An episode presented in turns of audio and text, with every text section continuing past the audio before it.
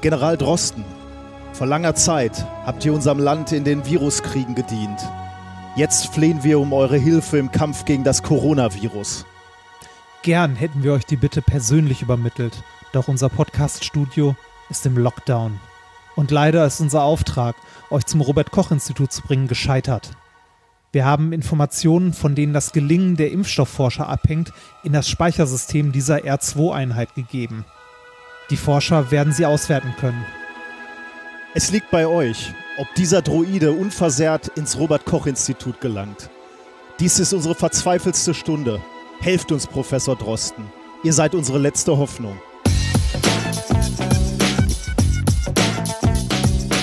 If, if, you, if you base medicine on, on science, you cure people. If you base the design of planes on science, they fly. Um, if you base the design of rockets on science, they reach the moon. It works. Bitches. Methodisch inkorrekt Folge 164 vom 14.04.2020 direkt von Tatooine der Wissenschaft. Mit mir heute wieder mein junger Jedi Reinhard Remford. Rache. Hast du gesehen, dass ich zum ersten Mal nicht mein junger Padawan Ja, sage, sondern ich, junger ich. Jedi? Das ist, ja, Ein das- Ritterschlag. Ich, ich, konnt, ich konnte es so schnell nicht würdigen, leider. Das, Und ich bin der alternde Meister der Wissenschaft, Nikolaus Wörl. Glück auf, mein Lieber. jetzt, jetzt fühle ich mich ja schon ein bisschen verlassen. Verlassen. wie, wie verlassen. Ich muss jetzt raus in die Welt so. alleine. Ja, jetzt sind die Virenkriege. Jetzt müssen wir Ja. alle, wir müssen jetzt alle ran an die Schippe. Aber Moment, Moment, Moment, Moment. Der Bundespräsident hat gesagt, es ist kein Krieg. Echt? Ja, in der letzten Ansprache gestern oder so. Ach so, aber, aber natürlich, weil alle anderen Politiker so ein bisschen natürlich wieder auf die Kacke hauen. Ne? Unser Ja, ja, Herr, genau. Herr Trump macht Ja. da auch wieder ein bisschen auf Krieg. Ja, und, der, und, und traditionell tritt der Deutsche bei Krieg ja eher so einen Schritt zurück. Also mittlerweile. Zum Glück.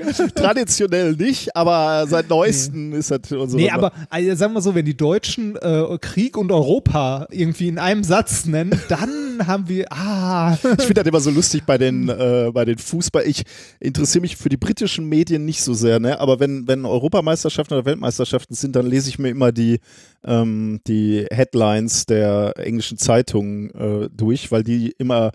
Die sind so anders als wir, ne? Also die haben ja überhaupt kein Problem zu schreiben, die deutschen Panzer rollen wieder, ne? Wenn, Echt? Wenn, ja, dann schreiben die. Äh, Oh immer, immer Anspielungen auf, auf den Zweiten Weltkrieg, wenn Deutschland Oh gegen England spielt. Ja, immer voll, voll rein. So, das wäre überhaupt, das würde eine Riesendiskussion bei uns geben und da ist das völlig normal. Also ich äh, muss dazu sagen, ich finde es ganz gut, dass das bei uns nicht so ist, aber echt krass. ja, hart. Ja, wir sind immer noch im Lockdown, wir sind immer noch zu Hause in der Quarantäne. Ähm, ich habe äh, heute, allerdings habe ich das nicht mehr so richtig recherchiert, sondern jetzt gerade so, als ich die, die Stunde noch hier saß, habe ich mal, ähm, die Leopoldina hat ja ähm, eine, wie sagt man das, ein, Fahrplan. ein Fahrplan, sehr schön, ja, rausgegeben, wie wir möglicherweise aus dem Lockdown rauskommen. Und der ist insofern besonders interessant. Wir sollten nicht über so aktuelle Sachen in unserem Podcast sprechen, ne, weil äh, das ist ja alles in ein paar Tagen schon wieder völlig all- alles wieder vorbei. aber ist ja auch ein Zeitdokument irgendwie. Also äh, wir sind mitten in den Osterferien und ähm, Leopoldini, äh, Leopoldina haben eben einen Fahrplan rausgegeben, wo unsere Kanzlerin vorher gesagt hat, ähm, sie wird in den äh, Ostertagen, ähm, also sie wird sich jetzt äh, Dienstag, Mittwoch zusammensetzen, zunächst mit ihrem Kabinett und dann mit den ähm, Landeschefs. Und ähm, da hat sie gesagt, sie wird sich natürlich die aktuellen Studien und die aktuellen Zahlen angucken, aber eine Studie, an der wird sie sich besonders orientieren und das ist genau diese hier von der Leopoldina. Und da sind tatsächlich ein paar ganz interessante Sachen, weil wir fragen uns ja alle, wie wir da wieder rauskommen. Und ähm, Ja. Ist, also ist, es- ist es eine richtige Studie oder ist es eher so ein, wir haben mal drüber nachgedacht und hier ist eine Empfehlung? Soweit würde ich sagen. Also da sind Experten. Äh, ich habe jetzt, äh, hatte gelesen, irgendwie so in der Größenordnung 26, 36, irgendwie so Ah, äh, war die okay. Zahl, glaube ich. Ähm, Experten auf dem Gebiet, die sich zusammengesetzt haben und gesagt haben, okay, wo sind die Zahlen, wie sehen die aus, Ja. wie ist die Entwicklung und was machen wir jetzt, wie kommen wir Klingt aus der Sache wieder vernünftig. raus. Und da sind dann natürlich äh, äh, insbesondere für uns als Familien, als, als Familie ist natürlich interessant, wann geht's mit der Schule zum Beispiel wieder los, ne? oder wann geht's mit der Uni wieder los. Und die Empfehlung ähm, sind, dass äh, die Schule ähm, bald möglichst wieder losgehen soll, weil das Problem ist natürlich bei der Schule, dass du da wirklich dieses Problem hast, dass Ungleichheit sich noch vergrößert. Ne? Wenn ich jetzt aus meinem Blickwinkel gucke, würde ich natürlich sagen, ja, die Schule ist jetzt nicht so, ist nicht so wichtig. Sorry. Äh, Siehst du, und, und da rächt sich direkt. Genau. Hab da ich verschluckt, Entschuldigung.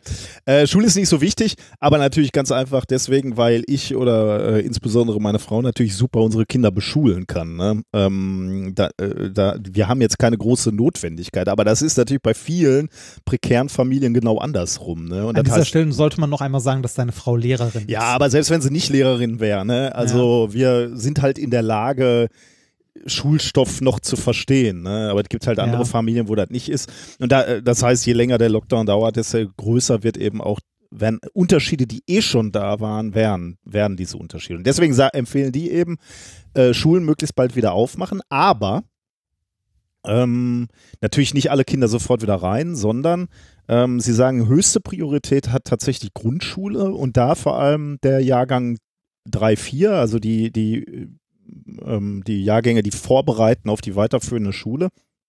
Und deswegen sagen die, die sollen als erstes wieder reingehen, aber nur mit Mundschutz und halbierte Klassengrößen, maximal 15 Schülerinnen und Schüler. Mhm. Ich habe gerade noch ein Brötchen gegessen, jetzt habe ich so ein, äh, so, ein, so ein Körnchen im Hals. Ähm, und dann nur Hauptfächer, glaube ich. Das war so die, die Zusammenfassung sozusagen. Und die halbierten Klassen sollen sich ja auch auf dem Schulhof nicht treffen. Also die sollen da dann sich äh, irgendwie alternierend Pausen machen und so. Also das ist so eine Idee. Und so geht's dann halt weiter. Äh, bei den weiterführenden Schulen sollen es dann vor allem, also Oberstufen sollen nicht wieder in die Schule gehen, sondern die sollen Homeschooling machen, weil die sollten ja auch mittlerweile können, sich selbst zu beschulen. Äh, Ah, Prüfungen ja. sollen aber stattfinden. Die Jahrgänge, die sich, die der, der letzte sind für, äh, be bevor der Beruf losgeht, also sowas wie die 10, da soll, soll, die sollen tatsächlich wieder in die Schulen, dann auch wieder nur Hauptfächer und Fremdsprachen und so. Was mit den Abiturienten? Ja, die Prüfungen sollen stattfinden, aber ich glaube, in der Vorbereitung dazu sollen die auch nicht äh, in die Schule. Also die sollen jetzt auch erstmal ähm, zu Hause bleiben. Bei uns ist der aktuelle Stand so, ich habe letztens vom, ähm, vom Rektorat ne, eine Mail bekommen, in der stand äh, drin, äh, auch nach dem 20.04. werden wir noch im Online-Betrieb bleiben müssen. Der Präsenzlehrbetrieb ist weiterhin ausgesetzt. Das hat unsere, Mehr- ja, Ja, und mehr nicht. Unsere hat sich zumindest schon mal geäußert, dass äh, mindestens bis zum, jetzt müsste ich nachgucken, 8.5. oder so der Minimalbetrieb verlängert worden ist. Ähm, Okay.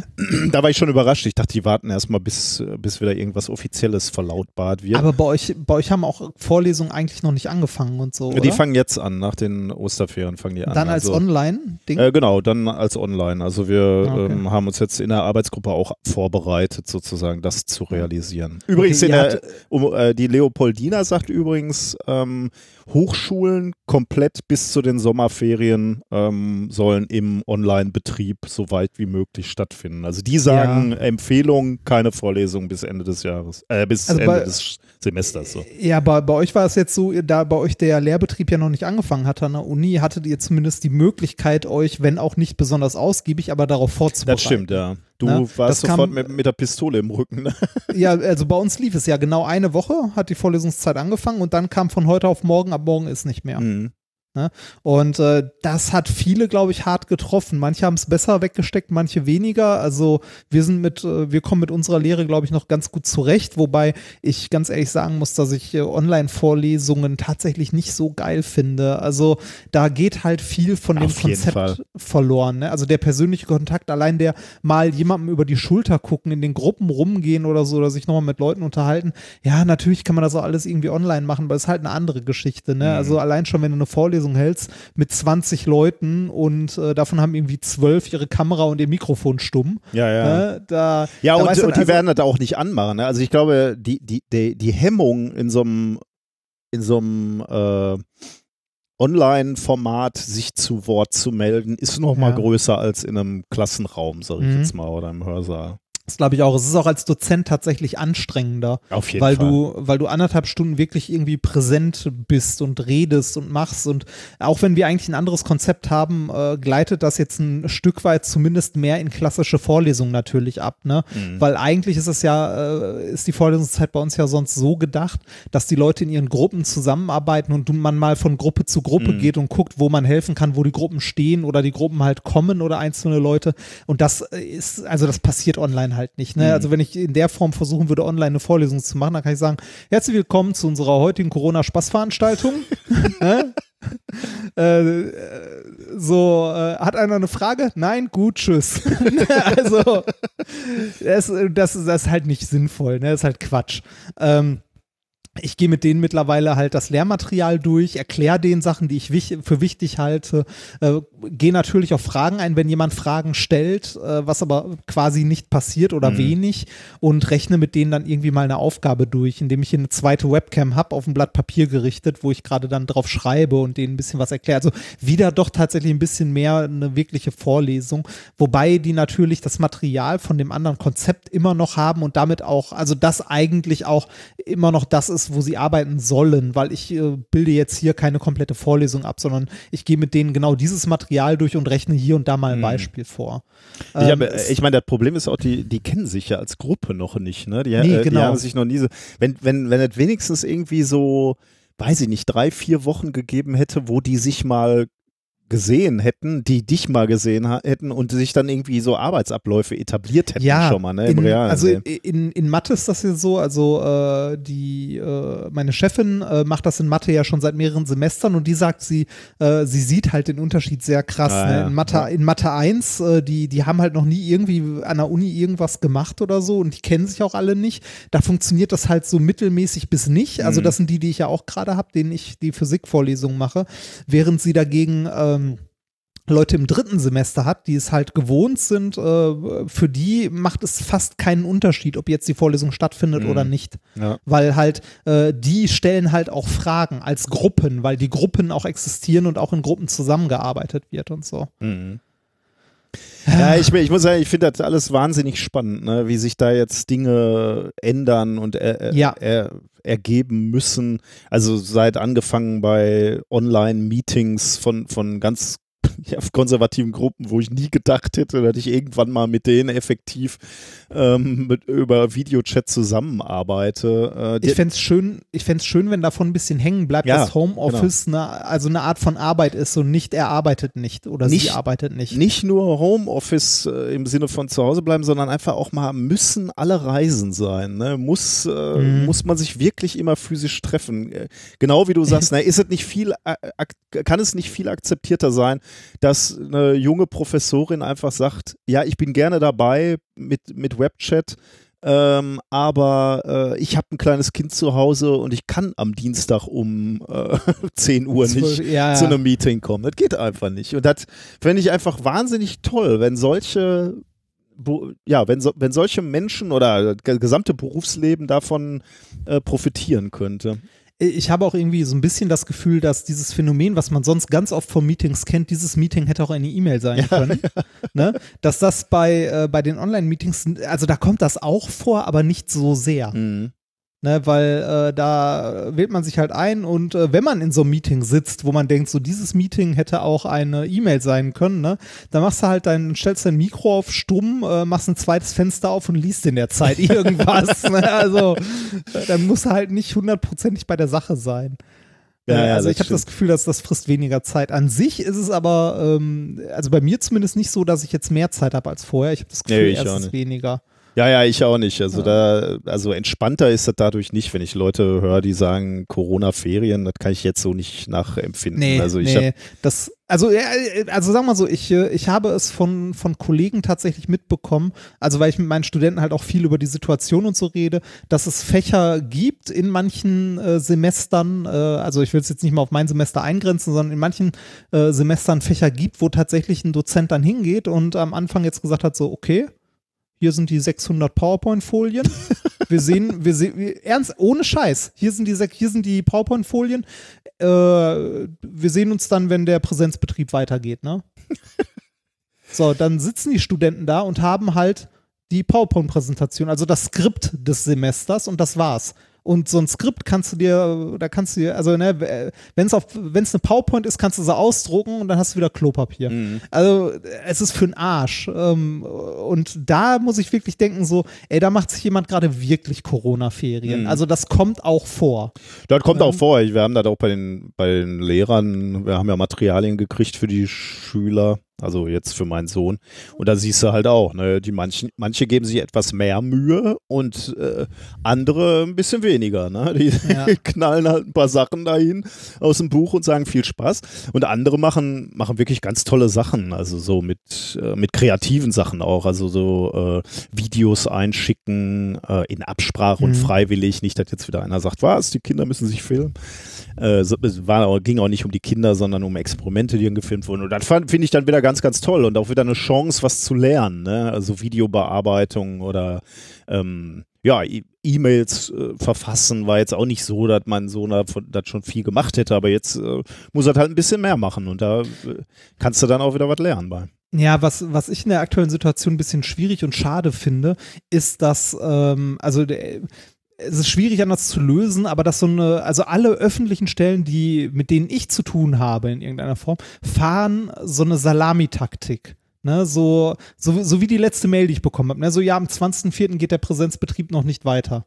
So, kein Stück Information mehr, ne? Wie es weitergeht, ja, gucken wir dann mal, ne? Also so immer ein kleines Stückchen, kleines Stückchen ohne, also äh, was ich gut gefunden hätte, wäre, wenn äh, auf irgendeiner Ebene, die natürlich ein gutes Stück weiter oben sein muss als der Dozent an sich, mal jemand eine Entscheidung fällt und sowas sagen würde wie, okay, Ne, äh, es werden Prüfungen stattfinden oder es werden keine Prüfungen stattfinden oder es wird folgendermaßen gehandhabt. Natürlich ist das nicht so einfach, weil sich die Tage, äh, die Situation halt täglich Ja, ändert. deswegen, Ne? also ich, ich habe natürlich auch, Das, das, Also Ja. ich meine, auf welche, welcher Basis willst du jetzt eine Entscheidung treffen, wie du in zwei Wochen verfährst? Also ich weiß nicht, wann du die E-Mail hast wann gekriegt? Heute, gestern, nee, äh, letzte Woche. Okay, dann, dann, dann äh, muss man ja sagen, dann reden die äh, von in zwei Wochen.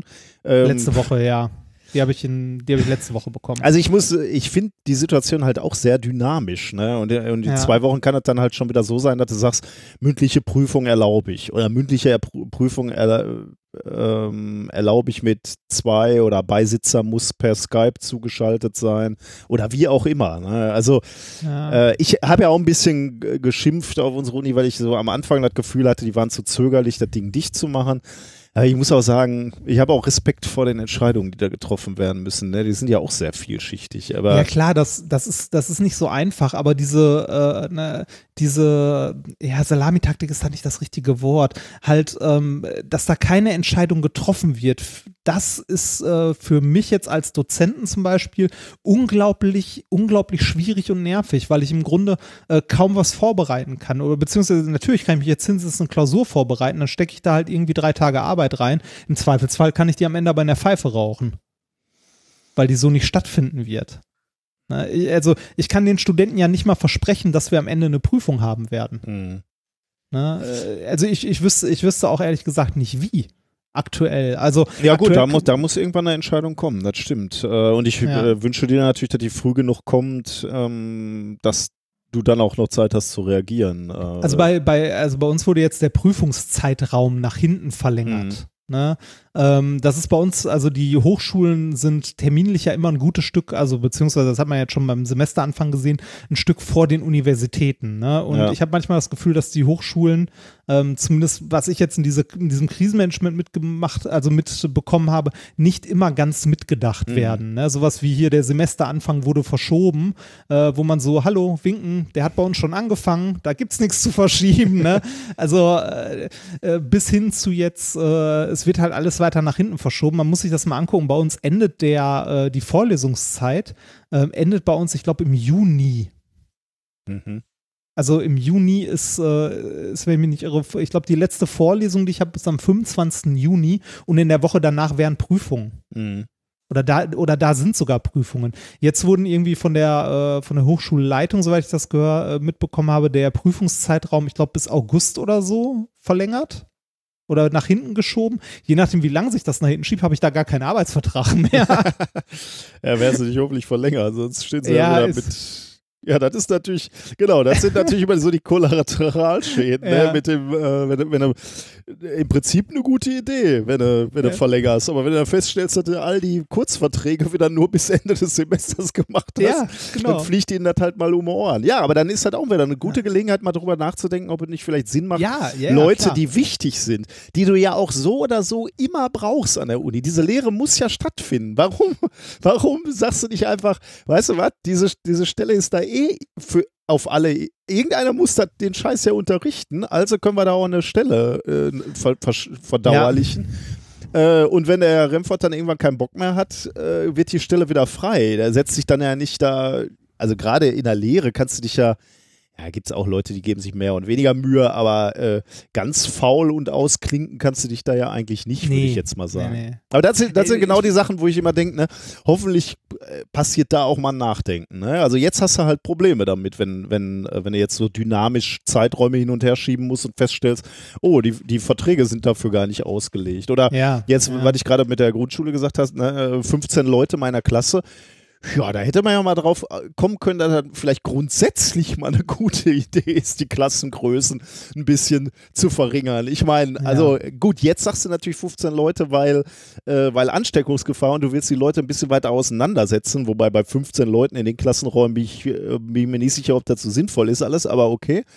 Ja, ich, ich, bin mir auch äh, mit, mit den Prüfungen ist das genauso. Also es wird am Ende wahrscheinlich darauf hinauslaufen, dass wir irgendwie das Semester, wenn du 40 Leute im Kurs hast, machst du zwei Blöcke aus, zweimal ja. 20, teilst die auf zwei Hörsäle auf, zweimal Sport, 10. Sporthallen, ne? ja. Ja, ja, so, so in etwa und äh, muss dann irgendwie versuchen, genug Personal zusammenzubekommen, um die zu, zu beobachten oder mhm. zu betreuen oder sonst was. Wobei Betreuen dann auch so wieder so ein Ding ist. Ne? Wenn ich zum Beispiel eine Klausur beaufsichtige, wo es irgendwie um Maschinenteile geht oder so, kann man auch fragen, wie sinnvoll das ist. Ne? Weil helfen kann ich nicht äh, mhm. irgendwie eine Aufgabe erklären, wenn irgendwo eine Frage zu einer Aufgabenstellung ist, kann ich halt auch nicht. Mhm. Ähm, aber egal, aber das, das mal voraus, also lassen wir das mal alles außen vor, wenn wir dann immer so kleinere Gruppen in die Hörsäle hören, äh, holen, dann äh, werden die Leute doch, weiß ich nicht, die müssen doch trotzdem alle durch die gleiche Tür reinkommen dann äh, sollen die sich, also müssen, dann haben wir so eine Lidl-Situation, vor der Tür stehen alle im zwei Meter Abstand. ja, das äh, darfst immer nur mit einem Einkaufswagen rein. Ja, ist, ja das ist, ist das bei euch auch so? Das war bei uns äh, hier beim Lidl. Ähm, wir waren zu zweit, äh, wollten kurz mal in den Lidl springen, noch eine Kleinigkeit einkaufen und äh, wir hätten zwei Einkaufswagen mitnehmen müssen. Ja, ich ja, habe ja. dann draußen gewartet. Ja, ja, ist, äh, ist hier auch. Aber finde ich, finde ich jetzt nicht so schlecht. Ne? Also es ist ein gutes System zu sagen, okay, wir haben, wir haben, weiß ich nicht, 20 Einkaufswagen, äh, 20 Leute sollen in den Laden und damit kannst du halt einigermaßen äh, überwachen. Ne? Und dann wird auch noch mhm. abgewischt bei uns. Äh, ja, das auch. Das auch. Ja, also wobei das, es kommt drauf an, wo man einkaufen geht, bei welchem äh, Discounter. Ja, ja, okay. Aha. Also ich, fand ich jetzt eine relativ elegante Lösung, um zu kontrollieren, wer da äh, rein darf und wer nicht. Sonst ja. musst du dir ja auch wieder einen vorstellen. Also ich meine, klar, weil, wenn ihr beide dann da reingehen wollt, ist dann natürlich ein bisschen blöd, aber naja. Muss man ja auch nicht. Ne? Man ja. kann ja auch alleine einkaufen und damit hat man auch wieder die Ansteckungsgefahr minimiert, weil weniger Leute und so. Aber insgesamt finde ich es unheimlich spannend, welche Dynamik sowas auch so Krisen entwickeln können. Also irgendwie so, so alles in allem finde ich finde ich eigentlich ganz okay, wie, es in Deutschland gelaufen ist. Also ich meine, das war jetzt wirklich krasse Entscheidungen, die getroffen werden müssen. Also so ein Lockdown hätte ich nicht geglaubt, dass ich das mal erlebe. Dass das dann ich auch nicht. relativ, also, also auf dem letzten Drücker würde ich sagen, um, um, um nicht schlimm zu werden, aber dann doch relativ früh, ähm, rechtzeitig, so sollte man vielleicht sagen, rechtzeitig kam der Lockdown, so wird jetzt scheint in Deutschland. Und dann finde ich schon spannend, also was, was das für eine Dynamik äh, bekommen kann, wenn du richtig auf Krisen reagierst. Und da finde ich halt ganz spannend diesen Gedanken oder den Vergleich zur Klimakrise, ne, die ja ähm, eigentlich auch ein Handeln von uns braucht, aber diese Krise nehmen wir halt psychologisch völlig anders wahr. Ne? Die ist ja, zwar potenziell, würde ich sagen, bedrohlicher, das Szenario, aber die, die Tod trifft dich halt nicht selbst. Im Moment sofort. noch nicht, ne? Genau. Die ja. Toten liegen halt noch nicht im Krankenhaus oder die, äh, die, die Opfer sind, werden jetzt noch nicht beatmet.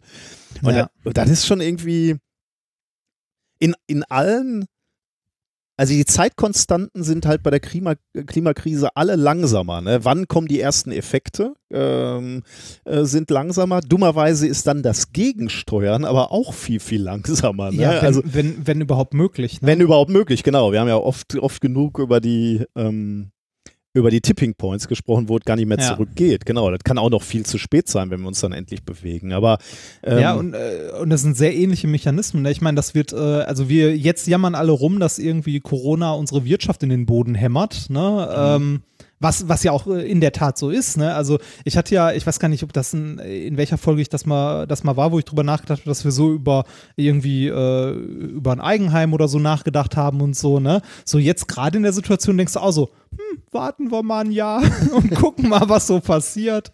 Äh, also äh, äh, was sich jetzt alles tut, ne, ähm, äh, das wird früher oder später ja durch so etwas wie den Klimawandel auch passieren. Ne? Da wird auch irgendwann irgendwas nicht mehr möglich sein, äh, wirtschaftlich, und dann wird auch die Wirtschaft runtergefahren werden müssen. Meinst du, äh, die, die Klimaproblematik kann davon profitieren, dass äh, wir jetzt so einer etwas äh, direkteren Bedrohung ausgesetzt waren? Mm. Ich würde gerne ja sagen, aber glaube ich nicht rein. Ja, ich ich, weiß, glaube, ja. ich, ich glaube nein, weil nach dieser Krise hier wird äh, in allen Wahlprogrammen von allen Politikern wirst du äh, hören, dass wir uns ne? Ja, wird, genau, das, ja, ja, dass die Wirtschaft wieder hochgebracht werden muss und dass wir uns auf Pandemien vorbereiten müssen. Mhm. Dass das die große Gefahr ist. Also, das ist so ein bisschen, äh, ne, sagen wir so, der, äh, der, äh, der Wolf, der um dein Zelt schleicht, ist so lange schlimm, bis der Bär ins Zelt kommt. Ne? Also, dann machst du dir um den Wolf keine Gedanken mehr. Und äh, selbst wenn der Bär wieder weg ist, machst du dein Zelt, äh, machst du dein Zelt halt eher bärensicher, als dich um den Wolf zu kümmern. Ich habe auch noch ein bisschen Sorge, dass die, die allgemeine Wahrnehmung sein könnte, dass man jetzt sagt so, naja gut, die Krise, also die Corona-Krise wurde dann schlimm ähm, und wir mussten reagieren und das haben wir gemacht mit einer riesigen Kraftanstrengung und dann hat es ja auch geklappt. Dann haben wir das Ruder umgerissen. Und dann, dass du dann mit so einem äh, Mindstate dann auch reingehst und sagst, okay, wenn, wenn die Klimakrise dann wirklich schlimm wird irgendwann, dann geben wir uns mal sechs Monate Mühe und dann läuft es auch wieder eigentlich. Also weißt, Ja, weißt du, dass du da in so, so, so eine Falle tappst. Ja, so, so, so das Prokrastinieren, ne? Das Genau, ja, ja, genau. Das ist ein schöner Vergleich, weil äh, du, du, dir ist es ja auch ein paar Mal gelungen, bis zur le- allerletzten Deadline zu warten. Aber du hast ja auch immer das Ruder wieder Ja. rumgerissen. Ne? Und, das, und das macht es halt nicht einfacher beim nächsten Mal. Äh, Vorbereiteter pro, zu vor- sein. Oder proaktiver zu sein. Ne? Also frü Nee, früher anfangen zu arbeiten. Ja, schöner Vergleich, ja. Ja, das, äh, aber, ich finde, man sieht an dieser, an dieser, äh, das ist ja keine nationale, sondern tatsächlich eine internationale Krise mit dieser Pandemie, ne? Wie gut das funktioniert, in, auf internationaler Ebene sich einig zu werden und gegen so eine Krise anzukämpfen. Nämlich gar nicht. ich wollte gerade schon sagen. ja. Da Also so gut wie gar nicht, ne? Also da, da ist halt. Da wird je- man wieder so ein bisschen national. Ne? Nächste, Ja, ne? Ja, Europa ist wirklich, äh, hat sich dann Auch für Europa war das hart. Oh Mann, ey. Das war jetzt nix. Das war jetzt nix. Auf der anderen Seite, nee, das sollte man nicht sagen. es hätte, ich, ich wollte jetzt sagen, es hätte schlimmere Länder geben können, äh, in denen man gelebt hätte. Ne? Also ich bin eigentlich so mit, mit der die, die Art und Weise, wie wir reagiert haben, bin ich schon ganz zufrieden mit dem Land äh, und mit den Leuten, die uns äh, da durchgeführt haben. Ähm, aber ja, das stimmt natürlich auch wieder. Ne? Das ist auch wieder auf den Rücken von anderen zum Teil. Also da sollte man Ja. dann auch nicht so stolz drauf sein. Und Das wäre schöner gewesen, wenn wir als Europa das gerockt hätten. Ja, tatsächlich. Aber äh, ich meine, wir, wir kriegen es ja in Deutschland nicht mal hin, dass irgendwie alle Bundesländer äh, sich einig werden, was sie denn tun wollen Mhm. ne? oder tun sollen. Naja. Selbst da haben wir schon das Problem, dass irgendwie ein Bundesland vorprescht, die anderen hinterher. Dann, weiß nicht, in dem einen Bundesland äh, darfst du noch zu viert über die Straße gehen. Wenn du über die Straße gehst und zu welchem anderen Bundesland äh, landest, äh, darfst du das nicht mehr. Das, also, äh, ich meine, das hat halbwegs funktioniert, so halbwegs einheitliche Regeln, an die sich dann alle halten. Aber ähm, ich hätte mir da doch äh, auf Bundesebene ein bisschen mehr Gemeinsamkeit gewünscht. Ja, das stimmt. Naja. Ich habe, äh, du bist ja jetzt auch Sportler, ne? Ja, das kann man so sagen. Athlet. Im, im Ja, ich- Englischen ich- sprechen die immer von Athletes. Äh, Eigentlich wollte ich heute laufen gehen, hab's aber nicht geschafft und muss deshalb morgen laufen gehen. Ja, aber das macht doch nichts, oder? Du hast doch, wie, wie oft gehst du in der Woche? Dreimal oder? Dreimal die Woche. Ja, dann hast du doch ein bisschen, kannst du doch die Ja, freien ja, Tage, das, kannst das du geht. ein ganz klein bisschen schieben auch, ne? Das geht. Ich habe äh, ähm, eine ne Studie, aber nicht wirklich gut gelesen. Deswegen äh, habe hab ich nur den Link in die Shownotes gehauen. Äh, könnt ihr euch mal angucken, weil es heißt ja immer, ähm, beim, so wenn du dich mit jemandem unterhältst oder wenn du irgendwo in der Bahn sitzt oder so, äh, 1,50 Meter Abstand waren, ne? äh, Mhm. wegen Corona oder zwei Meter hört man auch manchmal. Also das sind so die Größenordnungen. Und da gab es eine ähm, theoretisch, äh, ja, eine theoretische Arbeit, also die haben das simuliert, ähm, wie der Abstand denn sein müsste bei, beim Joggen oder sogar beim Fahrradfahren. Ähm, und ähm, da haben sie sich unterschiedliche Tröpfchengrößen angeguckt und haben sich angeguckt, wie lange halten die sich in der Luft und äh, wie sieht es dann aus, wenn du da durchrauscht. Also wenn du hinter jemandem herjoggst, wie sind die Luftverwirbelungen und wie läufst du dann da durch? Und äh, die kam zu dem Ergebnis, dass, äh, also wenn ihr jetzt mit Freunden ähm, euch treffen würdet zum Sport machen, ähm, dann äh, sind, reichen zwei Meter auf gar keinen Fall. Beim Laufen, beim Joggen äh, sagen sie jetzt vorsichtig bei dieser Studie irgendwas zwischen fünf und zehn Metern. Äh, und wenn wir über Fahrradfahren reden, äh, dann ist Windschattenfahren jetzt gerade auch nicht so angesagt. Da sollte man eher 20 Meter Abstand halten hinter Ah. dem, der voraus. Also Aber, Triathlon aber wenn dir jemand entgegenkommt, ist egal, oder? Ähm, boah, weißt du, das sind auch immer so Wahrscheinlichkeiten. Ne? Wenn jetzt Ja. einer dir entgegenkommt und der hustet mal satt in die Luft und du rauschst dann da durch und atmest genau dann voll ein, ich weiß nicht. Ja. Also ich, äh, ich, mich darfst du da gar nicht fragen. Wurde, glaube ich, in dieser Studie, äh, ich habe sie mir, wie gesagt, nicht äh, Wort für Wort durchgelesen, wurde da, glaube ich, nicht untersucht. Da wurde tatsächlich angeguckt, du fährst mit jemandem oder hinter jemandem her oder läufst hinter jemandem her. Schwierig. Hm. Aber äh, also wenn ihr draußen seid zum Sport machen und ich habe mitgekriegt, dass ja Leute jetzt aus Ermangelung an Alternativen anfangen zu laufen und Fahrrad zu fahren, dann denkt dran, äh, besser, besser ein bisschen mehr Abstand als Anti-Drafting-Regeln, Triathlon, da darfst du eh nicht äh, mehr als äh, 10, Meter, 15, 20 Meter ran an den Vorderfahrer. da könnt ihr euch mal dran halten. Ich, äh, ich laufe ja nur mit meiner Seuchengruppe. Also, Sprich ähm, mit deiner Frau. ja, genau, mit meiner Frau. Und dem Kater, also der Kater läuft nicht mit, aber der gehört auch zur Seuchengruppe. ja, natürlich. Ähm, ja, Katzen können sich ja anstecken damit, Ja. habe ich gelesen. Ein Tiger Das wurde ja, hat- ein Tiger hat es ja sogar. Ja. Ähm, ich laufe nur mit meiner Seuchengruppe und ansonsten äh, laufen wir an Leuten, die in unsere Richtung laufen, möglichst mit noch mal ein bisschen, äh, ein bisschen schneller dran vorbei. Und Leute, die uns entgegenkommen, da versuchen wir so viel Abstand wie möglich zu halten. Ja, wir variieren auch. Äh, an so Tagen wie Ostern jetzt äh, waren wir nicht im Wald laufen. Weil da voll sind- ist, oder? Äh, Ja, genau, und sondern sind ein Stückchen äh, zum Stadtrand gefahren und sind dort äh, durch die Felder gelaufen, Mhm. weil da mehr Platz, weniger Menschen als jetzt gerade im Wald. Da gehen halt eine Menge Leute wandern. Ja, ja, und, äh, das da haben wir uns von fern gehalten. Ja, ich mache dann auch immer äh, einen äh, etwas größeren Bogen um ältere Menschen. Ja. Ja, also laufen, laufen beim Kontaktverbot ist, äh, kann man machen, ist aber gar- je nachdem, wo man läuft, gar nicht so einfach. Ja, ich laufe sowieso immer, ich laufe ja hier auf den alten Bahntrassen, beziehungsweise fahre Fahrrad auf den alten Bahntrassen gerne auch. Aber das bietet sich aber auch sehr gut an. das bietet oder? sich an, So, aber das Problem ist hier auch, um 10, 11 Uhr wird das voll auf den Dingern. Ne? Das heißt, Ja. ich, ich, ich sitze um 7 auf dem Rad oder um äh, 8 gehe ich laufen oder so, weil, weil dann Ja. ist es leer. Aber das habe ich schon immer gemacht, weil ich das einfach hasse, wenn, wenn das voll wird auf den Trassen. Ja, das mag ich auch nicht. Ich bin früher auch immer ähm, in Frohnhausen da auf einer der alten Trassen gefahren und da auch mal möglichst früh morgens, Mhm. weil so ab 10 oder ab 9 äh, wird's voll und dann hast du keinen Bock mehr. Ähm, ich hatte gerade schon einmal ganz kurz äh, den Klimawandel angesprochen. Ich, ein, eine Sache, die ich mal recherchiert habe, äh, die muss ich dir mal erzählen, ähm, ist ein Thema, was äh, uns zwei Hörer vorgeschlagen haben, Anselm und Paul. Ähm, wir haben ja einen CO2-Footprint, der durch unser Handeln bestimmt wird. Und selbst wenn man so denkt, äh, naja, im Moment produziere ich ja kein CO2, also außer das, was ich ausatme, äh, nämlich sagen wir mal, du sitzt so gemütlich auf der Couch und surfst im, im Internet, ähm, da würde man ja sagen, da ist mein Footprint nicht so groß.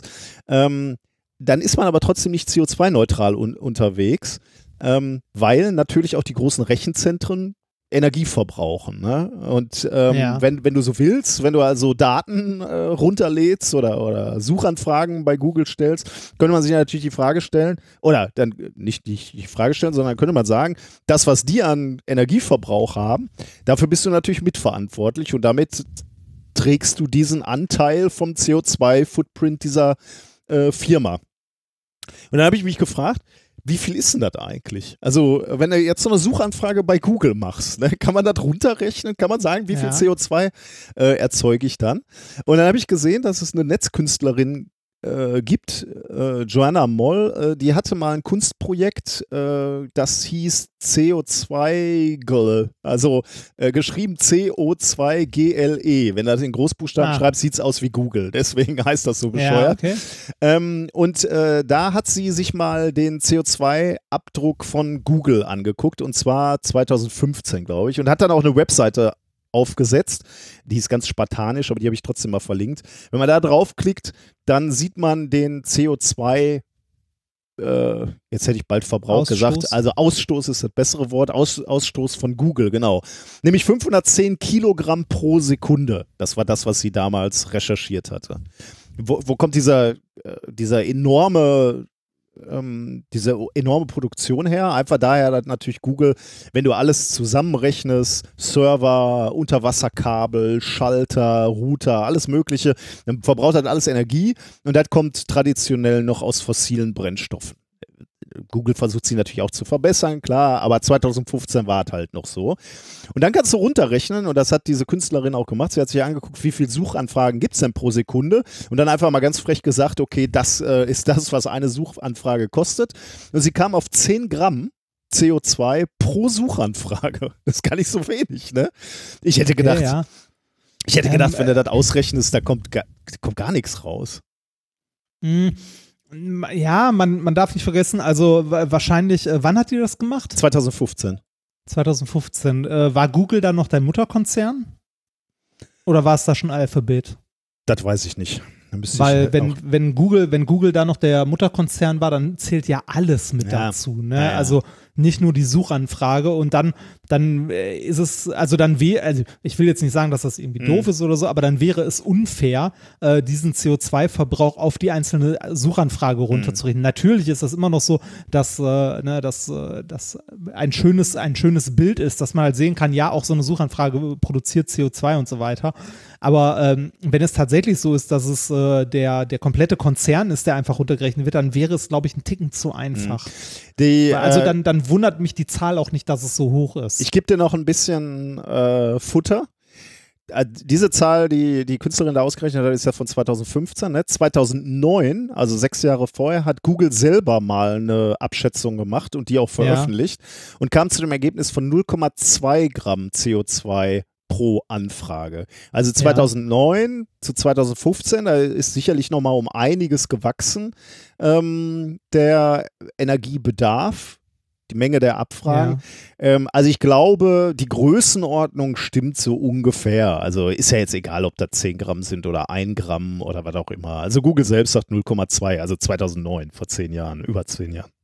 Ja. Äh, Aber zum- Alphabet, wu- Ja. wurde, Alphabet wurde übrigens 2015 gegründet. Okay, dann war da Oktober. auch noch Umbruch sozusagen. Da müsste man Ja. dann mal gucken. Ähm, also ich, ich, dann müsste ich auch nochmal nachgucken, welche Zahlen sie jetzt wirklich genommen hat. Ne? Vielleicht, aber was Ja. ich vermute, dass sie komplett Google genommen hat. Ja, ja, ja, wahrscheinlich schon. Ich verstehe auch, was die Aussage dahinter und so weiter sein soll. Ich finde es ne? einfach schon mal spannend, dass du das- wirklich, ich hätte gar nicht gedacht, dass du da wirklich eine Zahl dran schreiben kannst. Ich dachte, das ist, äh, es ist so verschwindend gering, aber da wirklich, ich meine, wie viel, wie viel äh, Suchanfragen mache ich pro Tag, je nachdem, was ich gerade mache, ne? wenn ich für Ja, eine aber- Sendung aber- recherchiere oder so. Aber genau da sind wir wieder an dem Punkt mit den, also äh, da wird die Zahl dann ja doch schon wieder wichtig, ne? weil ich finde jetzt, äh, das ist schon ein Unterschied, ob du sagst, das sind 10 Gramm oder 0,1 Gramm. Ne? Oder 0,2 oder so. 0,2, ja.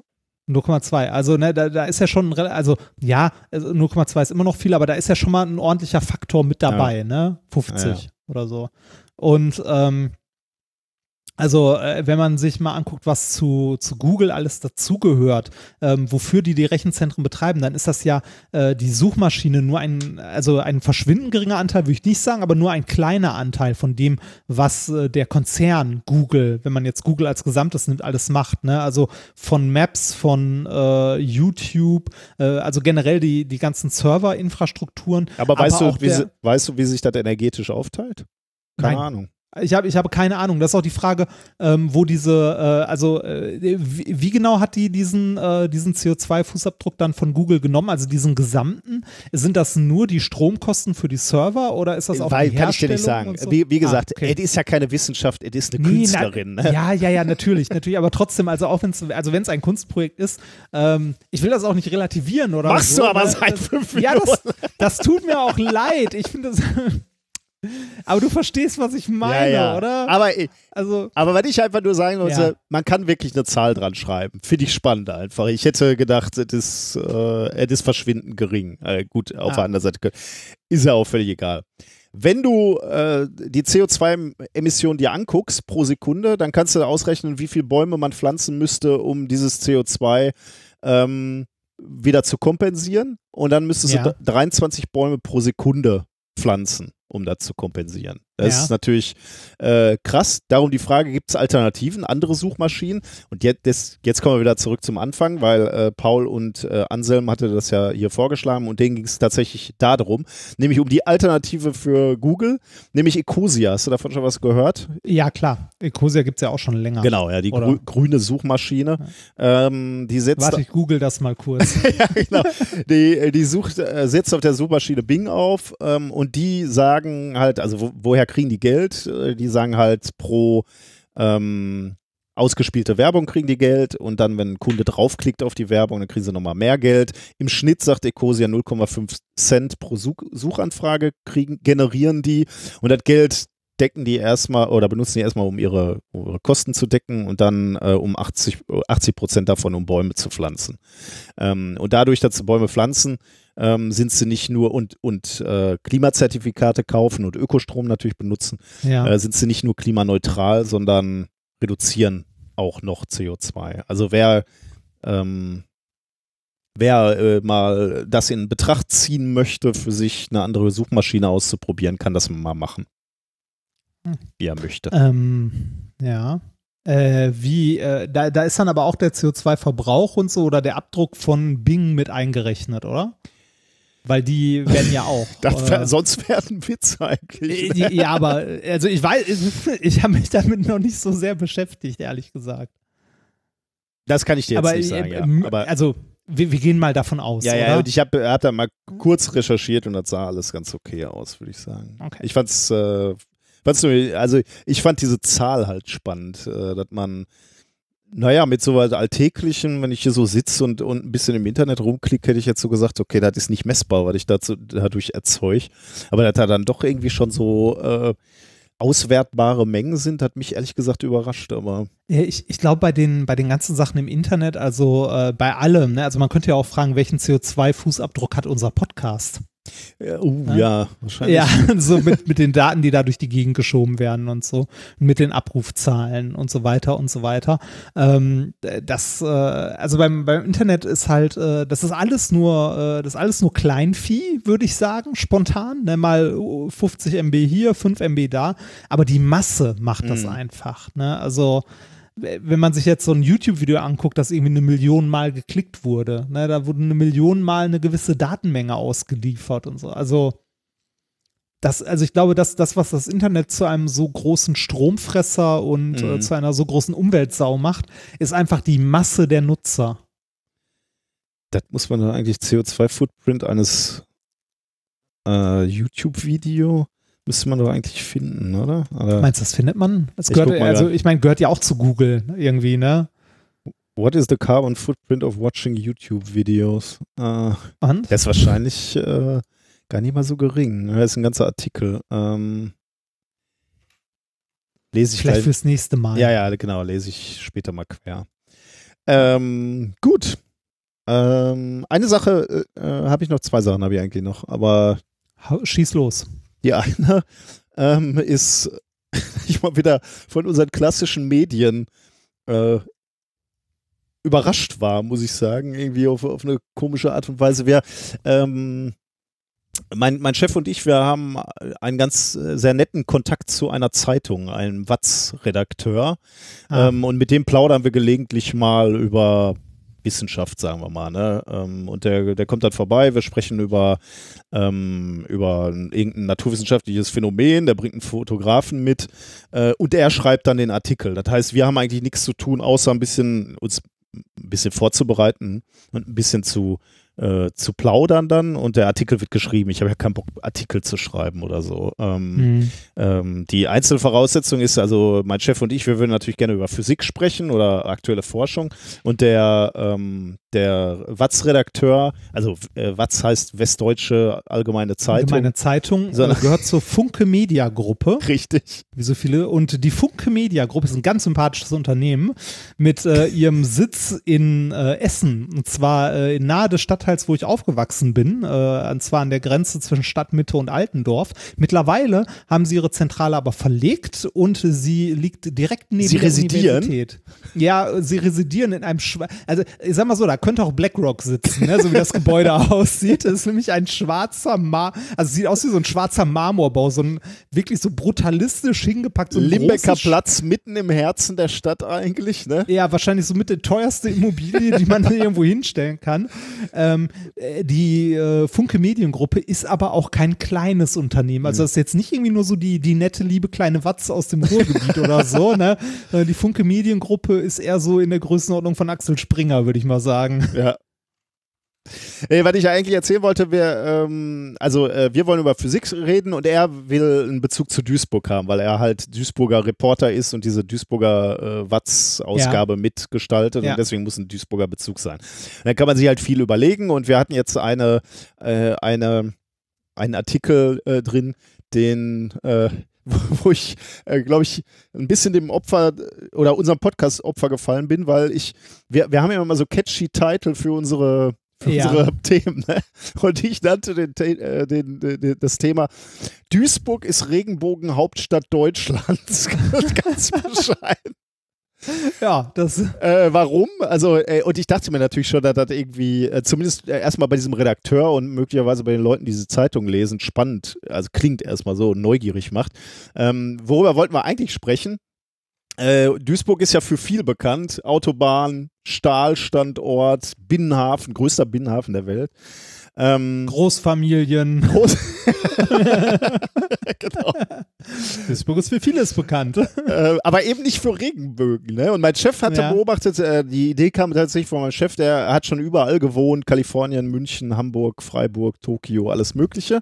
Ähm, ihm ist aber aufgefallen, dass er nirgendwo so viele Regenbögen gesehen hat wie in Duisburg. Ist jetzt keine Wissenschaft, das ist eine reine Beobachtung erstmal. Ne? Und dann haben wir uns gefragt, oder er hat sich gefragt, woran liegt das eigentlich? Und dann haben wir da ein bisschen drüber nachgedacht und kam zu dem Ergebnis, eigentlich liegt Duisburg tatsächlich ideal für Regenbögen. Warum? Also erstmal liegt sein Büro schon mal ideal, weil es nach Osten blickt. Ähm, okay. Und dann kommt, er hat äh, Duisburg ganz, ganz häufig oder hauptsächlich Westwind. Westwind heißt, da kommt Wind vom Atlantik über, über die Niederlande rüber gerauscht, vollgeladen mit Wasser, Feuchtigkeit.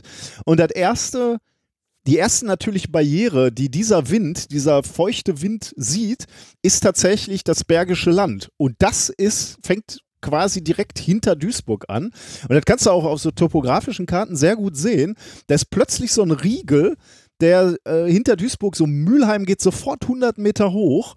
Ähm, das ist ganz spannend, sich das mal anzugucken, diese, diese Topografie. Das heißt, dieser nasse Wind kommt an, trifft auf diese Erhebung von 100 Metern. Ja, ist nichts für, für, für dich jetzt. Du lebst äh, in Regionen, wo es mal ein paar hundert Meter mehr hochgeht, aber im Ruhrgebiet ist halt sonst nichts. Da geht es 100 Meter hoch und dann hast du so einen Steigungsregen. Ne? Der, der Wind kühlt sich ab, die Luft kühlt sich ab, kann nicht mehr so viel Wasser speichern und regnet, regnet dann ab. Deswegen haben wir mal über, einfach mal postuliert, dass es äh, über Mülheim schon mal verhältnismäßig häufig regnet. Da haben wir mal nachgeguckt, stimmt auch. Äh, und wenn dann die Sonne im Westen steht, also so nachmittags, dann hast du eigentlich ideale Bedingungen, weil du bist nicht im Regen. Über Mülheim in der Nachbarschaft steht der Regen, die Regenfront, und da siehst du dann den Regenbogen. Ähm, und das haben wir dann einfach mal so äh, niedergeschrieben, einfach um mal etwas über ähm, über die Aufnahmefähigkeit von Luft, von Wasser zu sprechen oder natürlich auch, wir haben natürlich auch erklärt, wie Regenbögen entstehen und darüber konnten wir auch sprechen. Und eigentlich, dass wir gesagt haben, Duisburg ist die Regenbogenhauptstadt, das war nur so ein netter Gag dann noch, ne? Oder so, ein- so ein netter Titel. Aber, was habe ich gelernt? Führte dazu, dass ähm, äh, Radio Duisburg am gleichen Tag noch angerufen hat. Die Lokalzeit vom WDR Oh hat angerufen und wollte da, darüber berichten. Ähm, und die Bildzeitung, ne? die Bildzeitung, also die, die Westausgabe, die haben ja, glaube ich, unterschiedliche Ausgaben. Ich habe Mhm. ja, ich lese ja nicht die Bildzeitung. Die hatte auch noch einen kleinen Artikel da drin. Da war ich mal wieder erstaunt. Weißt du, du, du machst einfach über sechs, sieben Jahre machen wir erstklassige Ernsthafte Rest- Forschung. Erste äh, Forschung sowieso auch noch, ne? Oder auch hier diesen Podcast, ne, wo wir einfach ja. jede Woche für Woche spannende Dinge erzählen. Das, das merkt gar keiner, ne? Und dann schreibst du einmal so einen Artikel in eine Zeitung. Äh, Mit und, Annahmen über Annahmen. ne? ja, genau. Und Ah. alle reißen sich, das ist doch wundervoll, haben alle angerufen und gesagt, Endlich tolle Endlich mal, genau, bei Corona, wir können es nicht mehr sehen und endlich mal eine schöne Nachricht. Können wir das senden? Das, das Lustigste war, dass die, äh, ich weiß nicht mehr, ob Lokalzeit war oder Radio Duisburg schrieben mir erstmal eine E-Mail, weil sie mich nicht erreicht hatten, weil ich nicht im Büro war. Ähm, wir haben diesen Artikel gelesen, können Sie das so bestätigen? Da habe ich so gedacht, hä, äh, der ist doch von mir, da werde ich doch zitiert. Also, das wäre jetzt schon ein Ding, wenn ich. Das wäre schon dreist. Da ne? wäre schon sehr dran. Nee, kann Scheint ich nicht aber vorzukommen. Aber da fragt man sich doch, ne, ey, so ein Scheiß kommt in diesen Medien vor. Was ist denn mal mit ernsthaften Sachen? Also, es ist Ja. ja nicht so, Ja, ja. dass jetzt die, die richtige Forschung, die ihr in der Arbeitsgruppe macht, ne, die ist ja nicht, die ist ja nicht uninteressant. Finde ich und auch, die, ja. Und die ist ja jetzt nicht, also natürlich ist das äh, komplexer, aber die ist ja jetzt nicht zwingend schwerer zu erklären. Also man kann ja auch damit irgendwie erklären, was da wirklich gerade gemacht wird und warum das toll ist. Ich meine, das machen wir hier seit über sieben Jahren. Mhm. So ein Quatsch. Und das könnte man doch auch mal machen. Sowas, äh, also ich glaube, dass es genug Leute gibt, die das interessieren würde, die, die den, also die, die sowas lesen würden. Und nicht, oh, Duisburg ist Regenbogenhauptstadt. Uiuiuiui. Ey, jetzt nichts gegen ne? meinen Titel. Das ist so, also, äh, ich würde den Artikel ja gerne lesen, ne? Also nein, ich würde ihn nicht gerne lesen. Ich habe gerade mal gegoogelt. Ähm, der ist leider hinter einer Paywall. ich weiß, habe ich auch gesehen. Und Das- zwar hinter äh, Watz Plus, Watz Plus, ja. Ich Und sonst- zwar ist die, die Schlagzeile ist Uniforscher Doppelpunkt Duisburg ist Regenbogenhauptstadt. Ja, wir haben die Vorabversion gesehen und ich habe so zu meinem Chef gesagt, sag mal, äh, wollen wir das wirklich so drin lassen? Und er sagte, ja, ist grenzwertig, aber komm, machen wir mal. Ich bin mal, ich bin mal gespannt, wie er das äh, wie er das demnächst sieht. noch ist schon hart, ne? Komm, Stell dir nicht so ja, an. Nein, nein, nein, nein, nein das, das meine ich nicht. Ich meine, es ist hart, dass sowas halt plötzlich, ne, also so eine Scheiße und plötzlich ruft die Lokalzeit an, die Bildzeitung ruft an und so weiter und so weiter, ne? Aber irgendwie, weiß ich nicht, ähm, hast äh, eine neue Art, eine neue Plasmaquelle Ja, ja. entwickelt oder hast irgendwie Carbon Nanowalls ja, mein gebaut, die Patent, ne, genau. Meinst du, hat Ja, einer äh, sich mal gemeldet? die irgendwie Potenzial, also Potenzial hat, Batterieforschung weiterzubringen oder so, ne? Interessiert keine Sau. Mhm. Da kannst du halt keinen, keinen tollen Artikel rausmachen. Und da frage ich mich manchmal, ob, äh, ob da so in dem, äh, ich weiß nicht, ist das, ist das ein Duktus äh, unter, unter äh, wahrscheinlich haben wir jetzt jede Menge Feinde, aber unter manchen Journalisten, dass man irgendwie, ne, äh, dass man äh, für sich in Anspruch nimmt, zu wissen, was denn der Kunde wohl lesen möchte? Das frage ich mich auch. Ne? Ich finde das ja so ganz spannend bei diesem, äh, bei diesem Corona-Podcast ne? ähm, von unserem geschätzten Professor. Ähm, der, der hat das ja auch ganz geschickt gemacht. Ne? Am Anfang, sehr, die, die ersten Folgen waren noch sehr, sagen wir mal, nah am Volk und nach dem, an, nah an dem, was das Volk sehr direkt interessiert. Ne? Also wie muss Ja. ich mich jetzt verhalten? Äh, wie wird es wahrscheinlich in den nächsten Tagen weitergehen und so. Und so jetzt die, die letzten Folgen waren dann eher so, wie geht Impfstoffforschung? Und zwar knallhart. Ne? Also ich habe, äh, das ging manchmal richtig zur Sache. Wie werden Medikamente erforscht? Ähm, was sind überhaupt ähm, ich weiß gar nicht, irgendwie Wahrscheinlichkeiten äh, und so wurden, wurden dann mal äh, durchgesprochen und so. Also wirklich knallhart. Er sagte dann auch mal so scherzhaft, das, das wird jetzt hier echt eine Grundlagenvorlesung, aber die Zeit müssen wir uns einfach mal nehmen. Und ich fa- fand irgendwie ganz spannend, dass er, ihm das gelungen ist, äh, die Leute zu catchen. Und ich glaube, jetzt hören das unheimlich viele Leute, die sich dafür nie interessiert hätten, hören das aber immer noch weiter.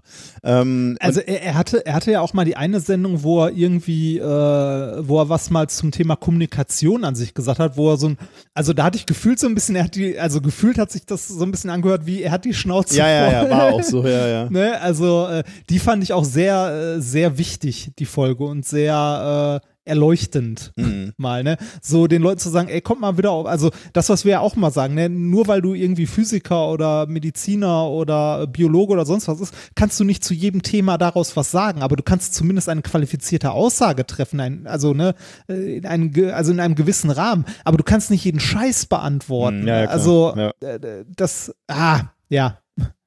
Fand ich, äh, fand ich sehr, sehr gut. Aber ich bin, äh, der, also ich bin tatsächlich gespannt, äh, ob dadurch, dass jetzt die Wissenschaft etwas mehr zu, zu Wort gekommen ist, ob, ob da durch äh, die, die Medien sich auch mehr trauen, mehr Wissenschaft zu bringen oder sich ja da mal wieder etwas mehr in dieses Feld wagen oder, oder dem, dem Leser, genau wie du gerade gesagt hast, zutrauen, dass er sich für Naturwissenschaften interessiert. Bisher war das ja eher so, ähm, lieber nicht, lieber nicht überfordern.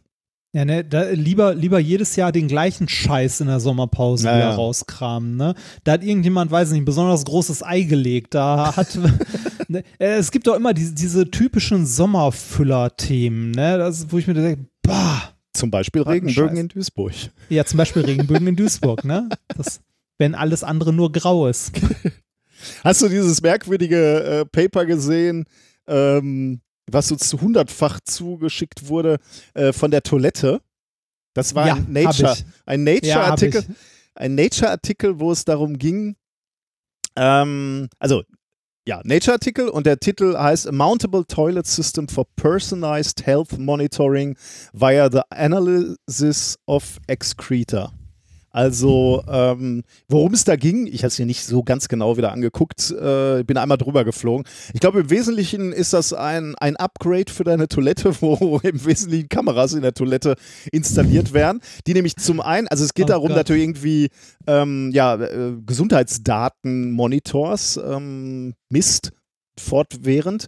Ähm, dafür gibt es als erstes schon mal drei Kameras, weil es geht darum, beispielsweise Form und Festigkeit deines Stuhls zu beurteilen per Kamera, äh, die Menge des Urins, glaube ich, die Farbe des Urins, also da ist auch ein Sensor, wo du drauf pinkelst und der nimmt dann tatsächlich auch chemische Messwerte oder biologische Messwerte Werte auf. Also halt so, so eine High-End-Toilette oder zumindest das Konzept einer High-End-Toilette. Aber die Frage stellt sich natürlich, also geile Idee, man wird die, die, die ganze Zeit gecheckt so und wenn mal ein bisschen zu viel Zucker im, im Urin ist, kannst du sofort Alarm schlagen. Ähm, aber du musst natürlich in so einer Familie, wohnst du ja mit mehreren Leuten zusammen, musst du dir natürlich die Gedanken machen, wie personifizierst du die Daten? Ne? Also wie ordnest du die spezifischen Personen zu? Da gibt es in diesem Paper halt auch ähm, äh, verschiedene Möglichkeiten, Varianten. Zum einen Fingerabdruck an der Spülung, das ist ja ganz ganz nett eigentlich. Also wenn du auf den Spülknopf drückst, dann wird dein Fingerabdruck genommen. Aber wer Kinder hat, weiß, die vergessen auch schon mal zu spülen, dann nutzt dir das auch nichts. Viel besser, das wird da auch drin vorgeschlagen, ist der Analprint. Oh Gott. Die zeichnen äh, deine Rosette auf. Das Auge von Mordor. Genau, die zeichnen deine Rosette auf und das ist auch sehr schön. Äh, da ist ein, ein Sketch quasi. Äh, wenn du das Paper mal aufrufen möchtest, Fig Figure 5. Ähm, Ähm, warte mal, da, da muss ich, äh, warte mal, eine, oh, dieser Link ist so riesen. Ja, ja, der ist ein bisschen übelig. Äh, ähm, Ja. 5b, ähm, da ist das Konzept gezeigt. Da sitzt ein denkender Mann auf der, auf der Toilette und äh, es gibt eine Zeichnung von seiner Rosette. Und da, dazu steht Schematic of Anal Print Analysis for Biometric Identification. Video frames high definition resolution acquired by a camera were, an, were analyzed and re referenced to stored image sets. Gott. Ähm, Ich finde, diese Denkerpose ist ja schön, ne? von dem Mann auf dem Klo, ne? ja. Äh, und ich habe, äh, und darunter sind Gott, tatsächlich diese Referenzen der Analfotos. Was, Die was, was, auch ist da, was ist denn das rechts daneben bei äh, 5c? Siehst du das? Äh, das ist, glaube ich, die Varianz von, äh, warte mal, was steht denn da? 5c.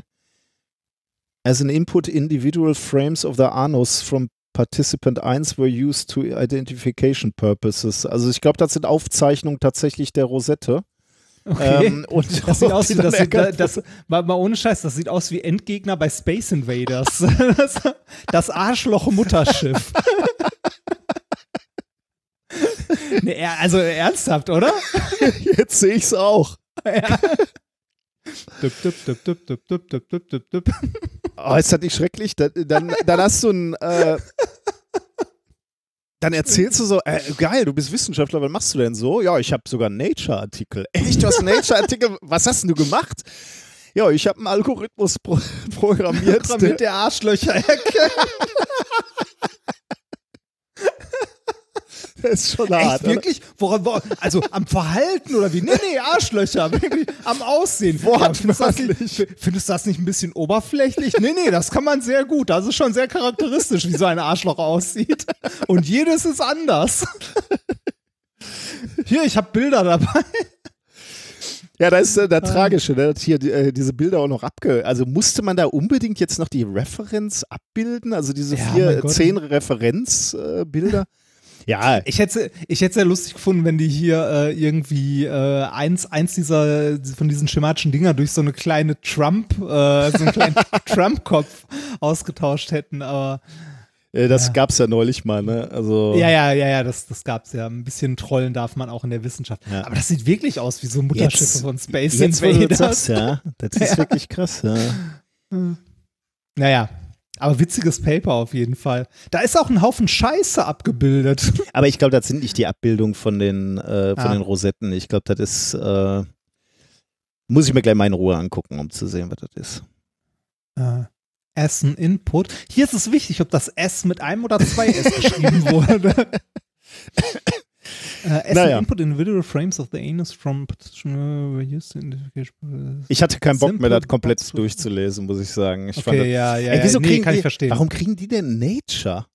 Aber ich stelle gerade fest, ist Nature Bi Biomedical Engineering, ist gar nicht ja, Nature, trotzdem, Nature. ist Nature. Ja, ja, das stimmt. Ja, das, äh, da hast du recht, ja. Und guck mal, wie, da haben wieder 35 Leute mitgearbeitet. Ne? Das kann Ja. doch auch irgendwie nicht sein, oder? Und äh, also hast du äh, Figure 3D gesehen? Warte. Figure 3D ist wortwörtlich ein Haufen Scheiße. Stimmt. Ja. Oh, da, da gibt es auch noch Male, äh, Male Urination Standing Position mit so einem kleinen. Ah ja, mit so einem kleinen. Jungen, ne, der da Ja. drauf pinkelt, ja. Ja. Also, äh, okay, wenn wir an dem Punkt sind, dass wir Kameras in unseren Toiletten Ja, haben, wer, wer kauft denn sowas? Gibt's da für eine. Das, das funktioniert doch nicht, oder? weiß ich nicht. Du musst den Leuten das mit Gesundheit verkaufen. Ja, ja, machen die Gesundheit- ja, ne? Das, das ist ja genau das, was die hier machen. Aber äh, sind dafür nicht mal Leute in den Knast gewandert, dafür, dass sie äh, Kameras in, äh, in öffentliche Toilette montiert haben? Hm. Ähm, ja, ich glaube, da wussten die anderen Leute, die Ja, ja, haben, natürlich. nicht. Aber, Natürlich, klar. Natürlich. aber keine Ahnung. Also ist schon sehr, ist schon sehr schräg. Meine Güte. Na gut, Ach. okay. Ähm, vergessen wir diese Forschung. Das war uns nicht wichtig genug. Ähm, dann bin ich, glaube ich, durch mit meinen Sachen. Ich habe noch eine Kleinigkeit, wovon ich berichten wollte. Äh, Das hat wenig mit Wissenschaft zu tun und so, sondern eher mit dem, was wir hier so ständig machen. Und zwar ähm, habe ich, äh, ich mache ja noch mit dem Basti diese, dieses andere kleine Podcast-Projekt und da haben wir letztens einen Livestream auf YouTube gemacht. Und, Und? Alter, hab ich, ey, bin ich wahnsinnig geworden. Ne? Audiotechnik ist ja schon äh, manchmal schlimm, ne? Aber äh, die Komplexität, die so ein Videostream entwickeln kann. Ne, du musst von zwei Kameras die Bilder bekommen, zwei Tonspuren und noch von einem dritten Rechner oder so noch das Video da rein. Mhm. Ähm, äh, äh, sag mal so, es gibt Sachen, die angenehmer sind, glaube ich. Äh, das, das war schwierig, aber es hat trotzdem gut funktioniert und deshalb wollte ich vorschlagen, wir könnten mal drüber nachdenken, wenn es genug Leute interessiert, ob wir mal äh, so, so, ein- so ein Corona-Minkorrekt-Special, je nachdem, wie lange das jetzt noch geht. Das wären dann natürlich keine Experimente, aber ähm, wir könnten uns zum Beispiel dieses Paper, was wir, worüber wir gerade sprechen, dabei noch angucken. Ja, manche Sachen sind auf jeden Fall ähm, Ob wir das mal machen besser, wollen. wenn, wenn man sie auch sehen kann. Ich, ich finde Ja. ja, auch, ich denke immer noch darüber nach, dass man diesen Schwurbel der Woche, ne, den, müsste man eigentlich live sich auch gleichzeitig angucken. Da gibt es einfach ja, auch ja, ja, so lustige Leute, die dann so Aussagen zu ihren Produkten machen. Und da muss man die Leute einfach auch sehen, um die ganze Dramatik dieses dieses Moments. Äh. Die, die, Tiefe, ne? Äh, genau, genau deshalb habe ich darüber nachgedacht, ob wir nicht auch mal so ein, so ein Livestream-Special dann machen wollen. Ähm, wo wir das ein bisschen, also das würde ich nicht als normale Folge machen, sondern als Special tatsächlich drumherum, weil nur eine Audiospur davon ist dann, glaube ich, langweilig. Mhm oder bringt halt nicht so viel. Ähm, und es wäre natürlich noch zusätzliche Arbeit, mhm. weil man es ja, anders ja. vorbereiten muss. Aber so generell wollte ich mal äh, die Idee in den Raum stellen, ob das nicht mal was wäre, wo man mal drüber nachdenkt. Ich würde das auf jeden Fall gerne mal ausprobieren. Also da hätte ich ja, auch mal Bock drauf. Und warum macht man das auf YouTube und nicht Twitch? Macht man machen das nicht äh, jetzt hab, alle ich, möglichen Leute auf Twitch erstmal? Oder? Nee, ich habe ich hab tatsächlich beides gemacht. Ah, okay. Mit der Softwarelösung, die ich genutzt habe, waren es so, ich habe noch einen äh, Twitch-Account, äh, war es irgendwie ein Schalterchen mehr umlegen. Ne? Okay, ne? Aber äh, du, du kennst das ja, ne? Jedes Ding, was du dazu nimmst, ist nur eine Kleinigkeit, ja, ja, ja, aber das summiert sich und wird am Ende immer mehr und immer mehr Arbeit. Und ich war auch mit dem Tool, das ich benutzt habe, nur so mittelzufrieden. Das war nämlich was, was so komplett webbasiert ist. Ähm, dafür aber in der, also so clicky bunt und leicht zu bedienen. Mhm. Äh, ich bin gerade dabei, ähm, mir äh, im Open Source Bereich ein bisschen mehr Sachen anzugucken und das äh, auch ein bisschen, also das wird am Ende komplizierter von der Technik her, aber er gibt auch viel, viel mehr Möglichkeiten. Mhm. Also in der Versi Variante, die ich jetzt hatte, konnte man immer nur ein Bild einblenden oder ein Video starten, aber nicht im Video hin und her springen zum mhm, Beispiel. Mhm, okay.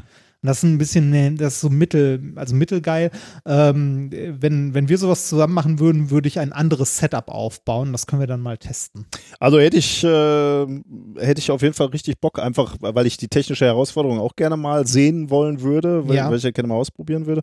Und weil ich äh, auch, ich habe so einen einen neuen YouTube-Kanal, den ich mal gerne gucke, das ist so ein Typ, ein Engländer, der äh, guckt sich Schwurbler an, ne? also äh, ja. Flacherdler und so, guckt sich die an und kommentiert die dann. Aber der, das ist keiner, kein Livestream, also der äh, schneidet die Videos richtig. Ja, Aber ich denk, wir, wir, wir, müssen das, was wir machen, auch nicht als Livestream machen. Wir können das auch als Video einfach aufnehmen. Ja, aber ich, ich glaube, dass, man könnte das ruhig live machen, weil ich würde jetzt nicht sagen, wir, wir wollen da jetzt wahnsinnig viel vorbereiten und, und skripten und so. Ich glaube, äh, äh, Mincorrect Reacting on äh, Schwurbelseiten ist schon was, was einfach auch funktioniert, weil es äh, weil es, äh, weil wir in, dem, in, der, in der Situation das witzig finden, oder? Stimmt, das, stimmt. Das könnte, äh, das, dann bräuchte man da gar nicht, also du hast recht, dann bräuchte man da nicht mal viel vorbereiten oder so. Das könnte man einfach mal spontan so machen, ein bisschen was sammeln und dann mal also zusammen drauf gucken. Guckt sich zwei, äh, zwei Expo oder zwei, zwei äh, Seiten an, wo so Schwurbelzeug da ist. Ich meine, so ein bisschen läuft das jetzt hier auch. Ich stelle dir eine Schwurbelseite vor, du klickst da drauf rum und die lustigsten Sachen finden wir eh immer online, ne? Weil ich ja, auch das vorher, stimmt.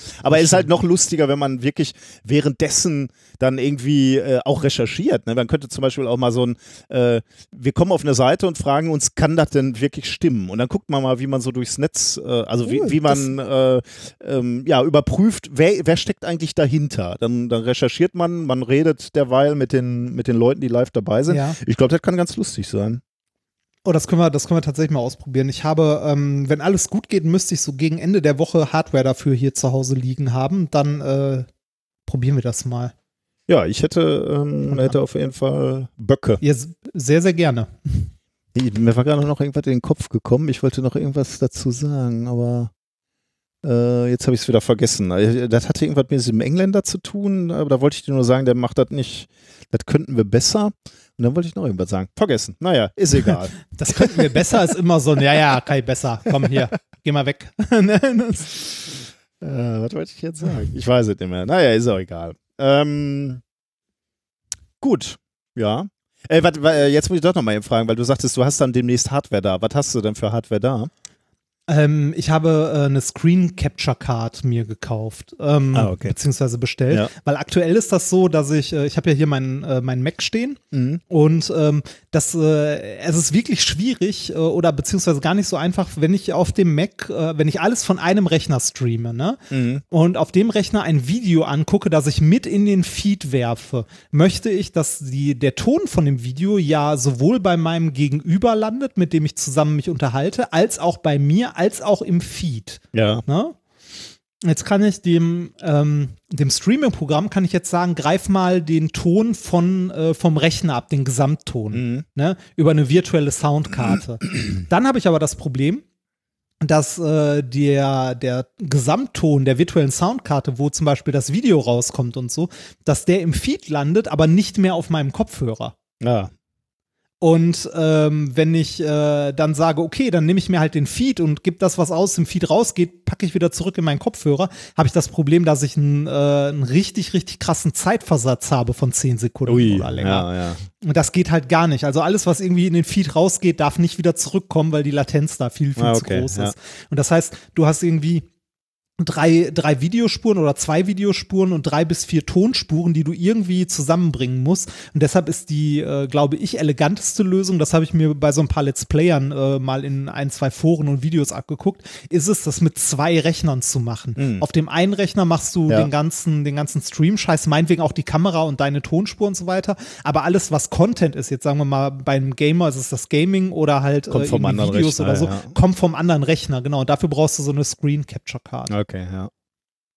Ja, und äh, die müsste mit äh, nächster Woche irgendwann mal da sein. Dann werde ich das hier mal zusammenstöpseln und mal ausprobieren. Und das Ganze sollte ja irgendwie auch noch möglichst wenig Latenz äh, auf allen Ebenen haben. Ja. Also ich hätte am Anfang gedacht, dass es simpler ist. Also einfacher. Das so wie diese Geschichte mit den Tonspuren ist erst was, wo ich drauf gestoßen bin, als ich es ausprobiert habe. Ja, ja, ja.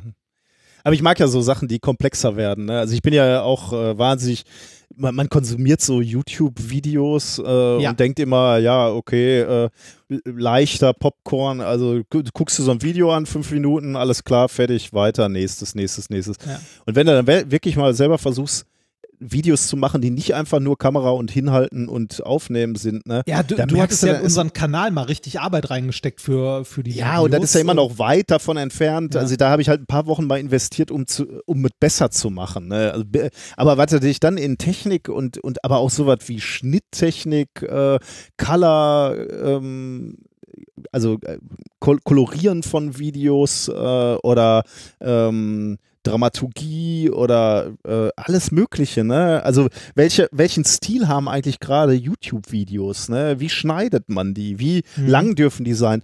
Also, was diese ganzen jungen Menschen da leisten, ne? Ey, also, allein, mal ganz ehrlich, bei, bei YouTube, ne, alleine das äh, User-Interface von YouTube, finde ich, ist ein Albtraum. Ey, mal ganz ehrlich, das User-Interface von, also jetzt nicht das Benutzer-Konsument, sondern das Creator-Interface, Ja. das heißt ja jetzt YouTube Studio, ähm, ist teilweise, also zumindest bei den Livestreams ist es ein, äh, das, womit ich mich jetzt beschäftigt habe, ist ein Albtraum. Ich habe zum Beispiel zwei Livestreams äh, erstellt, weil einer irgendwie automatisch erstellt wurde ähm, und habe auf zwei Kanälen parallel gestreamt, was ich gar nicht wollte, was dazu führte, dass in dem, äh, dass äh, ein Viertel aller Leute in dem falschen Stream hingen, quasi. Ähm, äh, also, wie gesagt, fand ich nicht so geil. Ähm, auch äh, bis das Video dann, äh, bis du das in deinem Kanal als Upload zur Verfügung stellen kannst. Ähm, das dauert einfach irgendwie ein paar Stunden, aber du bekommst nirgendwo eine Nachricht darüber, dass es halt dauert oder so, sondern es erscheint einfach nie und du fragst dich, wo ist es hin? ne? ähm, also, äh, wirklich, wirklich nicht, äh, nicht schön. Ich habe da einen heilen Respekt vor, äh, was man da alles einstellen ja, kann. Ne? ja. Ich bin ja auch so ein, also in, die, in dieses, äh, in dieses Livestream-Ding, in diesen Topf bin ich jetzt äh, gerade vor einer Woche reingefallen, weil äh, der äh, Basti macht ja irgendwie äh, für äh, MySpaß, das ist so, ein- so ein Comedy-Kanal, macht er ja so ein jetzt ein Corona-Format, wo er sich irgendwie mit irgendwelchen Comedians oder anderen bekannten Persönlichkeiten so ein, zweimal die Woche halt im Chat unterhält. Und da wir den anderen Podcast machen, hat er gesagt, so ja, komm, machen wir das auch mal zusammen. Ähm, dann wollten wir das machen und äh, die Produktionsfirma hat es nicht auf die Kette bekommen. Ah, echt? Krass. Ja, die, also die, die Technik, äh, die haben eine neue Software probiert an dem Tag und die haben es nicht hinbekommen, das ordentlich, äh, also ordentlich einzustielen. Beziehungsweise wahrscheinlich äh, ist bei denen gerade auch ein bisschen Land unter und die Ja. haben es nicht hinbekommen, das vorher ordentlich zu testen. Und das eine Viertelstunde vor live zu testen, ist keine gute Idee. ähm, auf jeden Fall hat es nicht funktioniert. Wir sind dann ähm, weil wir, äh, weil wir das trotzdem zusammen machen wollten, halt äh, auf Bastis Instagram-Feed ausgewichen und haben so ein Instagram-Live-Video Ah, in mh. grausamer Qualität mit richtig beschissenem Ton und so weiter gemacht und haben das später einfach auf YouTube hochgeladen, Ja. weil uns das jemand netterweise zur Verfügung gestellt hat, der es gerappt hat. Dann habe ich gesagt, komm, das machen wir nächste Woche nochmal, aber dann mache ich die Technik und dann gucken wir mal, ob das ordentlich geht. Ja. Und wir haben es halbwegs ordentlich hinbekommen. Wobei das auch noch so die, wie gesagt, nicht die gute Lösung war, sondern eher so die, man probiert's mal schnell. Aber ich habe Gefallen daran gefunden, Ja, ja. daran rumzuprobieren, wie man das denn ordentlich Man- hinbekommen könnte. Man hat ja jetzt äh, auch ein bisschen Zeit, sich wieder in sowas ja, reinzufuchsen. ne? so ja und, es, Technik. und es macht, ja. also mir hat Spaß gemacht, mich damit zu beschäftigen. ja, ich finde ja Komplexität irgendwie äh, auch faszinierend. Ne? Also ich muss wenn, immer wieder wenn feststellen. es wächst. Ne? Wenn, also ja, nicht, wenn es von Anfang an ja, super dann komplex ist ist, sondern schwierig. wenn es ja, wächst. Ja, ja.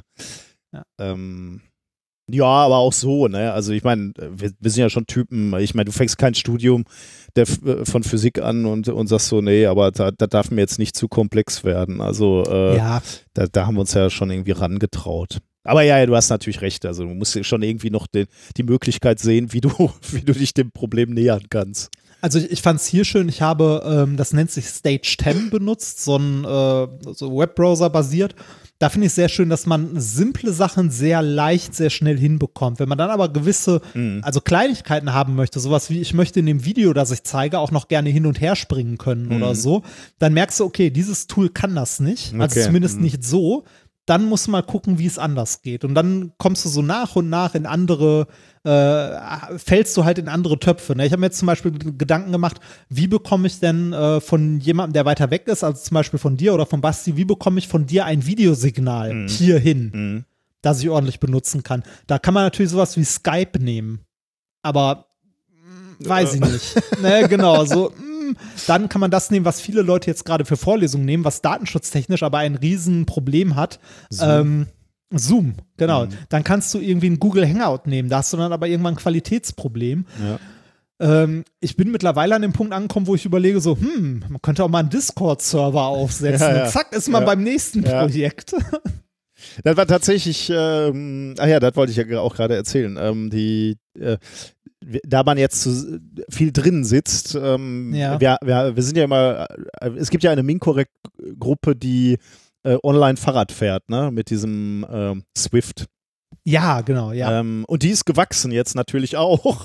Wir waren ja so im letzten Jahr, waren wir immer irgendwie so, weiß ich nicht, fünf, sechs Mannequin, die da gefahren sind. Und jetzt sind es, ich weiß nicht, 25, 30, die immer, also es ist schon eine große Gruppe, die da gemeinsam fährt. Ne? Äh, Was, was ich ganz lustig fand, äh, ein, äh, ein Chef in Anführungszeichen Kollege, der Dekan äh, der Elektrotechnikfakultät, äh, fährt auch auf Swift. Hm. Da er letztes Mal erzählt, da ich so, kenne ich. Kenn ich.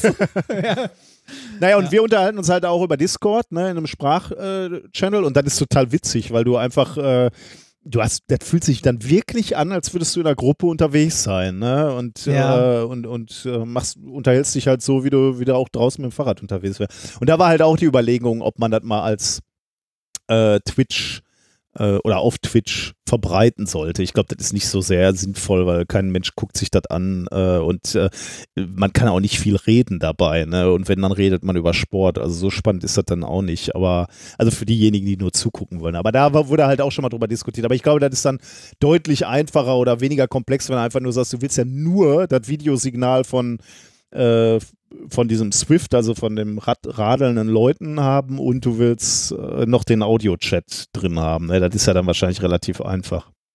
Mm, ja, wahrscheinlich, ja, ja, wahrscheinlich, ja, das geht. Das geht, weil es ja, äh, du kannst es ja alles an einem Rechner im Wesentlichen abgreifen. Dann nimmst du irgendwie äh, OBS und äh, schneidest ein Fenster zurecht. genau. Also, aber es sind auch andere Programme, die man dann mal testen muss. Und äh, ich finde das gerade sehr spannend, mich da ein bisschen äh, reinzuarbeiten. Ja, genau so hatte ich ja Spaß, auch mich mit Video zu beschäftigen, weil ich einfach Ja. Bock darauf hatte. Gut, aber jetzt sind wir, jetzt gehen wir zur Wissenschaft, oder?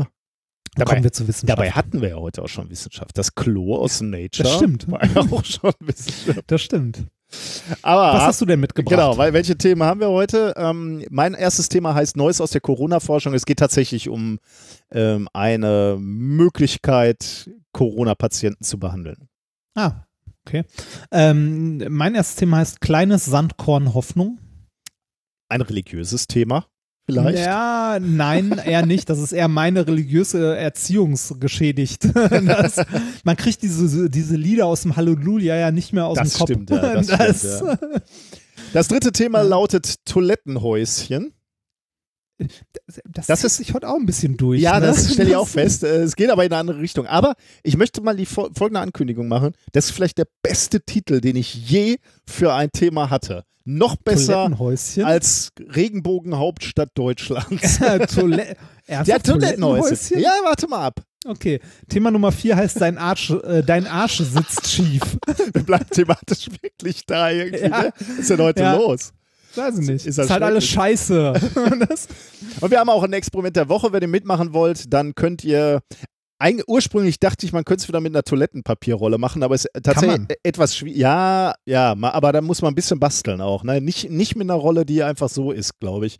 Ähm, Nicht? Also ja, die, die Physik ändert sich. Also nein, die Physik bleibt die, nein, die Physik ändert sich. Die Physik bleibt die gleiche, äh, aber der Angriffspunkt ist ein bisschen anderer, Sehr oder? gut, ja, würde ich auch so Das sagen. ist- Und ich glaube, ja. dann funktioniert es nicht mehr so ganz gut. Äh, können wir aber gleich Ah. mal diskutieren. Okay. Ähm, also äh, Toilettenpapierrolle, dann müsst ihr allerdings ein bisschen basteln oder, meiner Meinung nach, oder ein Jojo oder eine Garnrolle. Das ist das Klassische, was man, womit man das macht. Und dann ist es auch echt faszinierend. Ich habe es gerade nochmal ausprobiert. Echt irre.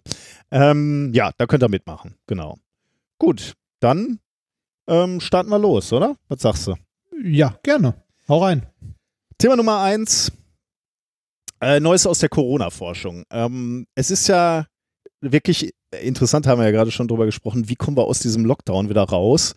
Ähm, und man kann ja ewig diskutieren. Hast du dieses tolle Video von der Mai gesehen, was so hoch gelobt Ja, wurde, auch zu Recht? ich. Ähm, da hat sie sich ja besonders diese, ähm, diesen R0-Wert angeguckt. Ne? Also die Frage, wie viel Patienten oder Neupatienten steckt ein Infizierter an, ähm, um, da, um dann zu gucken oder um dann die Aussage zu treffen, wir müssen diesen Wert eben deutlich unter Null drücken, äh, unter eins drücken, damit ähm, die Anzahl der Infizierten halt zurückgehen kann und damit eben auch die Kurve abflacht sozusagen. Ne? Mhm. Und dann eben genau, und das, das war eigentlich das, das äh, Beeindruckende be- aus dem, aus dem Video, oder sie hatte sich ja auch eine Studie vorgenommen äh, und aus der zitiert, ähm, sich anzugucken, wie lange kann das dauern. Und das Ergebnis war, äh, das kann mitunter relativ lange dauern, je nachdem, wie die, wie die Maßnahmen aus, äh, aussehen. Äh, kann das sehr, sehr lange dauern, bis wir wieder aus, aus dem Lockdown rauskommen.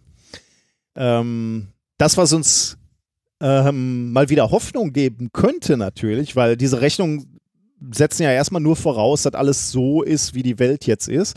Die Wissenschaft könnte uns natürlich, die Medizin könnte natürlich uns Hoffnung geben, wenn es ähm, Medikamente geben würde, ne, die die Patienten ähm, äh, unterstützend nehmen können oder Genau, also äh, das, das, das wäre eigentlich so der einzige, oder nein, der einzige vielleicht nicht, aber so der Ausweg aus diesem ganzen, aus diesem ganzen Lockdown und dem Chaos und so weiter, wenn man einen Impfstoff oder zumindest Medikamente hätte, dass man nicht einfach äh, ne, die Leute nur irgendwo hinpackt und sagt, so hier, Ja. Hilfe beim Atmen und heil mal vor dich hin, ne, sondern dass man wirklich sagen könnte, so hier, das Zeug musst du nehmen, dann geht's in einer Woche ist es besser. Ja, genau. Also- und alles, äh, alles f- ohne Medikamente ist halt, oder be beziehungsweise auch diese gesamte Strategie, äh, wir, wir flachen die Kurve ab, ist halt auch darauf ausgelegt, na klar, zum einen, um nicht die, ähm, um nicht die Krankenhäuser zu entlasten, aber eben auch, um nachher halt zu sagen, okay, in anderthalb, zwei Jahren haben wir Medikamente und dann werden die Krankheitsverläufe eben auch weniger dramatisch sein. Und also auch, auch da ist immer äh, am Horizont, sagt man immer, okay, die Medizin äh, wird uns den, den Arsch schon, schon retten. Übrigens sagt man ganz Ja. selten, ähm, die Homöopathen werden uns den Arsch schon retten. Ja, hör- hört man kaum, ne? Hört, man kaum. Das ist erstaunlich. Also ich, ich wollte gerade sagen, da ist es erstaunlich still geworden in der Ecke, aber mir ist heute so viel auf Twitter entgegengeflogen von, so- also ja, wir, wir haben äh, dir glaube ich auch, also ich glaube, wir waren beide Menschen. Ich weiß nicht, wie viele Leute uns dieses, äh, äh, irgend, ich weiß nicht, ob es Homöopathie war oder irgendwie Ringelblumen irgendwas. Ähm, warte mal, was war denn das? Irgendwie, irgend sowas. Äh, Wenn du da raussiehst, äh, kann ich gleich nochmal, da, da war auch irgendwie vor ein paar Tagen der Tweet, äh, wo die Homöopathievereinigung oder ich weiß nicht, wie die äh, zusammengesetzt sind, äh, äh, sag, sagte auch wieder, bei Corona sind die ersten sechs Tage oder so die Homöopathie-Tage, wo man da noch was machen kann. Wo du so gedacht hast, Alter, ey. Aha, das äh, Klangcluster Coronavirus. Was? Ja. Informiert das erworbene Immunsystem und soll äh, täglich einmal gehört werden. Bei vorhandenen Symptomen kann die Hörhäuf Hörhäufigkeit gesteigert Oh, werden. CD mit neun Tracks kostet 49,90. es gibt, es gibt auch, äh, also es gibt auch das Wohlfühl-Immun 1, das ist dann zusammen mit dem Klangcluster Coronavirus. Das ist ein geiler, also das äh, der, äh, der KCC, der Klangcluster Coronavirus. Ähm, da gibt es das Corona, die Corona-Schutzkur besteht aus Wohlfühl-Immun 1 und dem Klangcluster Coronavirus. Zusammen koordinieren und informieren die ange Moment, das angeborene und erworbene Immunsystem. Scheiße. ey. Kostet bis 30.05. nur 72 an, äh, nee, nur 60 statt 72,90 Euro. Oh, das ist aber ein Riesenrabatt. Wahnsinn, ne? Finde ich aber gut, dass sie, äh, dass sie das jetzt billiger machen in der Zeit. Ja, also sie könnten ja jetzt auch einfach den Preis hochschrauben, weil die Nachfrage ja wahrscheinlich groß ist. Aber nein, völlig selbstlos machen sie es günstiger. ja, Finde ich gut. Wahnsinn. Also, äh, kommen wir mal wieder zurück zur Medizin Ja. und nicht zu, so, zu so Schwurbelkram. Ähm, wobei noch mal ganz kleinen Disclaimer natürlich vorneweg. Wir haben ke keine Ahnung von Medizin. Äh, ich kann auch wirklich nicht einschätzen, welcher Weg der aussichtsreichste ist. Ich finde es halt immer nur sehr spannend, am akuten Fall, den wir jetzt gerade haben, etwas über Medizin zu lernen. Ähm, denn wir beide haben uns ja in unserer Vergangenheit viel zu wenig mit medizinischen Fragen auseinandergesetzt. Das stimmt wohl. Und genauso, äh, deswegen finde ich es auch jetzt hier in diesem vorliegenden Fall wieder interessant, äh, eine Art der möglichen Therapie kennenzulernen. Aber wie gesagt, ich hab, kann überhaupt nichts dazu sagen, ob das skalierbar ist oder wie, wie erfolgsversprechend es ist. Aber ich finde es interessant, die Idee, die dahinter steckt, weil es nämlich eine alte Idee ist und eine Idee ist, auf die wir beide auch kommen könnten. Äh, und deswegen Menschen auch schon vor vielen hundert Jahren darauf gekommen oder seit hundert Jahren darauf gekommen sind. Also, äh, Wissenschaftlerinnen und Wissenschaftler arbeiten natürlich an Medikamenten und Impfstoffen ähm, gegen das Coronavirus SARS-CoV-2. Ähm, aber ähm, du brauchst natürlich immer erst noch klinische Studien, ne? Und die, die ko kosten immer Zeit, wenn du was Neues entwickelst. Und deswegen kommen, selbst wenn jetzt Medikamente irgendwie entwickelt werden, dann brauchen die ihre Zeit und das, das kommt halt alles für akut erkrankte Covid-Patienten sowieso zu spät.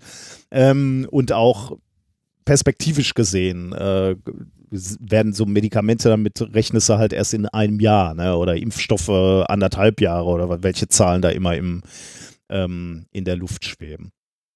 Aber, und das ist jetzt die Idee dieser Studie, was ist denn eigentlich, wenn wir die Möglichkeiten der Natur nutzen, die Selbstheilungskräfte des Menschen, habe ich mir notiert. Und dann Ja. kriegst du jetzt schon wieder äh, Panik, weil natürlich über unsere ganzen Schwurblau von Selbstheilungskräften sprechen. Aber ich meine, ähm, äh, etwas anderes. Wir haben in, in der letzten Folge schon über Bluttransfusion Transfusion gesprochen. Und vor, ähm, vor 100 Jahren gab es schon Infektionskrankheiten, die mit äh, Transfusion behandelt wurden, nämlich mit Transfusion von Blutplasma. Und zwar Blutplasma von bereits gesundeten Patienten.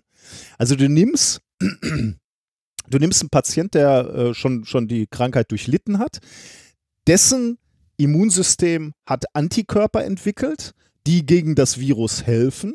Und jetzt nimmst du dieses Blut und benutzt das bei akuten Patienten. Also äh, machst eine Transfusion von diesem Blutplasma und äh, spritzt das akut Kranken und die äh, profitieren dann eben von den Antikörpern, die sich in dem Blutplasma befinden.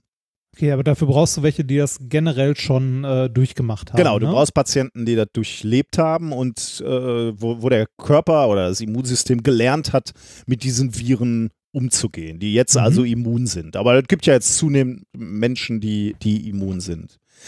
Ähm, diese Antikörper, wie sehen die aus? Wie können die aussehen? Also manche äh, Proteinmoleküle, manche Antikörper sehen so aus, dass die gezielt an bestimmte Oberflächenstrukturen des Erregers koppeln und die dann ähm, oder damit dann das Virus quasi neutralisieren. Nämlich, äh, und da ist es wieder, ich glaube, wir haben in, in den letzten drei Folgen immer drüber gesprochen, dieses Spike-Protein, ne, was auf dem SARS-CoV-2 drauf sitzt.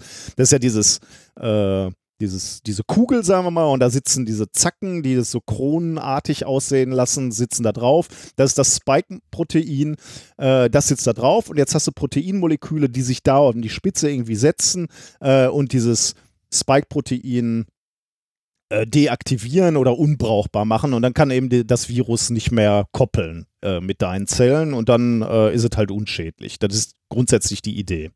Mhm. Hey, übrigens, da, da muss ich ganz kurz einen Einschub machen. Die, äh, dieses äh, Spike-Protein, apropos, ne, das ist mir auch äh, in der letzten Woche über den Schreibtisch gelaufen.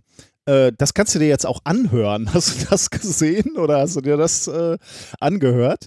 Äh, Ähm, nee, ich habe es gesehen, aber ich habe es mir nicht angehört. äh, das habe ich dir mal mitgebracht. Da kannst du mal ganz kurz ähm, Warte mal, das ist dieses hier. Ich schmeiß das mal eben in die.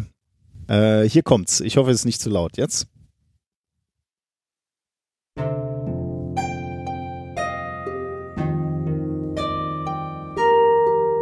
Gefällt's dir? Hat was Chinesisches. Das ist wahrscheinlich die Industrie. Klingt, also, das klingt so ein bisschen nach Pentatonik. Ja, das ist, äh, das ist interessant, dass du das sagst, ja.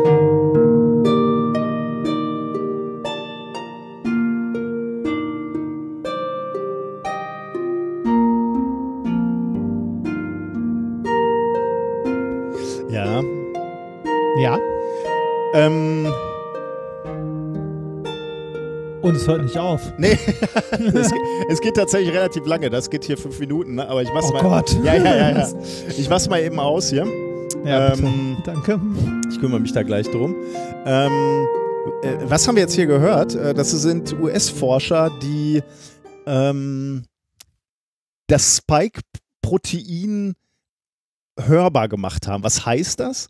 Ähm, was dich natürlich als Physiker nicht so sehr überrascht, äh, wenn du Molekülspektroskopie machst, ähm, da, dann, dann guckst du dir im Prinzip Schwingungen von äh, Molekülen an. Ne? Du regst Ja. die irgendwie an mit Licht oder mit, äh, ja, aber meistens wahrscheinlich mit Licht.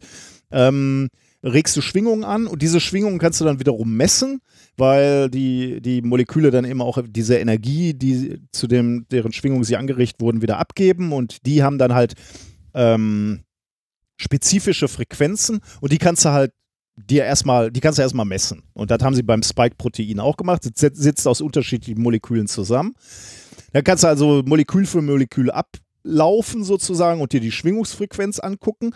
Und dann, die hörst du natürlich noch nicht, die Schwingungsfrequenz, die haben sie dann noch ähm, transformiert auf eine Tonhöhe, die wir auch hören können.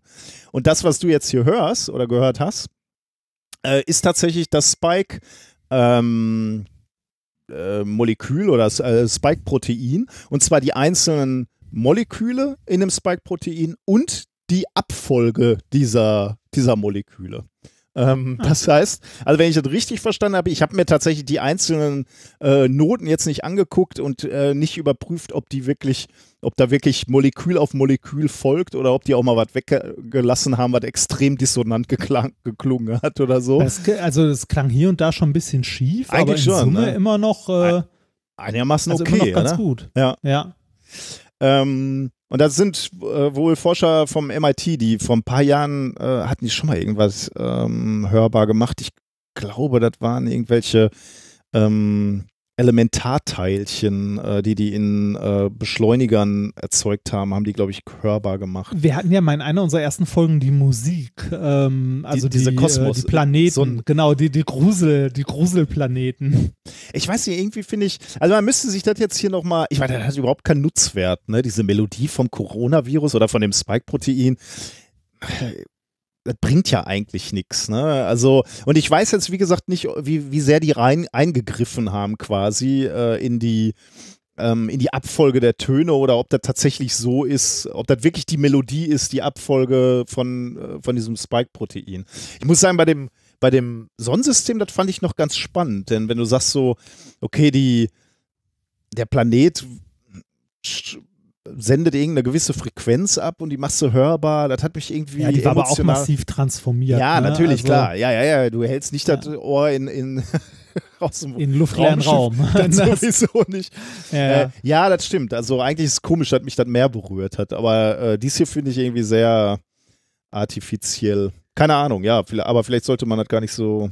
Na gut, also wir haben es gehört. Wir haben, wir haben das Spike-Protein gehört. Wir, gelernt haben wir daraus jetzt nicht so viel, aber immerhin. aber äh, schön war's. genau, schön war's. Ähm, ernst dann allerdings. Okay, aber zurück zum eigentlichen Thema. Ne? Also im Idealfall haben wir ein Blutplasma von Menschen, die gerade die Infektion hinter sich haben. Und die haben extrem viele Antikörper, die eben an dieses Spike-Protein binden und das unschädlich machen, äh, in diesem Blutplasma. Äh, wenn du das jetzt an den akut Erkrankten überträgst, ähm, äh, werden die Cool, Anti äh, ja. kurze Frage zum Blutplasma. Ja. War da die Blutgruppe egal? Ja, weil das ah, gereinigt ist. Gute Frage. Okay, Ähm, ja. äh, das ist im Wesentlichen, äh, machst du das erst, äh, also nimmst du Blut ab, äh, er, erzeugst dann, dass es nicht mehr gerinnt. Ich glaube, das macht man noch chemisch, aber das weiß ich nicht, habe ich nicht nachgeguckt.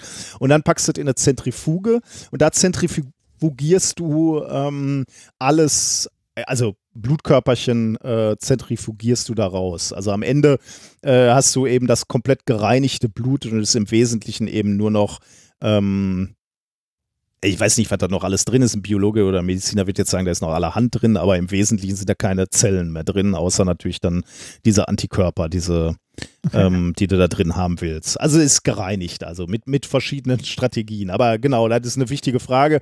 Da sind keine dein, dein Körper reagiert da, das muss nicht passend sein, dein Körper reagiert jetzt nicht irgendwie auf, auf die Transfusion negativ. Ähm, das ist keine neue Idee. Ähm, das wurde auch schon damals gemacht bei den, ähm, beim, beim SARS-Erreger, beim MERS-Erreger, bei H1N1-Pandemie 2009 wurde das auch eingesetzt. Also es ist jetzt überhaupt keine neue ähm, Strategie, aber ähm, es finde ich interessant zu sehen, dass genau diese Strategie jetzt auch mal ausprobiert war beim SARS-CoV-2. Achso, man, man weiß aber nicht, ob es funktioniert, oder? Also ob es was bringt. Oder ist das so ein, ist das so ein Vorgehen, von dem man sagt, so okay, das funktioniert in 10% der Fälle auf jeden Fall? Ähm, die Studie, die ich dir vorstelle, äh, da haben sie es ausprobiert. Die haben es an Menschen ausprobiert. Also die waren offensichtlich so äh, confident, dass es funktioniert, dass sie es ähm, gemacht haben an äh, akut Infizierten. Ähm, und bei, bei SARS, MERS und H1N1 hat es funktioniert, ne? da wusste man das. Und da hatte man auch schon verschiedene Dinge darüber gelernt. Und die Erreger sind ja äh, ähnlich. Und man hatte auch ein paar Sachen gelernt, die man jetzt hier direkt richtig gemacht hat. Da komme ich aber gleich noch zu. Ähm, der, äh, das, der Artikel, der hier rausgekommen ist, heißt Effectiveness of Convalescent Plasma Therapy in Severe COVID-19 Patients ähm, veröffentlicht in PNAS am 6. April 2020. Die Forscher haben genau das gemacht, worüber wir gerade gesprochen haben. Äh, genesene Covid-Patienten, denen haben sie Blut entnommen, haben das gereinigt, haben daraus eben Blutplasma erzeugt. Und ähm, ein Blutplasma, das neutralisierte Antikörper äh, mindestens mit einem Titer von 1 zu 640 äh, ähm, oder was, was ein Titer von 1 zu 640 erreicht. Jetzt muss ich nachgucken, wann Titer ist, weil ich keine Ahnung davon habe. Äh, Titer ist wohl ein Maß für äh, Volumen pro Stoffmenge oder pro Volumen pro Masse. Also im anderen, ähm, mit anderen Worten, wie viel Antikörper sind da pro Volumen ähm, Blutplasma drin? Also die Konzentration sozusagen. Bist du noch da? Ja, ich versuche dir zu folgen. Das ist okay, also Ja. mit, mit anderen Worten äh, kann, kann man auch einfach sagen, die haben Blutplasma erzeugt und haben zugesehen, dass die Konten Konzentration der Antikörper sehr hoch ist in dem Blutplasma. Das ist Sag eigentlich das das, doch Wichtige. direkt so. Ja, Das- okay, ja.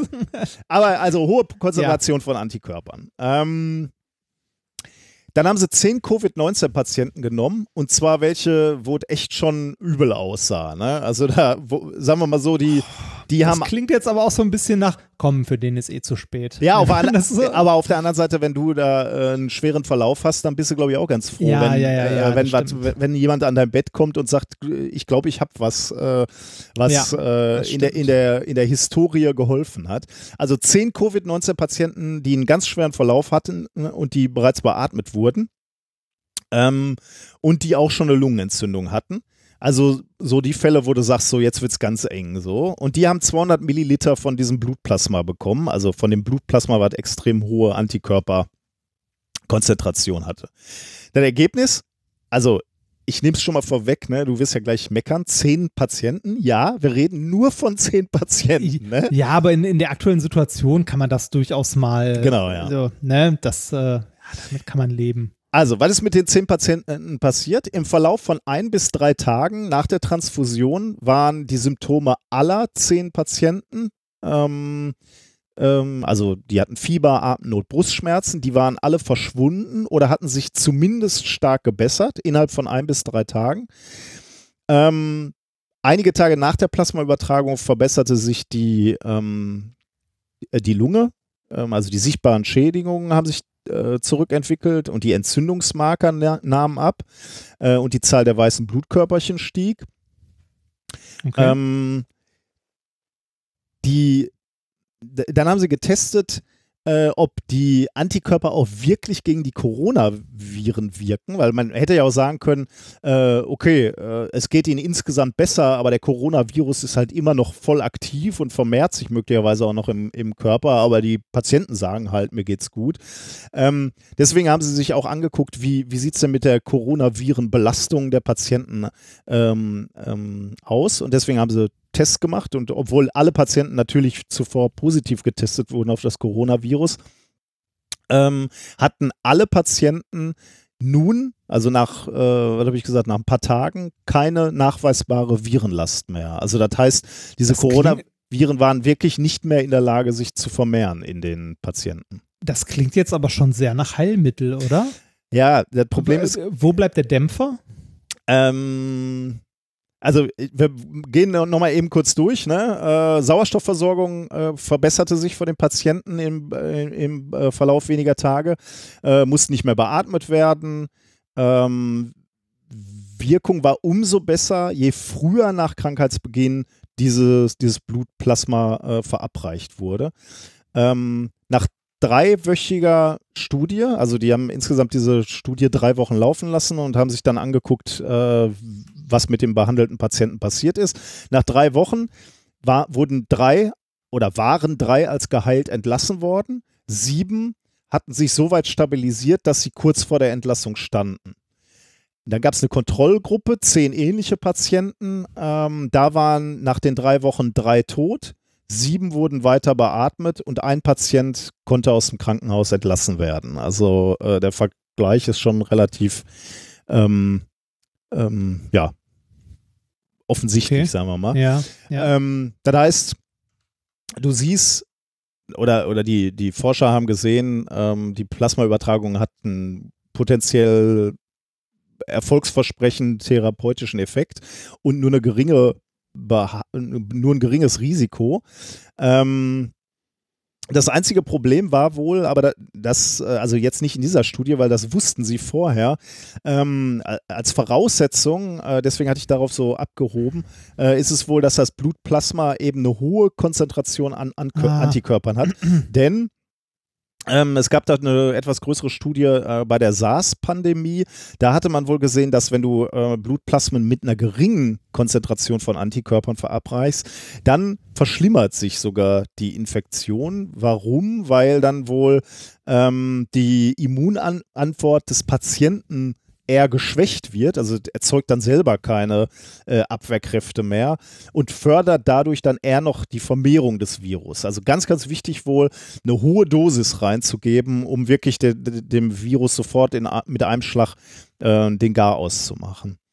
Ähm, Aber, aber das, ähm, also, äh, wie, wie war das jetzt? Hat man Patienten gesucht, die schon eine hohe Konzentration hatten oder konnte man die noch weiter, also, ich glaube, du reicherst die einfach. Ich glaube, du reicherst die einfach an. Also du, ich glaube, du kannst die Konzentration. Aber das habe ich mir Also, tatsächlich äh, jetzt nicht angeguckt. Ja, ähm, aber da ist die Frage, kann man die anreichern, indem man äh, zusieht, dass sich die Antikörper vermehren oder muss man einfach quasi Blut destillieren? Ich habe Also- das jetzt ehrlich gesagt so verstanden. Also ich glaube, du brauchst eben äh, diese, diese hohe Konzentration in dem äh, Blutplasma und dann musst du den Leuten auch noch 200 Milliliter geben davon. Ne? Ähm, aber ja, also ich hätte das jetzt auch als Destillieren, also natürlich nicht im wörtlichen Sinne, aber genau äh, das, also ja, gute Frage. Ich weiß nicht, wie viel man aus einem Menschen kriegt. Konnte ich dem, so ausquetschen. äh, kann ich dir gerade nicht sagen, ja. Ähm, das, das müsste ich nochmal nachgucken, wie viel, äh, wie groß der Bedarf denn wäre und wie viel geheilte Menschen du jetzt schon hast. Und könnte man da jetzt sagen, legt man die alle an den Tropf und ho- holt da genug raus aus einem Menschen. Äh, kann ich jetzt tatsächlich gerade nicht sagen. Hm. Die Forscher selbst haben gesagt, ähm, ähm, dass äh, genau natürlich jetzt die Frage ist, also erstmal musst du natürlich jetzt eine ordentliche klinische Sch- Studie machen. Ne? Das ist natürlich jetzt noch nicht mit zehn, äh, mit zehn Patienten kannst du natürlich da jetzt noch nicht viel machen. das ist eine Pilotstudie, die Hoffnung gibt, aber äh, ist ein erster Fingerzeig, aber äh, jetzt musst du natürlich so Sachen, das scheint jetzt geklappt zu haben, aber du musst jetzt natürlich gucken, was ist die optimale Dosis. Du willst ja auch nicht zu viel den Leuten geben, äh, wenn du noch, noch tausende Leute hast, die im Sterben liegen. Also was ist die optimale Dosis? Was ist der richtige Be Behandlungszeitraum? Ähm, und dafür brauchst du halt jetzt noch randomisierte klinische Studien. Studien. Was ich auch gut fand, war äh, die, die ähm, weil du natürlich genauso wie ich äh, jetzt natürlich erstmal sagen, äh, super, dann haben wir doch, äh, wissen wir doch, welche Strategie wir nehmen sollen. Aber die sagen eben auch, wir müssen ein bisschen vorsichtig sein. Die Leute, die in dieser Pilotstudie behandelt wurden, die haben natürlich auch anti, andere antivirale Mittel bekommen zur gleichen mhm. Zeit. Ne? Du sagst denen ja nicht, ah. wir nehmen euch jetzt alles andere weg und ihr kriegt das Blutplasma und dann gucken wir mal, sondern die haben die optimale Betreuung gekriegt und noch zusätzlich das Blutplasma. Und möglicherweise äh, waren ja auch, also ist zumindest jetzt nach dieser Datenlage nicht auszuschließen, ob nicht vielleicht auch die antiviralen Mittel waren oder die Kombination. Oder die Kombination. Genau. Mm, und da okay. muss man jetzt genau gucken, ne, welche, wo ist denn da jetzt dieser Wirkmechanismus? Aber auf jeden Fall eine Richtung, die spannend ist, die also dass da was, also dass das was gebracht hat, ist ja schon mal sehr beruhigend. Fall, ja. Auf ne? jeden Fall, ja. Ja, äh, und weder, also ich finde einfach äh, im Moment, wie gesagt, also der Disclaimer von vorne nochmal, ähm, wir haben überhaupt keine Ahnung, ob sowas skalierbar ist oder finanzierbar ist oder was auch immer. Ähm, ich finde es halt immer nur spannend, welche, welche Strategien es da so gibt. Ne? Also. Mhm. Äh, ich finde, also ich bin bei sowas immer wieder erstaunt, äh, also wie, wie, komplex der Mensch ist oder wie komplex Organismen sind mit Viren und so weiter und so weiter. Man hat ja als Physiker, ne, ist man ja so ein bisschen geschädigt und hat, und hat so das Problem, dass man denkt so, ey Alter, wir können Schichtsysteme aus einzelnen Atomen bauen, ne? Und da gezielt einzelne Atome austauschen und so, ne? Wir können mit einem mit einem fucking äh, Elektronenmikroskop irgendwo Animationsfilme aus einzelnen Atomen bauen. Und das konnten wir in den 90ern schon. Ne? Aber wir kriegen es nicht hin, herauszufinden, wie so ein, wie so ein Virus funktioniert.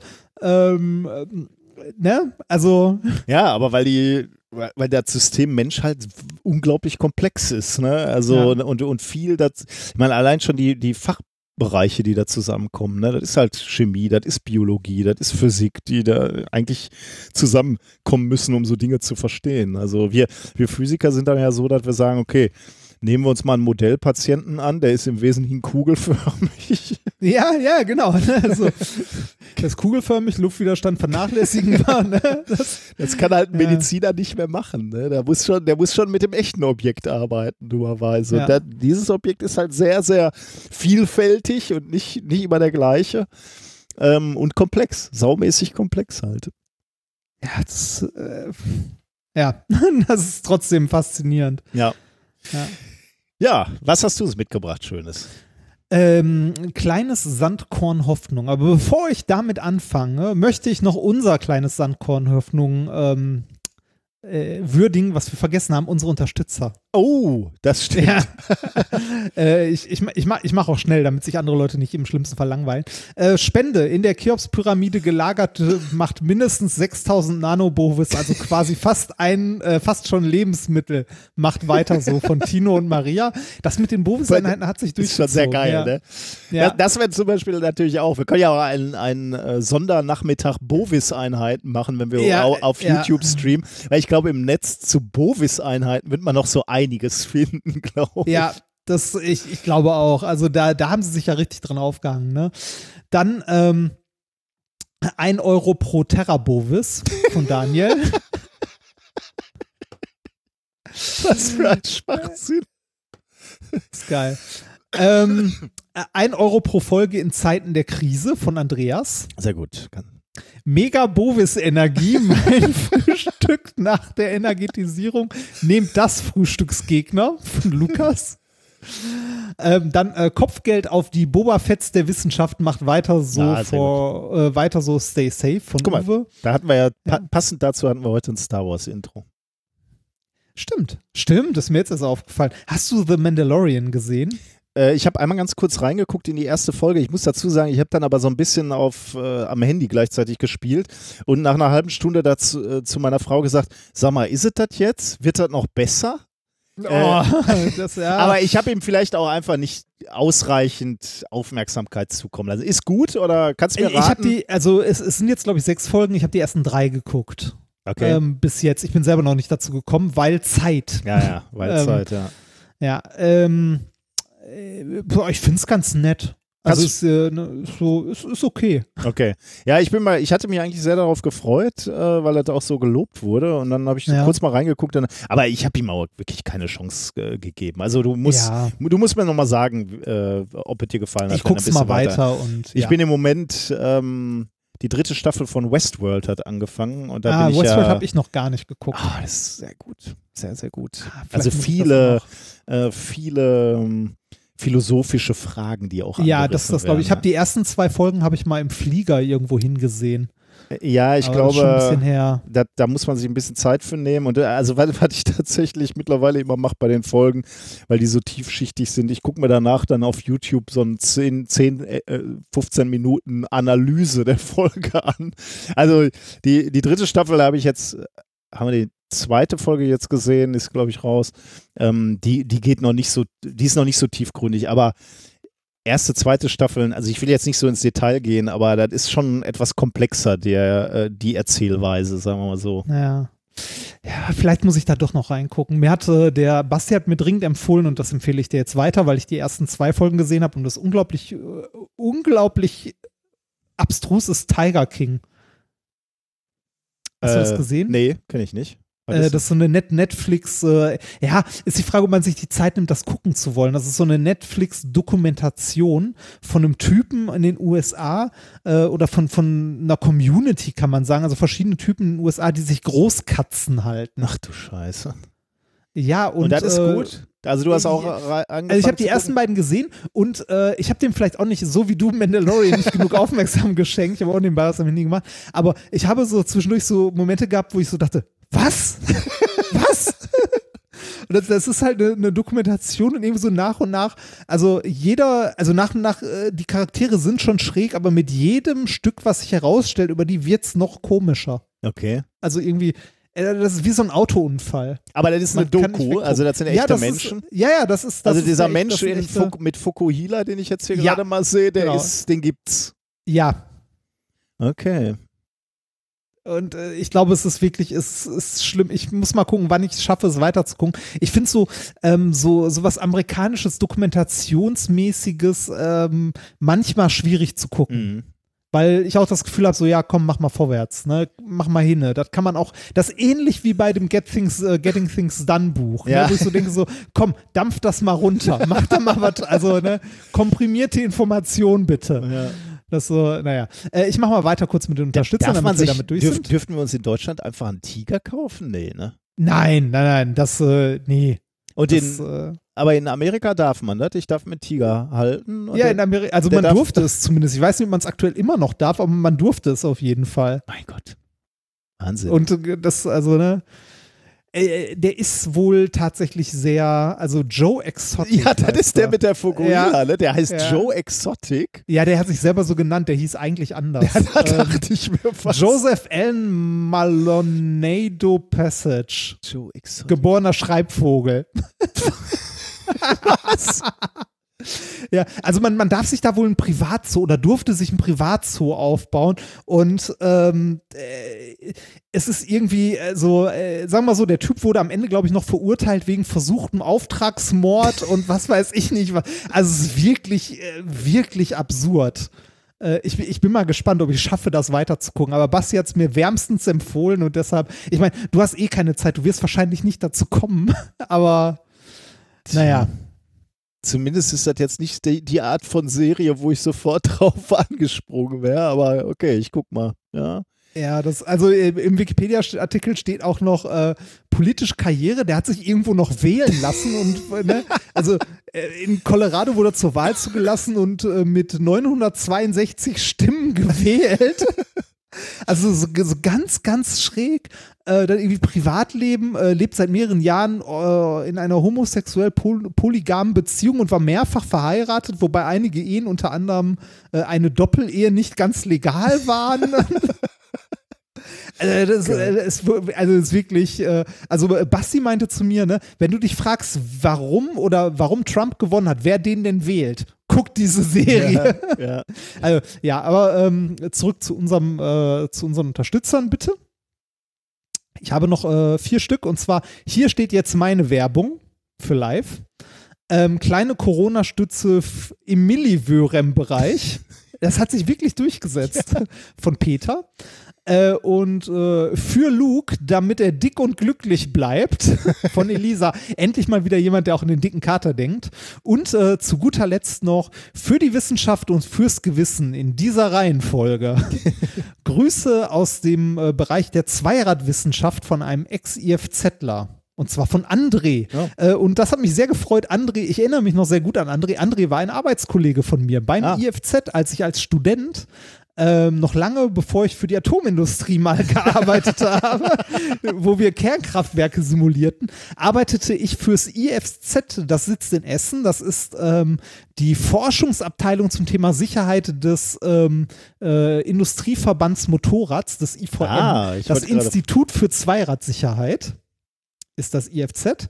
Äh, und das ist ähm, äh, der IVM ist der Industrieverband Motorrad, also die Lobbyorganisation der Motorradindustrie in Deutschland, die auch die Intermod organisierten, die Motorradmesse in Köln, die ich mal mit, also wo ich mit in der Organisation war, beziehungsweise im Aufbau und so. Das war sehr nett da. Also schöne Grüße Du an hast die André. Motorradmesse mitorganisiert? Nein, mitorganisiert ist zu viel gesagt. Ich war zu der Zeit dort Werkstudent. Ah, also. ah, okay. Also, also ich habe, ich habe mit aufgebaut und ich durfte die äh, teilweise die Motorräder von den Herstellern zu ihren Ständen fahren. Oh, cool. Sehr schön, ja. Da ist bestimmt geil, mal in so einer Ja, Messehalle das, das zu war fahren. geil. oder? Ansonsten war der Job scheiße und der Chef ein Arsch. Aber oh, wer weiß, vielleicht hört er das hier. Ach, ist mir egal. Der war Nee, der, der, ja, weiß ich nicht, war, war, war eine komische Zeit da. Also ich habe ähm, äh, dort hauptsächlich äh, Pakete gepackt und Rechnungen geschrieben und so, weil das IFZ ähm, ganz viel Lehrmaterial erstellt hat für Fahrschulen und Ah. so. So äh, sicher Motorradfahren und so weiter und so Sehr weiter. schön. Ja. Ja, so. Damit sind wir durch mit den Unterstützern. Genau, Thema Nummer zwei. Ja. Kleines Senfkorn Hoffnung. Äh, Sandkorn. Sandkorn, Sandkorn. Da sieht man auch deine katholische Ja, Prägung. Natürlich. Das Halleluja. So, ähm, ich fange mal mit ein paar Fragen an. Was ist das Element, das wir mit Abstand am saubersten gewinnen bzw. herstellen können? Ah, gut, dass du mir diese Vorlage gegeben hast. Silizium wahrscheinlich. Ne? Richtig. Weil wir's- Silizium. Weil wir es für die Halbleiterelektronik brauchen und da müssen wir halt sehr, sehr gezielt, also erstmal sauberes Silizium, aber auch dotiertes Silizium. Also, ja, da kommen wir später zu. Langsam, okay, okay. langsam. Ne? Okay. Das Silizium. Wie sauber ist denn das saubere Silizium? Weißt du das? Oh, ähm, Ich weiß, also ich weiß es auch nur, weil ich für meine Doktorarbeit halt hier, ne, hier sauberer Diamant und auch dann da auch nach, also recherchiert habe, was denn das sauberste Material ist, was wir herstellen können und wie sauber. Boah, wie, also, was, da der Rekord ist, habe ich überhaupt kein Gefühl für. Bin ich gespannt, was du mir erzählst. Also äh, wir haben ja beim Diamant, äh, also als wir den Diamant hergestellt haben, haben wir uns ja im PPB-Bereich Ja. bewegt. Ne? Wenige PPB, also Parts per Billion. Also Das Ver wäre- Verunreinigung, ne? Ja, genau, genau. Also Teil, Teilchenverunreinigung. Also ein, also ein PPB wäre ein verunreinigtes Teilchen in 10 hoch 9 Teilchen. Ja. Ja, also viel. Bei Silizium kommt man wohl. Was heißt äh, viel? Wenig. Ja, ja, ja, also äh, wenig in viel Teilchen. Ja, ja, genau. So, Achso, ne? okay. Na, ja, ja. Ähm, bei äh, Silizium kommt man wohl äh, zu einem, also kommt man in einen Bereich, der nochmal drei Größenordnungen darunter liegt. Wahnsinn. Also 10 hoch 12. Ein, ein verunreinigtes, Teil- also nee, beziehungsweise mehr, ein paar unver, verunreinigte Teilchen in 10 hoch 12. Da sind wir aber dann schon bei den, also das ist schon, äh, das ist quasi so Rekordbereich. ja, ja. Ne? Also wenn du in der Halbleiterindustrie bist, bist du irgendwie so, ich glaube bei 10 hoch 10, 10 hoch 11 oder so. Also, Hat er denn Ja. überhaupt noch einen technischen Wert dann in der Reinheit? Oder weißt, weißt du das? Also wofür boah, das ich? weiß ich nicht. Das, äh, das kann ich dir nicht Das beantworten. macht dann ja für meinen also, Computer keinen Unterschied mehr, ne? Sage ich jetzt mal so ketzerisch. Ob, aber Ähm, puh, das ist eine gute Frage. Also, ähm, ich sag mal so, die Strukturgrößen werden ja immer kleiner. Ne? Wir sind ja mittlerweile bei Ah, okay. 7 Nanometern Ah, oder okay. so. Hat irgendjemand sich schon auf die Fahnen geschrieben, wenn ich mich nicht irre? na Ähm, gut. und, äh, und je kleiner es wird, desto äh, drastischer wird das ja irgendwann, ne? Mit Na okay.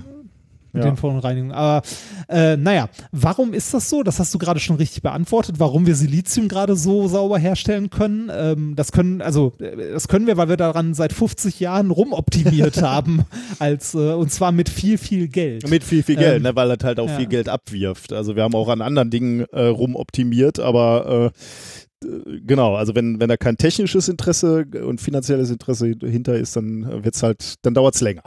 Genau, und da, da war das Interesse groß, weil unsere integrierten Schaltungen und Sensoren und so weiter aus dem Zeug gebaut werden. Ähm, deshalb will man es auch so sauber haben, damit man es gezielt wieder dreckig machen kann. wie du gerade schon angeteasert hast. Dotieren nennt man das. Was das genau bedeutet, erkläre ich gleich nochmal.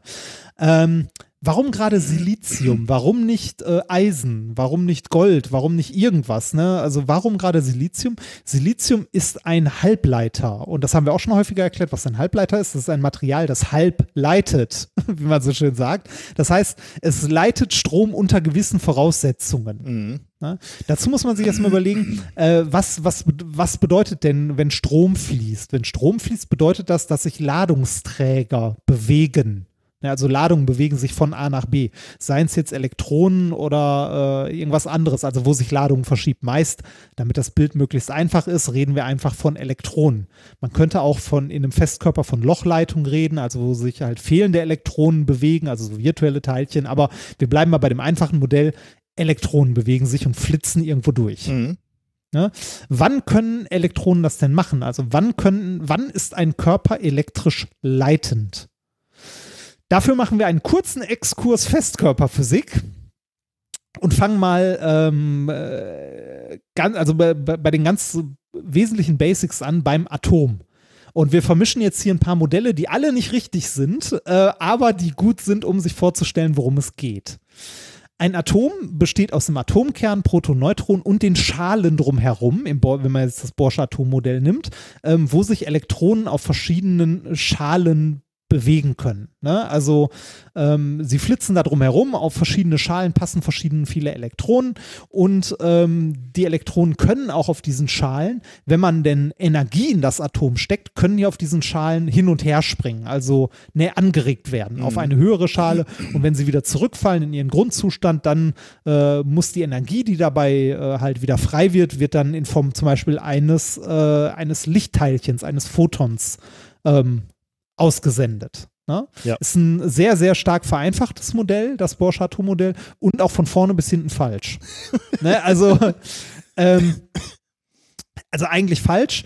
Ähm, das wusste auch da, also jetzt kam, ne, jetzt kommen so Leute, ja, warum lehrt man das denn dann, wenn man weiß, dass das falsch ist? Weil es halt ein Modell ist, das viele Phänomene gut erklären kann, man eine gute Vorstellung davon bekommt, ähm, äh, ein bisschen was damit erklären kann. Und wenn man es verstanden hat, dann versteht man irgendwann auch, was denn daran falsch ist, und warum das nicht so sein kann.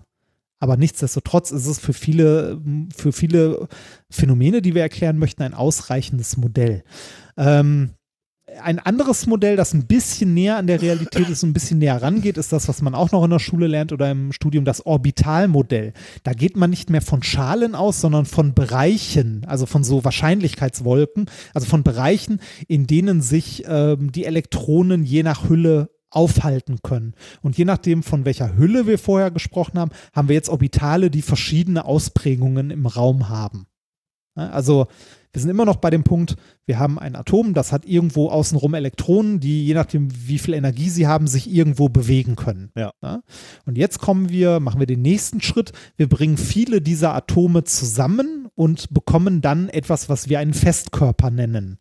Ein Stück Metall, ein, äh, weiß ich, ein Stück Glas oder was auch immer. Ne? Ein Festkörper, ein Draht. Ne? Irgendwas, wo drin Strom geleitet werden kann oder halt ein Siliziumchip. Wenn wir viele Atome zusammenbringen, dann ähm, ordnen die sich nicht zufällig an, sondern sehr regelmäßig. Deshalb äh, spielen Kristallstrukturen in der Festkörperphysik eine sehr, sehr große Rolle. Ähm, und wenn ein Physiker von Kristallen spricht, dann meint er nicht das Kristallglas in der Küche, das da rumsteht. Und er meint auch nicht unbedingt ein Kristall im Sinne von, äh, von so Mineralien oder so, sondern mit Kristall meint man die Struktur. Also auch ein, ein Stück Metall kann ein Kristall sein oder besteht aus vielen oder einzelnen Kristallen. Ja.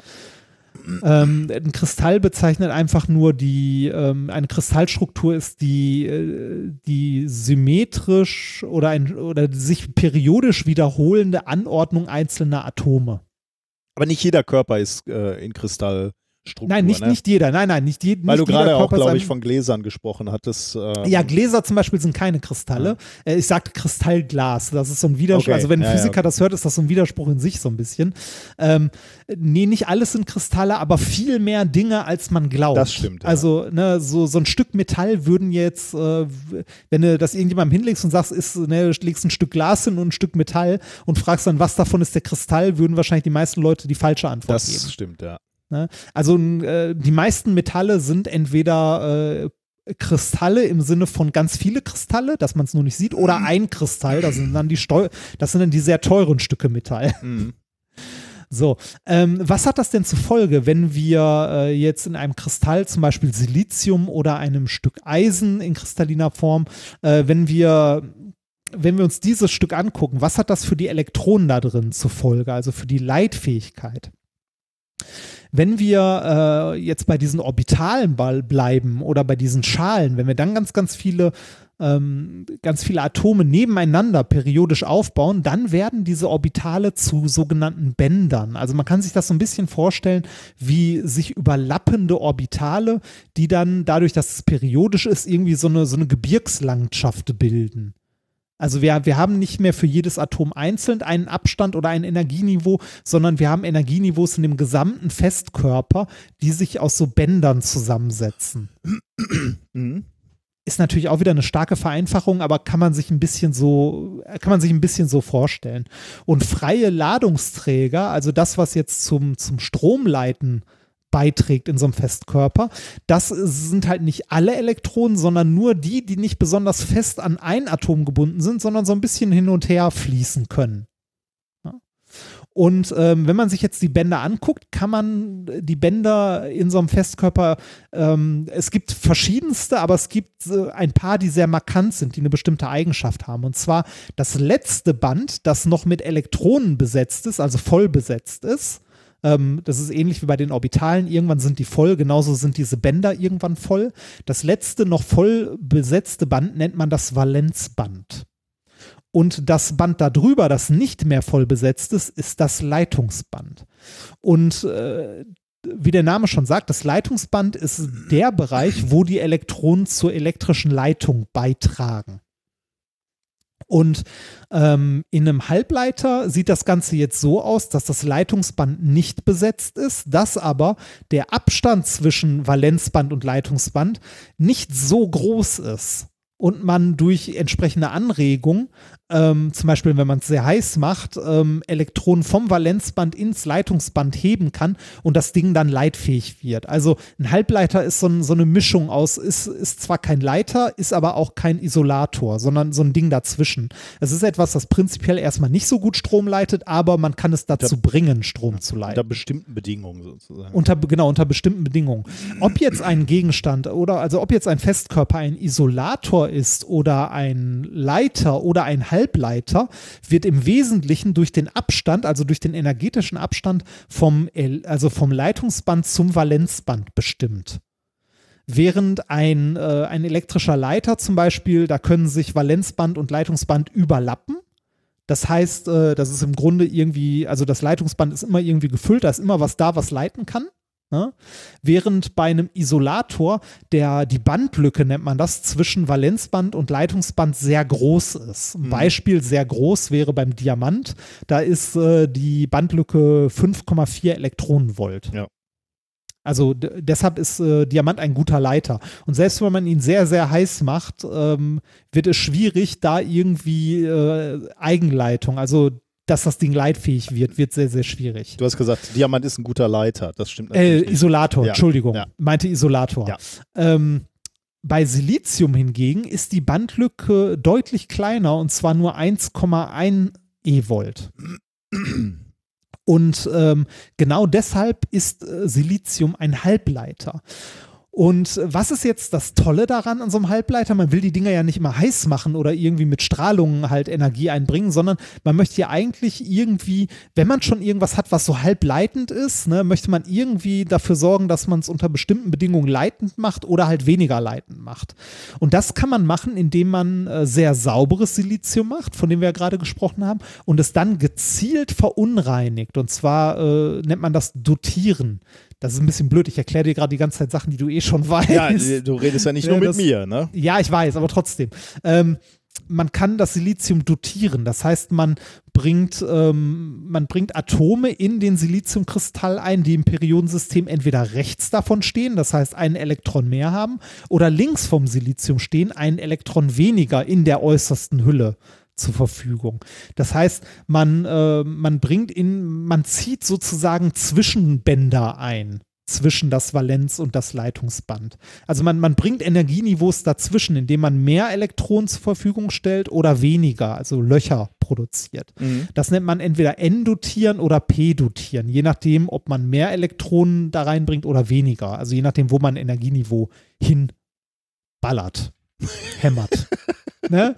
Einfach ausgedrückt. Und was ist das Tolle daran? Wenn man äh, wenn man das macht und dann verschieden dotierte Stoffe zusammenbringt, ne, also N-dotierte und P-dotierte, sogenannten PN-Übergang baut, dann kann man Dioden bauen, also Bauteile, wo Strom nur in eine Richtung durchgehen kann oder noch toller, man kann Transistoren bauen, ähm, quasi kleine Bauteile, wo man äh, die Leitfähigkeit, also wo man drei Kontakte hat und die Leitfähigkeit, ob da jetzt Strom durchgeht oder nicht, über den dritten Kontakt steuern kann. Also Schalter im Wesentlichen. Ja. Und diese Schalter kann man dann mit Halbleitertechnik sehr, sehr, sehr klein bauen. Und zwar mehrere Millionen oder ich weiß nicht, ob wir schon bei Milliarden sind, auf einen einzigen Siliziumchip.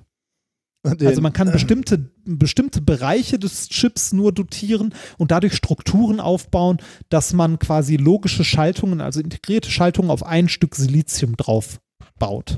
Die, die Konsequenz dessen ist mir ja zum ersten Mal wirklich aufgefallen, als ich diese alten Zuse-Rechner gesehen habe, ne, die ja in ja. der Anfangsphase noch wirklich mechanisch waren. Du kannst halt einen Transistor halt auch mechanisch realisieren.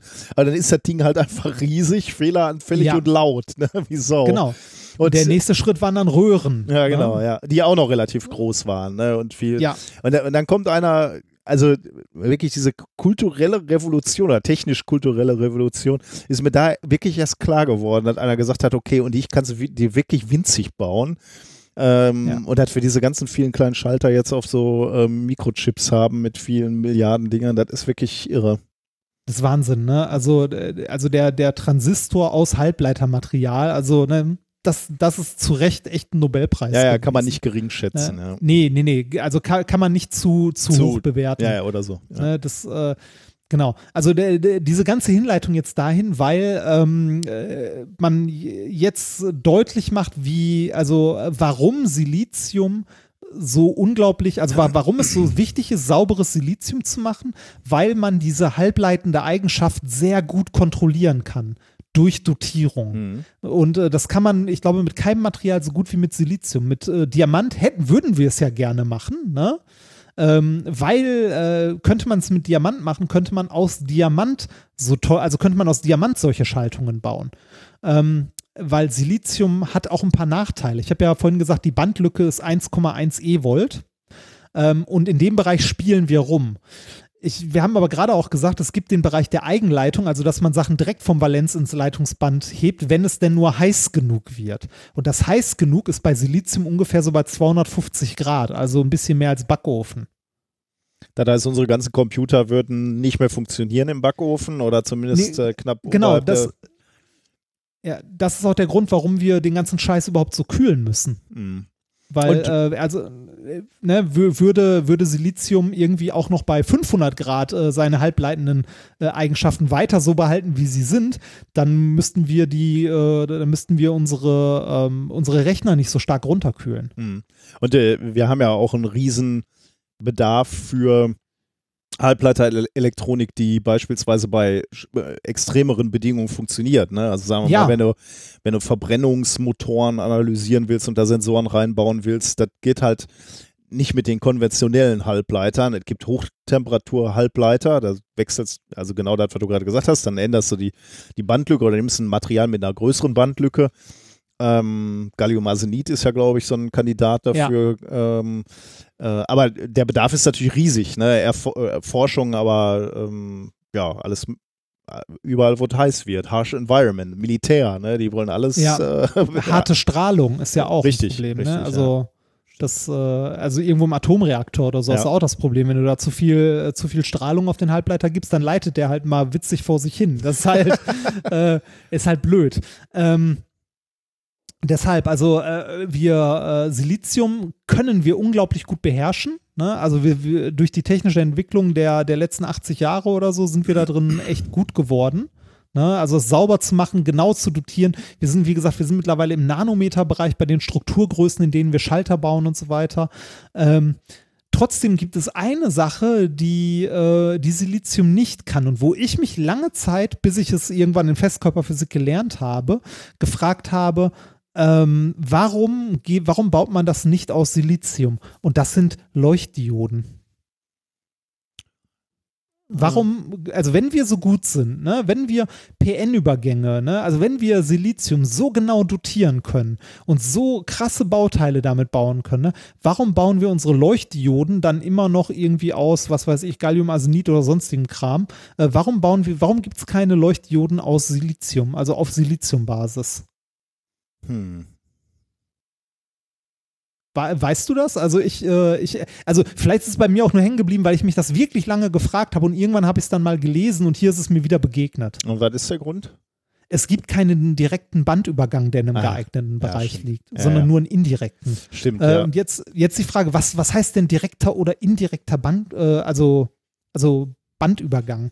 Ähm, wenn man, wenn man eine LED bauen möchte, dann braucht man eine, äh, eine Bandlücke, die passend ist, also die halt ungefähr der Energie entspricht, die das Photon nachher haben soll, das abgegeben wird. Mhm. Genau wie, genau wie bei, äh, wie ich das bei den Atomen erzählt habe, ne? Also wenn ein Atom irgendwie, äh, wenn ein Atom ein Elektron angeregt wird auf ein höheres Energieniveau und wieder zurückfällt, dann emittiert es halt ein Photon, bla bla bla. Genau das gleiche müsste man im Festkörper auch haben und man muss eine geeignete Bandlücke haben.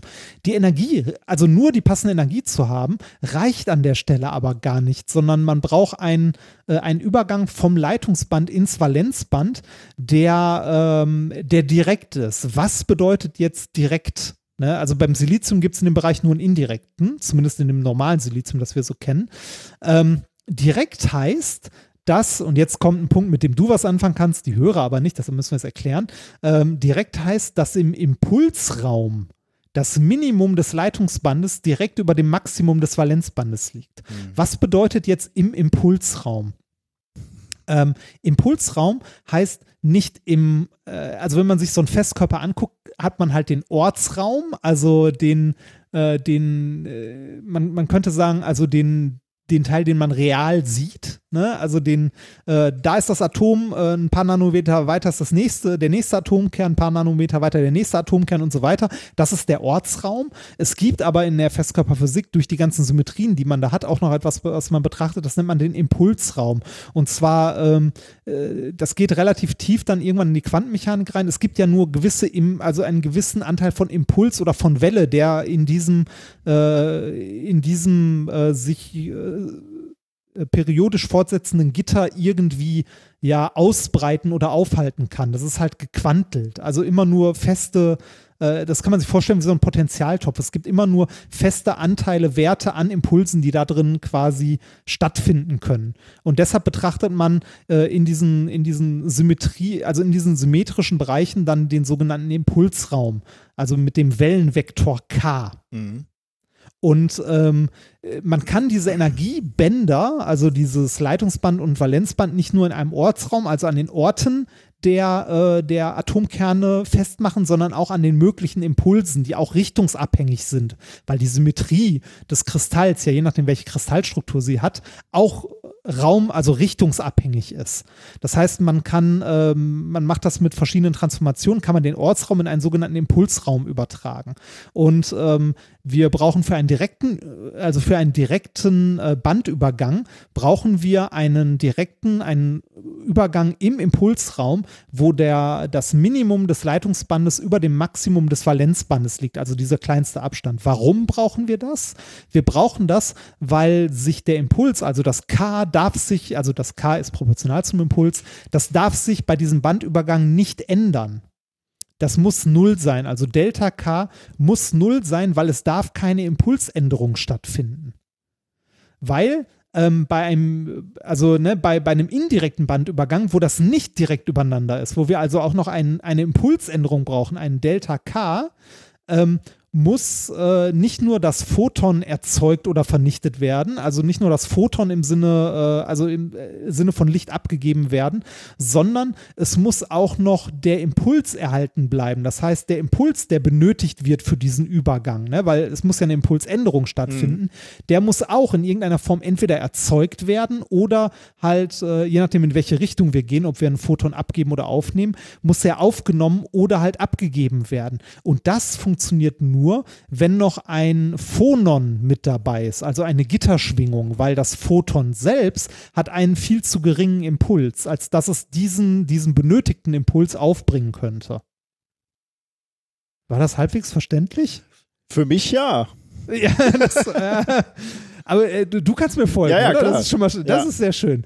Ja, ähm, das heißt, der Abstand, den wir im Silizium haben, wäre prinzipiell passend, aber es geht nicht wegen dem Impuls, weil wir äh, dort äh, noch einen äh, Impuls mit aufbringen müssten. Und das ist nicht unmöglich, aber die Wahrscheinlichkeit sinkt halt mhm. enorm, ja. dass bei einem Bandübergang an der Stelle äh, zufällig zur gleichen Zeit auch noch ein entsprechendes Phonon da ist, dass man dann in Summe halt ein Photon abgeben kann. Mhm.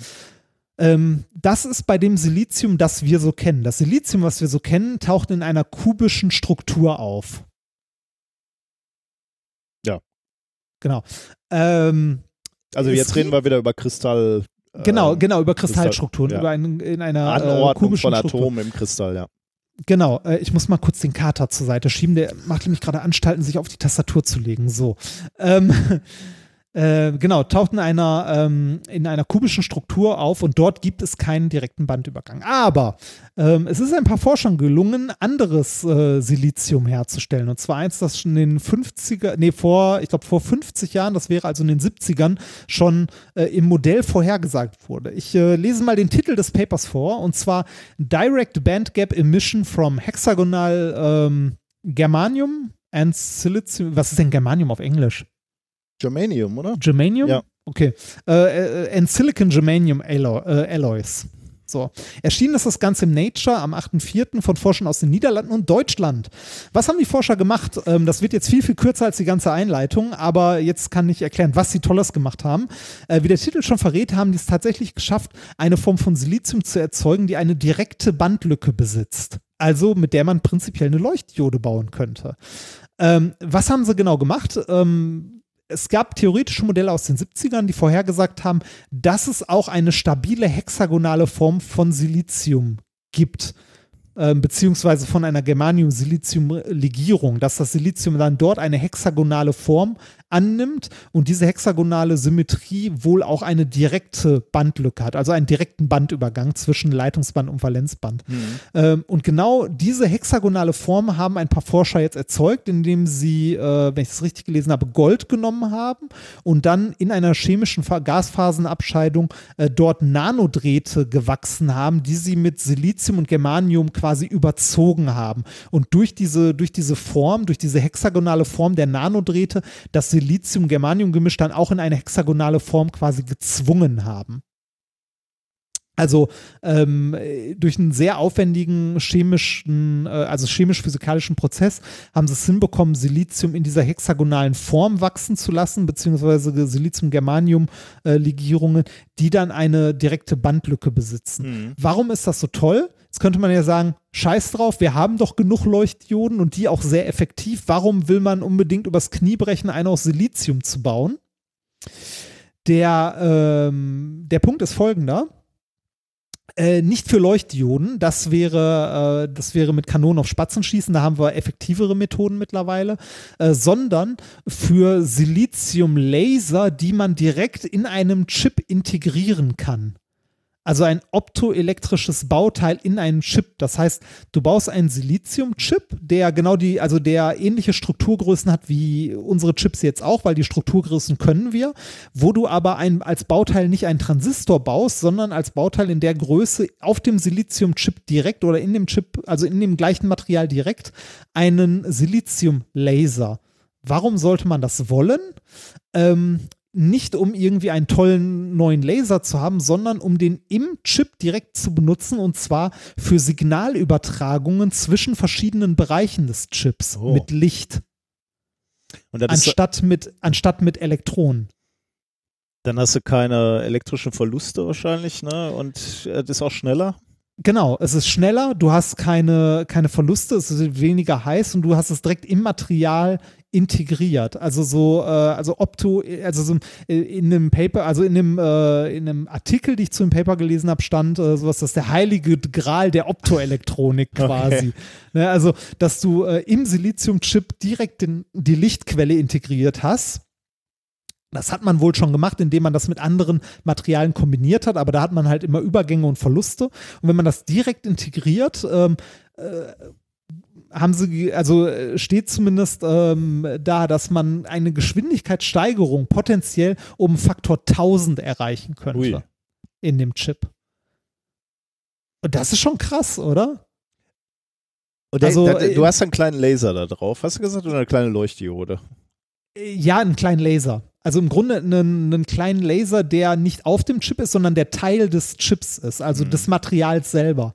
Dass äh, in, dem, in einem winzigen Bereich des Materials selber quasi Licht erzeugt wird, das als Signal, äh, also das zur Signalübertragung zu anderen Chips oder zu Ja. dem oder im Chip selber benutzt wird. Aber ist dann der ganze äh, Chip quasi aus hexagonalem Silizium? Nein, nur ein Bereich. Tot, sondern nur ein nein, Bereich. nein, nur ein Bereich. Und die können ja. das auch auf einem normalen Chip wachsen. Also die, ähm, Da kommen wir später hin. Ah. Das also, es ist jetzt zumindest das erste Mal gelungen, überhaupt diese hexagonale Form vom Silizium zu synthetisieren. Okay. hm. Die war vorher nur theoretisch vorhergesagt.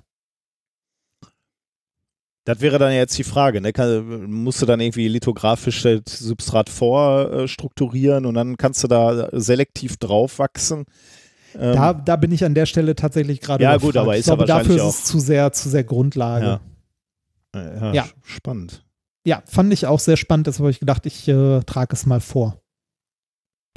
Ein winziger Laser, kann, kann man sich ja kaum vorstellen, ne? dass du da solche Strukturen, so ganze Welten auf so einem Chip hast, die unterschiedlich arbeiten, ne? elektronisch, optisch. Also Ja. das, das wird nicht weniger komplex. Ne? Ja, ich wollte gerade sagen, aber ein bisschen, also teilweise haben wir das ja jetzt schon, ne? Du hast in so einem, äh, also so ein Chip sind ja auch nicht nur Transistoren, der ist ja auch aufgeteilt in verschiedene Bereiche, die verschiedene Aufgaben ja, ja. übernehmen. Also äh, in, den, in den letzten, ich glaube, in den letzten zehn Jahren hat sich da ja so unglaublich viel Ja, ja, getan, das dass man irgendwie in dem Chipdesign auch noch die Grafik direkt mit drin hat, teilweise und so ein, also ne, also verschiedenste äh, Chip-Designs, die sind ja auch immer komplexer, immer größer geworden. Und wenn man zwischen den Bereichen Mhm. Informationen mit Licht schon allein statt mit Elektronen transportieren könnte, wäre ja wahrscheinlich schon ein großer Gewinn. Das stimmt, ja.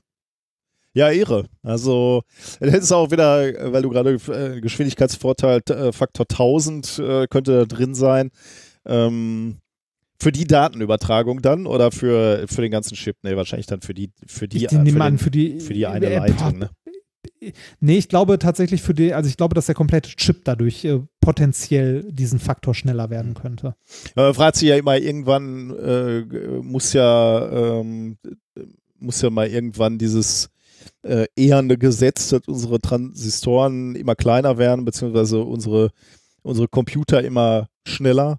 Das muss ja irgendwann Ja. mal, kann es ja nicht mehr weitergehen. Irgendwann müssen wir mal an die Grenze stoßen. Aber wenn da natürlich immer solche Neuentwicklungen kommen, wobei, gut, dann bist du natürlich auch irgendwann nicht mehr beim, ich weiß nicht, ob das, ja, aber doch, eigentlich, eigentlich könntest du dann, äh, das ist halt die nächste Evolutionsstufe, ne? Also während du jetzt immer nur kleiner wirst, oder natürlich nicht immer nur kleiner wirst, sondern so auch irgendwann mal dreidimensional baust, deine, deine Prozessoren und so weiter.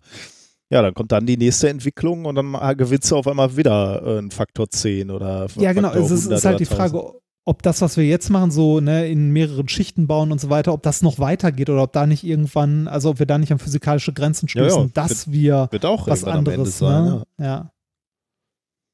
ja, spannend. Ja. die Kreativität ist unermesslich. Ja, apropos Kreativität. Oh ja, Da- ähm, dann sind, da sind wir quasi beim äh, Experiment, ne? Ja, Ich warte jetzt darauf, dass du sagst, was kommt jetzt als Experiment? Ich dachte, jetzt kommt erst die ich dachte, ja, ja, also bei Musik hätte ich an Kreativität, also bei Kreativität hätte ich an Musik gedacht, aber mach mal das Experiment. Ja, du musst mir natürlich helfen äh, beim Experiment, was äh, es ist zwar sehr einfach durchzuführen, aber ein bisschen schwer äh, zu erklären, finde ich persönlich. Es ist nicht so schwer zu erklären, wenn man sich einfach mal ein Bild dazu anguckt. Äh, also wir haben in den Shownotes auch ein Bild abgelegt, äh, einen Link zu einer Webseite, wenn ihr dra draufklickt, seht ihr ein Bild und dann ist alles sofort klar, wenn wir jetzt gleich über äh, Drehpunkte sprechen, wo diese Drehpunkte gemeint sind. Also dann, dann wird es ganz, Ja. ganz einfach. Was man braucht, ist ein Jojo oder eine Garnrolle, die man äh, auf äh, eine Unterlage legt. Und das Besondere hier am Jojo oder der Garnrolle ist eben, dass der Auflagepunkt der Garnrolle oder des Jojos, wenn man es so wie so ein Rad aufstellt, dass der ähm, dass dieser Auflagepunkt woanders ist als der Punkt, wo ich mit dem, mit, der Sa mit dem Seil, mit der Schnur vom Jojo oder mit dem Garn von der Garnrolle, äh, wo ich wo ich angreifen würde, wenn ich dran ziehe. Denn ähm, die Garnrolle und das Jojo sehen ja so aus, dass die quasi so zwei Ränder haben, die so aussehen wie zwei große Räder. Und dann in der Mitte ist die ist so eine Achse und auf die Achse ist die Schnur des Jojos aufgewickelt, beziehungsweise das Garn aufgewickelt. Und wenn ich jetzt eben ein Stück vom Garn abziehe oder ein Stück vom Seil vom Jojo und dann dran ziehe, dann greife ich eben nicht zwingend, also dann greife ich an dieser Achse an quasi und rotiere den, äh, den Jojo oder das Garn oder die Garnrolle und eben, äh, ich greife eben nicht irgendwo direkt am, am Äußeren äh, der, der Garnrolle an, quasi. Ja, also ich habe verstanden, was du meinst, aber ich weiß auch, was du meinst. ja, ja, ja Ähm, genau. Also der, äh, die Entfernung zur Drehachse ähm, des Auflagepunktes ist weiter weg als der Angriffspunkt. Äh, ja, genau. Ja, sehr Ähm, gut. Ja, doch, das, äh, stimmt. Ja, ich muss kurz drüber nachdenken, aber ja, genau so. Ja. Ja. Ähm, und jetzt mal, also ma- machen wir er- erstmal einfach erklären wir das Experiment. Ihr nehmt diese Garnrolle, äh, wickelt ein klein bisschen Faden ab, so dass ihr das um den Finger legen könnt und, und da dran ziehen könnt. Ähm, und jetzt rollt, äh, oder je- jetzt zieht ihr auf zwei Arten an dieser Garnrolle, nämlich einmal ähm, ähm, habt ihr die, die Schnur knapp über den Tisch gelegt und ihr zieht quasi parallel zum Tisch an der Garnrolle und dann ähm, rollt sich die Garnrolle rollt die Garnrolle tatsächlich zur Hand hin. Also die bewegt sich auf euch, auf eure Hand zu. Und wenn ihr steil an dieser Schnur zieht, also nicht parallel zum Tisch, sondern mehr so nach oben, äh, also fast, fast oberhalb der äh, Garnrolle anfangt zu ziehen, ähm, Also senkrecht nach oben. ziehen senkrecht, fast senkrecht, genau, senkrecht nach oben oder in einem gewissen Winkel, 45 Grad oder so, dann rollt sich der Jojo oder die Garnrolle ab. Ähm, und das kann man eben auch äh, sehr, sehr schön variieren. Ne? Also man kann ihn zum, zum einen Zeitpunkt kann man ihn abrollen lassen und zum anderen dann macht man es wieder etwas flacher, dann rollt er wieder auf einen zu. Das ist tatsächlich ganz äh, faszinierend, wenn man das, ähm, wenn man das ausprobiert und, und mal selber auf dem Tisch durchführt. Und jetzt kann man sich natürlich fragen, wie, wie ist das zu verstehen oder wie, wie kommt es dazu, dass der Jojo einmal oder die Gunrolle einmal auf euch zurollt und einmal äh, abrollt? Und da muss man sich genau das angucken, ähm, was wir gerade schon angesprochen haben, nämlich genau dieser Drehpunkt, also der Punkt, ähm, um den sich die oder der Drehpunkt ist der Punkt, der Berührungspunkt zwischen Garnrolle und der Unterlage. Und je nachdem, wie steil man jetzt die Schnur hält, ähm, dreht man die Garnrolle einmal in die eine und einmal in die andere Richtung um diesen Drehpunkt herum. Das kann man, glaube ich, ganz gut erkennen, wenn man Okay. sich den, äh, Ja. wenn man sich die Zeichnung anguckt. Ich weiß nicht, ähm, können, können wir das noch besser erklären oder schwierig, Ähm, ne? Hm. Nee, also Muss man sich angucken. Guckt euch das Ja. Bild an, macht erstmal das Experiment, findet es faszinierend und dann könnt ihr euch äh, das Bild angucken. Ähm, und dann seht ihr, äh, dann ist es tatsächlich relativ klar, wenn man sich das anguckt, ähm, warum sich die Rolle einmal in die eine Richtung dreht und einmal in die andere Richtung. Es ist halt der, der, der, ähm, ja, ja, Drehpunkt, aber Drehpunkt ist jetzt, man hat eine falsche Vorstellung von Drehpunkt, Ja, ja. Weil, man, weil man denkt, die Rolle dreht sich. Ja, ja, der ne? Drehpunkt aber, ist wie gesagt der Berührungspunkt zwischen der Garnrolle und der Unterlage. Das ist jetzt nicht der, Ja. äh, die, die, äh, der Mittelpunkt der, äh, der Garnrolle. Also Ja, ist nicht die ist es- Drehachse. Ja, dann ist es relativ einfach. Äh, Also wenn man das Bild sieht, äh, das, was wir verlinkt haben hier von experimentis.de, Mhm. dann, also dann, dann wird's, also dann weiß man sofort, was gemeint ist. Aber jetzt gerade das mit Worten zu beschreiben, Ja, ist mir schwierig. auch schwer. Ist ja egal. Guckt euch Das das Bild an. Ja, Ähm, eigentlich ursprünglich, und da, dann wird auch klar, warum es schwierig ist, ähm, äh, das mit Toilettenpapier zu machen, weil mit Toilettenpapier greifst du natürlich immer ähm, am, am Drehpunkt an mit dem ja Abrollen. aber, aber es geht auch mit Toilettenpapier tatsächlich. Wie denn? Und zwar, ja, äh, hast du es mal ausprobiert mit Ja. einer Rolle Toilettenpapier? Und äh, war immer, also hat, hast du es immer äh, zu dir hingerollt oder, oder zu dir hingezogen? Hatte ehrlich gesagt immer abgerollt, er. Es hat immer abgerollt. Also ich hatte das mal, ähm, ich weiß gar nicht mehr, ob ich das damals, als ich an dem Buch rumgeschrieben habe, ob ich das dafür mal ausprobiert hatte. Ähm, das ist, da ist es so, wenn du, ähm, wenn du es ganz, ganz flach und langsam zu dir hinziehst, ne? Mhm. Das ist ja der, der Klassiker, du sitzt auf dem Klo und dir ist die Rolle weggefallen. Du hast aber das Ende noch in der Hand Ja, und willst okay. es zu dir hin. Ne? Wenn du es ganz flach ziehst, also wirklich so, dass du, ähm, dass die Rolle da liegt und du ziehst sie ganz flach weg, dann geht es. Also dann kannst du die Rolle zu dir hinziehen. Wenn Ja, das ist aber nur ein anderer bisschen- Grund, ne? ja, ja, das ist ein anderer Grund, natürlich. Wenn du, ähm, also es ist nicht der gleiche wie hier. Wenn du ein bisschen zu steil den Winkel, äh, den Winkel wählst, dann, ähm, ja, wobei doch, der Grund ist ähnlich, Nee, ne? nee, weil dann, aber dann, ja, oder? beim Abrollen ist es, ein, äh, ist es ein ähnlicher Grund, weil dann, also wenn du dir die to Toilettenrolle äh, vorstellst und du gehst nach oben mit dem abgerissenen Toilettenpapier und ziehst das nach oben, dann ist Ja. natürlich dieser Angriffspunkt, das hier als, äh, als, also der Angriffspunkt ist, boah, ohne Zeichnung ist das wirklich scheiße. ja, ja, Aber- das ist schwierig.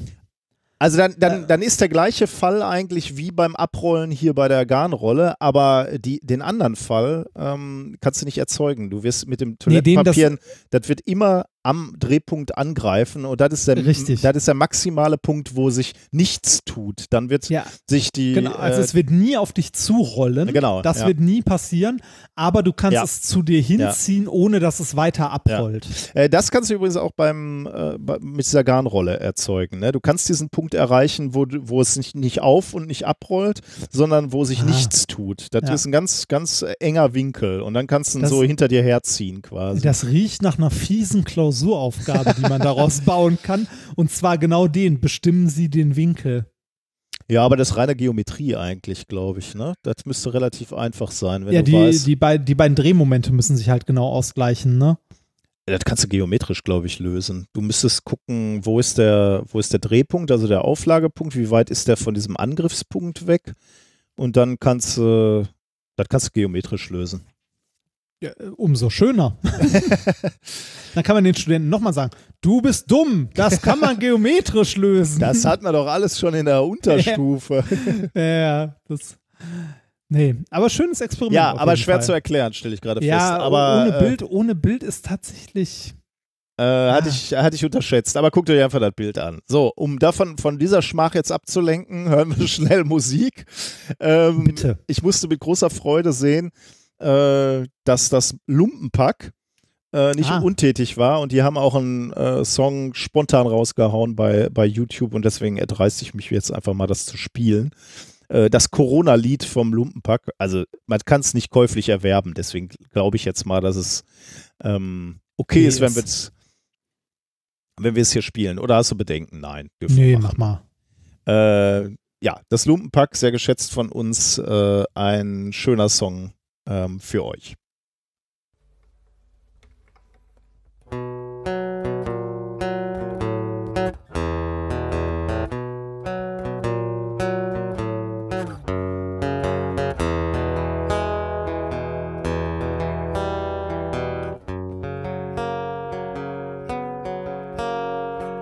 Wisst ihr noch, als Risikogruppe ein Treffen von Brettspielern war? Und bei manchen Konzerten war freiwillig keiner da. Leute, ihr könnt aufhören, all das Klopapier zu kaufen. So viel Nudeln kann niemand hamstern. um das alles zu verbrauchen. Der neue Bitcoin heißt Barilla, besteht den Arsch mit Blattgold ab. Ich bin das erste Mal glücklich, dass ich kaum soziale Kontakte hab.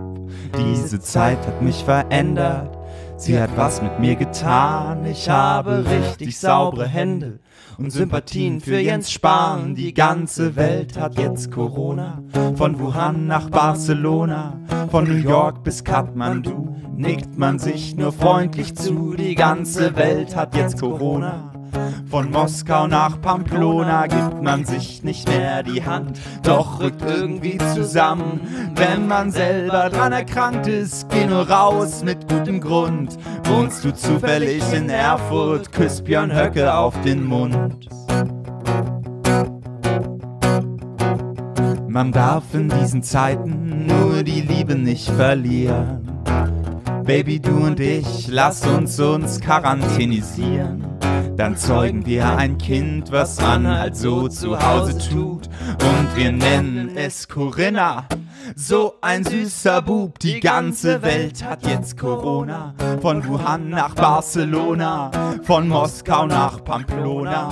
Nur Hauptsache nicht Oma, für sie ist diese Vorsicht ganz sicher nicht verkehrt damit die alte Umweltsau noch lang Motorrad fährt. Die ganze Welt hat jetzt Corona, von Wuhan nach Barcelona, von Moskau bis Pamplona. Nur Hauptsache nicht Oma, für sie ist all die Vorsicht ganz sicher nicht verkehrt.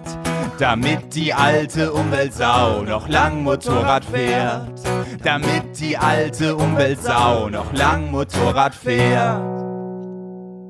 Höre ich da ein bisschen was gegen Motorradfahrer? Nein, auch Dann nicht. zieht der André seine Spende direkt wieder zurück. sehr, sehr, geiler Song. Äh, von Lisa übrigens empfohlen, äh, damit ich das sehr nicht äh, vergesse. Von Lisa, genau. Gut, kommen wir zu Thema Nummer drei, Toilettenhäuschen. Ja. Eins meiner Lieblingsthemen ist ja immer noch äh, die Weltraumfahrt. Und äh, insbesondere haben wir neulich schon mal mit einer gewissen Faszination beobachtet, dass wir wieder Fahrt aufnehmen, wenn es darum geht, zum Mond nochmal zu gelangen. Also wir Stimmt. sind ja, äh, wir waren ja schon vor über 50 Jahren mal da äh, und haben jetzt auch gerade die Feierlichkeiten begangen, sozusagen anlässlich der, der 50 Jahre. Jetzt gerade läuft die, das Jubiläum der Apollo 13. Äh, die waren jetzt gerade vor 50 Jahren unterwegs. Ähm, Allerdings äh, sieht es ja so aus, als würden endlich wieder die großen ähm, Weltraumbehörden auch wieder zurück wollen. Also die NASA oder die Weltraumorganisation, die ESA. Äh ich habe was vergessen, was ich dir dringend sagen oh, wollte, wo denn? du das gerade erwähnst. Ähm, hier ähm, äh, for, for All Mankind. Mhm. Serie auf Apple Plus. Also Apple TV da. Habe ich die erste Folge gesehen. Ja, die fand ich gut, ja. Äh, die ist jetzt frei komplett. Ich weiß, ja. Kostenlos. Achso, du weißt, ja gut, dann red weiter. Wegen Corona. Ne? hm? Ja, ja, Corona. Die wollte ich auch unbedingt gucken. Äh, ich habe die erste Folge gesehen, fand ich ganz gut. Meine Frau war ich, so ein bisschen gelangweilt, aber ich fand die eigentlich. Ich mag ja so alternative Realitäten. Ja, ich auch. Also ich fand es eigentlich ja. auch eine geile Idee. Also, ähm, hat man, glaube ich, hier schon mal drüber gesprochen, ne? Ja, Was wäre sein. gewesen, ja. wenn äh, die Russen als erstes auf dem Mond gewesen wären? Ja. Dann wäre das Space Race nie zu Ende gegangen und man wäre äh, schon viel weiter. Aber wie gesagt, ich habe erst die erste Folge geguckt, aber ich gucke das auch demnächst mal weiter. Also, demnächst sind nicht nur die äh, Russen und Amerikaner auf dem Mond gewesen, sondern äh, die Chinesen planen eben auch Mondbasen in den kommenden Jahrzehnten. Ähm, und deswegen kommt da langsam wieder Fahrt äh, ähm, rein in das Rennen und, und zum Teil eben auch relativ konkret. Ähm, Im Juli 2019 haben äh, China, Russland und die ESA zusammen halt gesagt, sie wollen in die Richtung gemeinsam gehen oder sie denken über eine Forschungsstation ähm, nach, die sie zusammen bauen wollen und da arbeiten sie jetzt und die, der Ziel war eigentlich innerhalb der nächsten zwei bis drei Jahre einen Plan zu erarbeiten. Also zumindest nimmt es mal Fahrt auf, während die Amerikaner, glaube ich, schon wieder ein bisschen mehr Dampf dahinter haben. Äh, das Artemis-Programm äh, eigentlich, läuft eigentlich um bis 2028 eine dauerhafte Präsenz der USA auf dem Mond ähm, zu erschaffen. Jetzt weiß man natürlich mit Corona, weiß man nicht, was da alles in den Zeitplänen durcheinander ja. kommt, aber immerhin ähm, gibt es da diese Pläne. Und äh, was machst du denn da? Mm. Eiskaffee. Ich trinke, nee, äh, Baileys. oh, Ähm, das, Baileys mit einem, mit einem riesigen, ähm, mit einem einzigen Eiswürfel drin, der relativ groß ist und die Form eines Gehirns hat äh, und rege, ähm, reges Interesse beim Kater leider ähm, hervorruft. Das heißt, ich muss meinen Baileys gerade durchgehend gegen zwei Tatzen verteidigen. so. Baileys, meine Güte. ja, ist, äh, das, macht, das macht der Hausarrest, ne? Ich habe dieses Jahr äh, noch keinen einzigen Tropfen Alkohol getrunken. Kein Bier? Nee, nix. Also ich weiß Gar auch nicht. Ich hab, nee, ich habe Anfang des Jahres irgendwie angefangen und dann äh, habe ich, hab ich das immer weiter durchgezogen irgendwie. Keine Das Ahnung. kann ich von mir jetzt nicht behaupten. ja, aber ich aber würde du hast ja, gerne. du, hast, du, hast- du hast ja nie viel getrunken. Ne? Nee, das Also, stimmt, das stimmt. daher, Das ist immer, ne, dieses, dieses schlimme Klischee. Aber genau. Kater, das ist mein Eiswürfel, ernsthaft. Meiner. Also, ähm, USA will auch wieder auf dem Mond, äh, haben halt auch ein paar industrielle Partner, die da mit dran arbeiten. Blue Origin, die wollen halt mittlere bis große kommerzielle Mondlandesysteme bauen, mit denen die dann wirklich regelmäßig dahin fahren können. Und äh, man ist ja immer so ein bisschen ungeduldig, also ich vor allem bin un ungeduldig und sag so, ja, dann mach doch mal hinne. Also äh, lasst uns das doch mal einfach als Menschheit realisieren. Aber man muss dazu sagen, das ist auch eine echte Herausforderung äh, im Gegensatz zu, also äh, vor 50 Jahren, das war auch eine riesen Herausforderung natürlich, aber da ging es eigentlich nur darum, mal kurz da zu landen und wieder abzuheben. Das war schon natürlich eine unglaubliche Leistung, aber wenn du länger da sein willst, wenn du Siedlungen auf dem Mond installieren willst, ne, dann reden wir einfach auch über andere äh, Rahmenbedingungen, über andere Herausforderungen. Denn dann äh, sagst du, du willst da Gebäude haben oder Container, die eben die extremen Temperaturschwankungen auf dem Mond aushalten müssen. Tag und Nacht sind halt riesige Unterschiede und das muss das ganze System aushalten, über Jahre dann im Zweifelsfall. Ne? Meteoritenbeschuss, du hast keine Atmosphäre, das heißt, alles, was da irgendwie drunter donnert, kommt da auch ungebremst unten an und äh, dein Shelter muss das irgendwie aushalten. Und intensive Strahlung äh, ist da auch. Ne? Du hast nicht den, den Schutz der, der Erdatmosphäre beziehungsweise des Magnetfeldes der Erde. Ähm, das heißt, ähm, die Bedingungen für dein Baumaterial sind schon extrem. Das muss man einfach auch zugestehen. Also bei all der Ungeduld, die ich habe. Und deswegen äh, hatten wir auch schon so Konzepte ähm, mal vorgestellt, wo sie halt sagen, wir gehen in natürliche Kavernen, die es möglicherweise auf dem Mond gibt. Ähm, und, und ja, verstecken uns quasi unter der Oberfläche und kommen dann für Expeditionen oder für äh, was auch immer du planst, kommst du dann nur an die Oberfläche. Ähm, also, du, du brauchst ein widerständiges Baumaterial, wenn du da irgendwelche Gebäude oder, oder ja, Ge Gebäude bauen möchtest. Und das Problem ist, du willst so wenig wie möglich davon Dahin bringen. dahin bringen, genau. Ja. Denn der Transport zum Mond ist einfach im Moment noch extrem kostspielig. Ne? Wenn man sich mal anguckt, mit Was ist, mit, was ist denn mit Mondgestein? Ja. Also kann man nicht auf, aus dem Zeug, das, da- also das irgendwie klein malen, vermengen mit irgendwas Ja. und so Betondinger bauen? Das ist genau der Ansatz, ne? Äh, Du sagst halt, Ah, echt? wa was hast du denn da eigentlich zur Verfügung und können wir das nicht benutzen? Ne? Und deswegen sagst du halt so, äh, so mühselig wie das auch sein mag, auf dem Mond nach Wasser zu suchen. Ne? Irgendwo da im Regolith, in diesem Mondgestein, ist ein bisschen Wasser gelöst, insbesondere ähm, da in der Nähe der, ähm, der, der Polarkappen oder in diesen, in diesen Kratern, über die wir schon mal gesprochen haben, die sehr schattig liegen äh, in den Polarregionen. Und da könnte es halt die Möglichkeit haben, dann an Wasser beispielsweise zu kommen. Ne? Und genauso Baumaterial, was ist mit den Steinen? Da liegt da so viel Stein rum. Ja, dieses Regolith, dieses Mondgestein, das ist genau etwas, was die Leute sich angucken und womit die wirklich arbeiten hier. Also es gibt so Simulationsregolith, was so ein bisschen nachempfunden ist dem, dem Gestein von, der, von den Eigenschaften, äh, was die was die Apollo-Astronauten da mitgebracht haben. Und deswegen kann man damit eben experimentieren und sich angucken, okay, was können wir denn daraus eigentlich bauen? Kann man das eigentlich verarbeiten? Kann man daraus Beton, sage ich jetzt mal so in Anführungsstrichen, ähm, äh, mixen? Mischen. Ja. Und die, die Notwendigkeit ist halt da, weil äh, es halt eben so extrem teuer ist, Material dahin zu transportieren. Ich habe jetzt mal äh, nachgeguckt, 0,45 Kilogramm Fracht kostet mit der aktuellen ähm, Raketentechnik, die wir zur Verfügung haben, 10.000 Dollar. Also knappes halbes Kilo, 10.000 Dollar. Also da, da, da ist dir klar, du willst keine Stahlträger dahin fliegen. Das Ja, ist das einfach ein bisschen, äh, bisschen teuer. Und genau deswegen versuchst du eben alle Ressourcen zu nutzen, die du zur Verfügung hast, wenn du, wenn du auf dem Mond gelandet bist. Also alles, was du da findest, aber natürlich auch alles, was zwangsläufig dort anfällt. Und eine dieser Ressourcen ist zum Beispiel Urin. Übrigens traditionell natürlich schon immer in der, äh, in der Weltraumfahrt ein genutztes äh, Material. Eine genutzte Ressource. Genau. Bei, äh, auf der ISS wird ja der Urin zum Beispiel auch wieder aufbereitet und als Wasser, als Trinkwasser genutzt. Aber der könnte halt auch genutzt werden, um, ähm, um äh, Pflanzen natürlich zu wässern.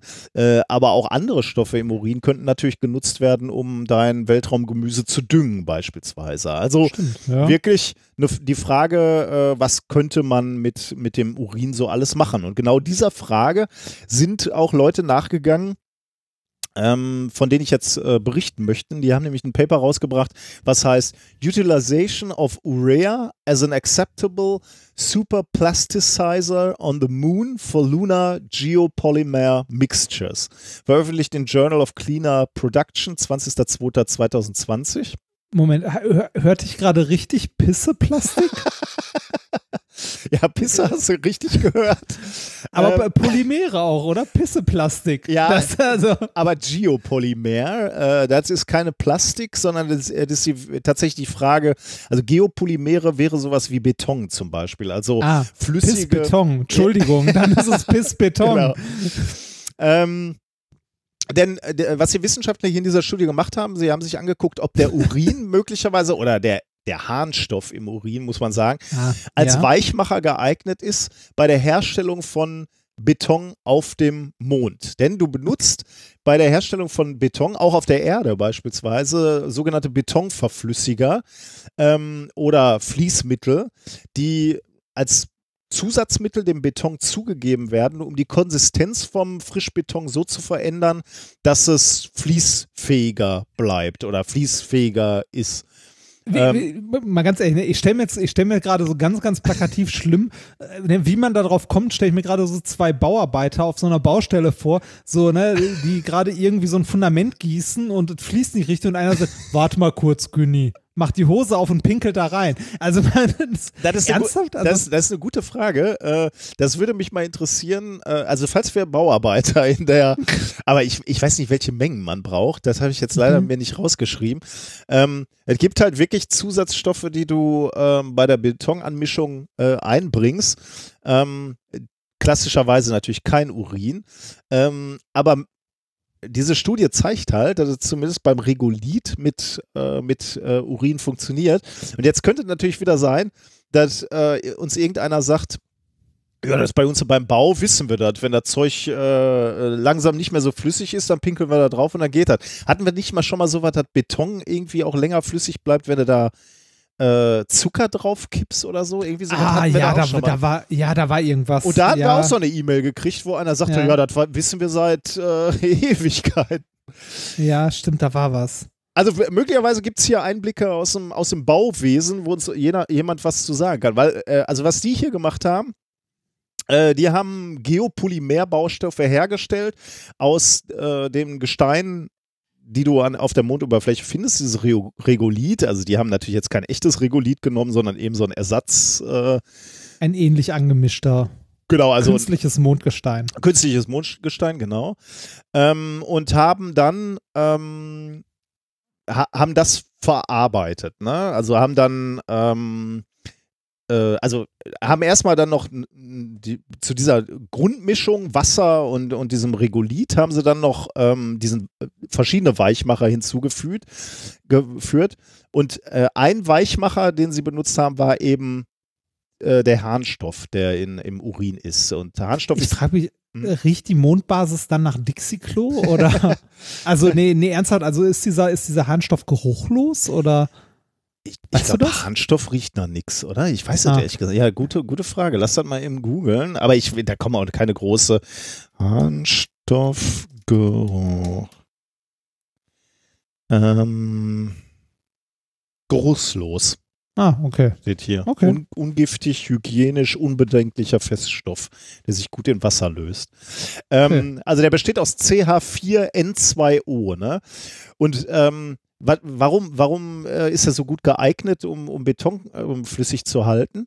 Ähm, weil es ein Molekül ist, was sehr gut die Wasserstoffbrückenbindung des Wassers Aha. brechen kann. Äh, Wasserstoffbrückenbindungen sind ja die, die kurzzeitigen Bindungen und eigentlich relativ schwachen Bindungen äh, des Wassers. Ähm, Sauerstoffatom ist leicht negativ geladen, Wasserstoffenden des Moleküls, des Wassermoleküls leicht positiv, negativ-positiv zieht sich an und dadurch bildet sich sozusagen so eine netzartige Struktur des Wassers aus, die sich ständig umorientiert, aber doch irgendwie als Ganzes zusammenhält. Und wenn du jetzt eben diesen Harnstoff einbringst, dann löst er diese Wasserstoffbrückenbindung ähm, und dadurch ist einfach diese wässrige Mischung oder sind wässrige Mischungen äh, weniger zäh, sagen wir mal, fließen besser. Und genau das haben sie jetzt hier auch gemacht. Sie haben eben äh, Mondbeton angerührt mit Harnstoff und mit verschiedenen klassischen Weichmachern, um die einzelnen Materialien zu vergleichen. Und sie haben auch irgendeinen, äh, also sie haben auch eine Probe, eine Referenzprobe gemacht, äh, wo überhaupt kein Weichmacher drin war. Und dann haben sie diese, diesen, dieses Mond, diesen Mondbeton quasi verarbeitet. Ähm, da, dazu haben die zum einen ähm, Zylinder hergestellt oder äh, ich weiß gar nicht, ob das Zylinder waren oder so Klötze. Jedenfalls so von, von der Größe 3x3x3 etwa. Also nur damit Mhm. man so ein Gefühl hat. Äh, und äh, diese ähm, etwas, ja, also diese Klötze, nenne ich sie jetzt mal, die haben sie untersucht. Ähm, und dann haben sie auch noch mit so einer Art Spritze, also sie nennt es 3D-Drucker, aber das ist im Wesentlichen ist es eigentlich nur eine Eine große, Spritze. überdimensionierte Spritze, wo sie diese Beton reingemacht haben und dann durch so eine Düse geschoben haben, um so etwas längliche Stangen ähm, zu erzeugen. Ich habe aus diesem Material. Äh, und ich habe jetzt dummerweise mir die, die, die äh, Größe von diesen Stangen nicht ähm, rausgeschrieben. Ich schätze mal von den Bildern, die waren vielleicht so 20 Zentimeter lang und ein paar Zentimeter dick, sage ich jetzt mal. Diese, diese Würste, die da rausgedrückt wurden. Und die haben sie auch weiter verarbeitet. Die haben sie übereinander gestapelt und dann geguckt, äh, ob die übereinander halten oder dann zerfließen oder brüchig sind und so. Hm, okay.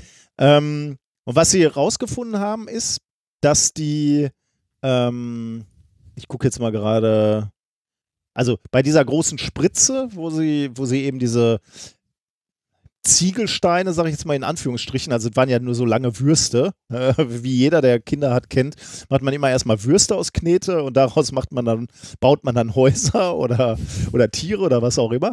Äh, also sie haben so lange Würste gemacht und äh, in diesem, in diesem Paper schreiben sie, dass bei einer Zumischung von etwa 3% Harnstoff ähm, ein, eine ähnlich gute Wirkung ähm, erzeugt werden konnte wie beim Einsatz anderer Weichmacher, klassischer Weichmacher in, in Okay. ähnlicher Konzentration. Wäre zumindest was, was man nicht mitnehmen muss. Ne? Genau, ja. Und darum geht es ja hauptsächlich.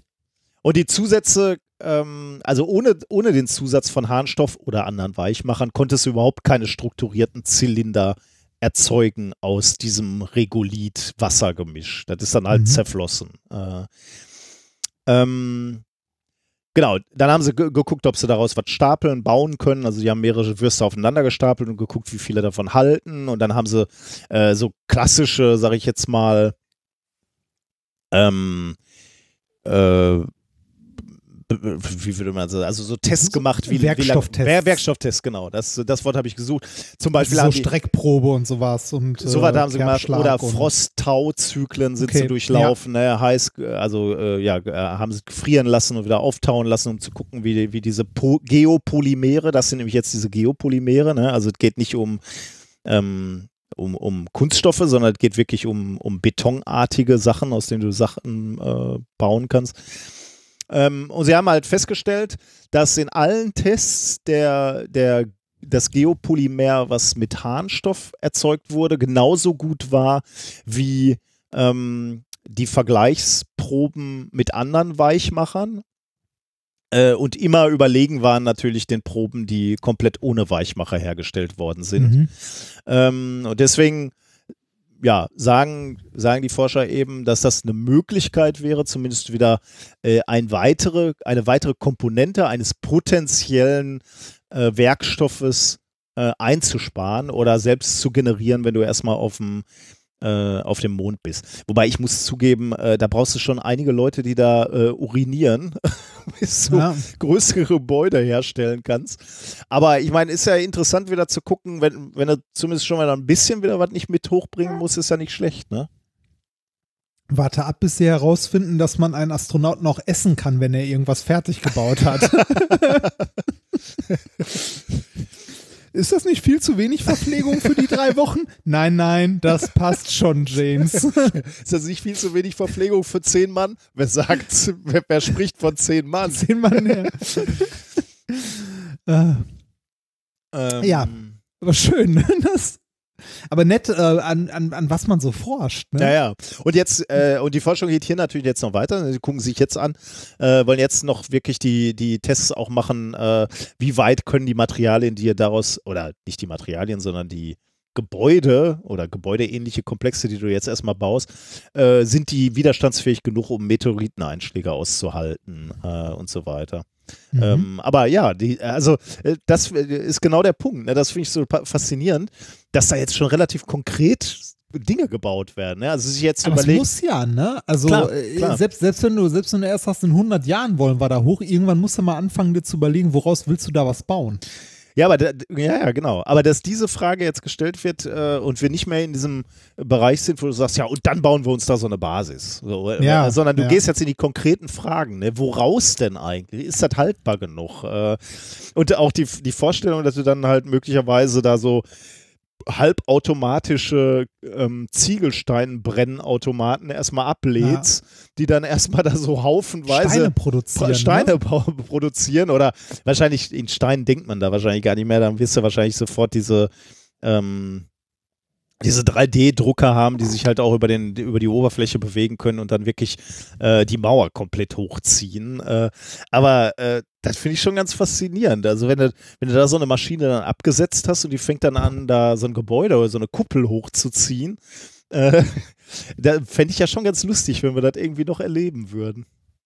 Fände ich auch. Also ich finde generell, also eine Mondlandung an sich nochmal erleben, fände ich schon also fände ich geil. Äh, und dann in ne, HD, ne? Dann ja, genau, wollte gerade sagen, ne? nicht, nicht, diese, nicht diese komischen kleinen äh, Krüsselbilder, nein. Jetzt sind die schön 8K live, bitte. Ja, das wäre schon richtig cool. Also ich glaube, das wäre auch wieder ein Erlebnis, oder? Also jetzt ja, und das Ganze könnte man wahrscheinlich finanzieren mit einem Amazon-Werbespot in der Mitte. das, das könnte Jeff Bezos doch mal blechen. Was meinst du, was das für, ja, ich weiß gar nicht, bei der Mondlandung, ich, ich bin ja immer noch fasziniert davon, dass ich die, äh, also angeblich, ich kann mir das gar nicht vorstellen, aber dieses, äh, während Apollo 11, also die erste Landung ja wirklich noch so ein riesen Mediending auch war, ist das Interesse der Amerikaner dann ja schnell geschwunden. Ne? Also ja, das habe ich auch mal gelesen. 12 ging noch und 13, also weil ich jetzt wieder diesen Podcaster höre, ähm, 30 Minutes to the Moon, der zweite Teil, die zweite Staffel geht ja über Apollo 13. Da war halt auch so irgendwie kurz vorm Mond äh, hatten die nochmal so eine, so eine Live-Schalte ähm, äh, in, die, in die Raumkapsel und die sind da rumgeflogen mit der Kamera, also bevor die Explosion war, rumgeflogen und haben, haben nochmal so das Innere der Kapsel gefilmt und so, das, was sie dann immer gemacht mhm. haben, die Stunts hier, äh, ich esse mal was, ich trinke mal was, ich stehe auf dem Kopf und so. Und angeblich äh, hat das schon überhaupt kein Fernsehsender mehr interessiert. Keiner hat das live gezeigt. Also die haben da diese Live-Show abgezogen und die live auch gesendet aus der Raumkapsel, aber angeblich hat, keiner hat das keiner mehr übertragen. Das kann ich mir irgendwie so ja, also irgendwie kann ich mir das gar nicht vorstellen, dass das keinen mehr interessiert hat. Ja, damals, damals war Sendezeit halt noch, äh, ne, noch teuer. da hat man lieber was anderes gezeigt ich weiß jetzt gar nicht, wie viel Sender beispielsweise in, äh, in, äh, in äh, Amerika zu dem Zeitpunkt gab oder ob gerade ein großes Sportereignis war oder keine Ahnung. Aber ähm, das hat mich dann doch gewundert. Aber und wenn, wenn jetzt wieder einer auf dem Mond landen würde, das wäre doch ein, also das würde, das würde man sich doch angucken, oder nicht? Ja, auf jeden Fall. Also und das wäre doch auch ein weltweites Medien.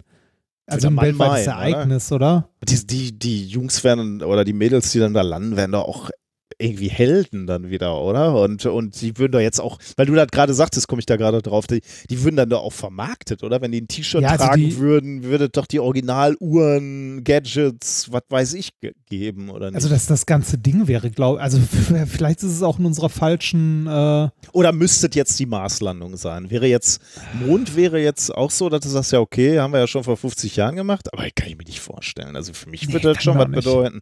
Also Mars wäre, ich stelle mir immer so vor, wenn die zum Mars fliegen, dass du dann daraus so eine Daily Soap machst, ne, so wie Big Brother, nur das ist halt so dann die Mannschaft, die da zum Mars fliegt.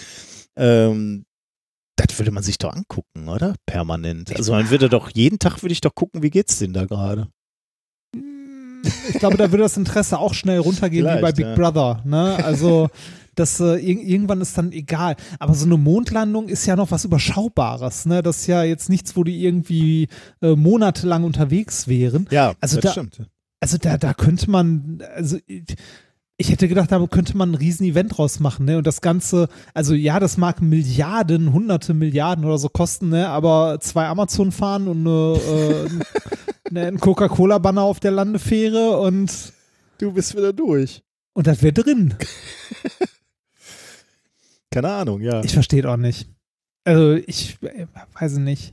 Das, also alleine, also selbst wenn es technisch nichts Neues bringt, ne, was ich nicht glauben würde, ich glaube, dass man eine Menge Technik ausprobieren könnte und so, äh, für Richtung Mars und so. Ähm, warum passiert das nicht? Also da müsste doch werbetechnisch so unglaublich viel Geld drin sein. Es würde auch unglaublich viel Geld kosten, aber, Mhm. aber trotzdem.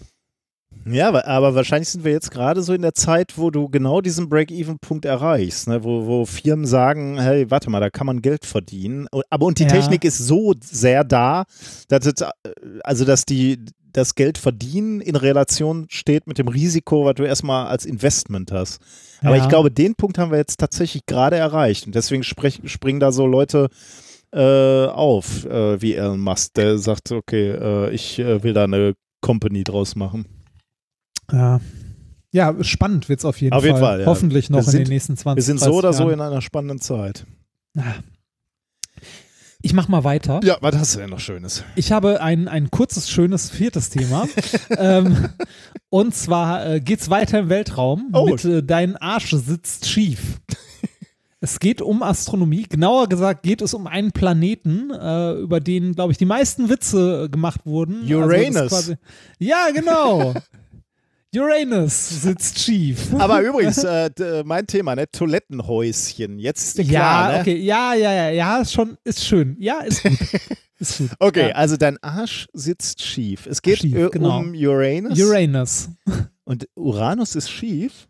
Ja, tatsächlich. Äh, Und zwar, ich, ich fange einfach mal an, ne? weil das ist was, was mir, mir selber überhaupt nicht bewusst war, aber ich interessiere mich ja auch überhaupt nicht oder wenig, zu wenig vielleicht für Astronomie. Vielleicht Leute, die, die sich mehr mit Astronomie beschäftigen, sagen mir so, ja, das weiß man doch oder so. Ich fand das erstaunlich, auf jeden Fall.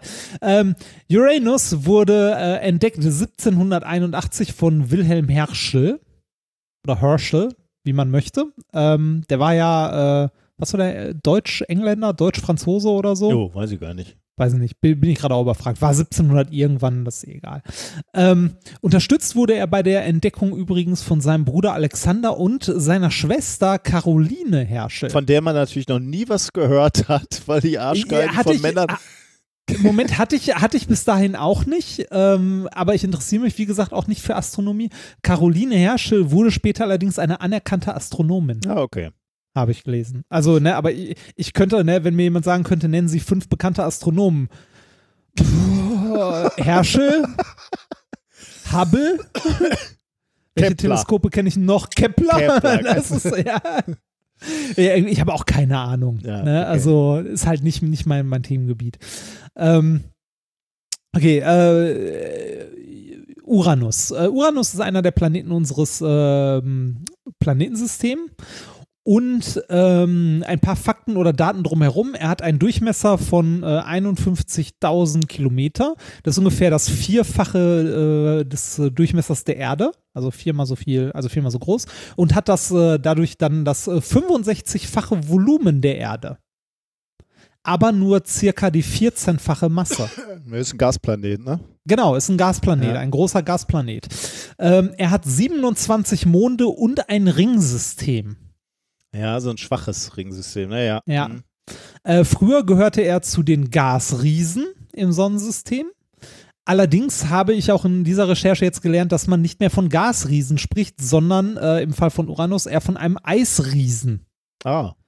weil er einen festen Kern aus Eis hat, weil da der Druck und die Tem also Druck so niedrig, äh, Druck so hoch, Temperatur so niedrig, dass die äh, Gase, aus denen er besteht, hauptsächlich äh, fest vorkommen. okay. Also ne, halt Eis, äh, also ein, äh, wie war das, ein der äh, Mantel, also der größere Teil um den Kern rum, ist aus Wasser, Ammoniak und Methaneis. Die. Atmosphäre aus Wasserstoff, Helium und Methan. Und äh, ganz oben gibt es noch eine äußere Wolkenschicht. Und beim Kern weiß man nicht genau, der, ob der aus Eis ist oder vielleicht sogar einen Gesteinskern hat.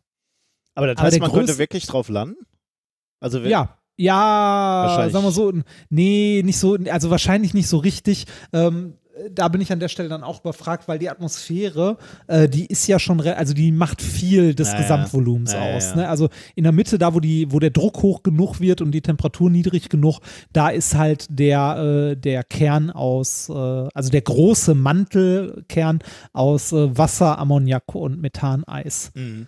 Ähm, aber trotzdem sagt man hier wohl eher Eisplanet mittlerweile als Gasriese Mhm, okay. bei, bei dieser Art von Planeten. Ähm, mit der Entdeckung eines äh, neuen Planeten begann eine über 60 Jahre dauernde Debatte über seine Benennung.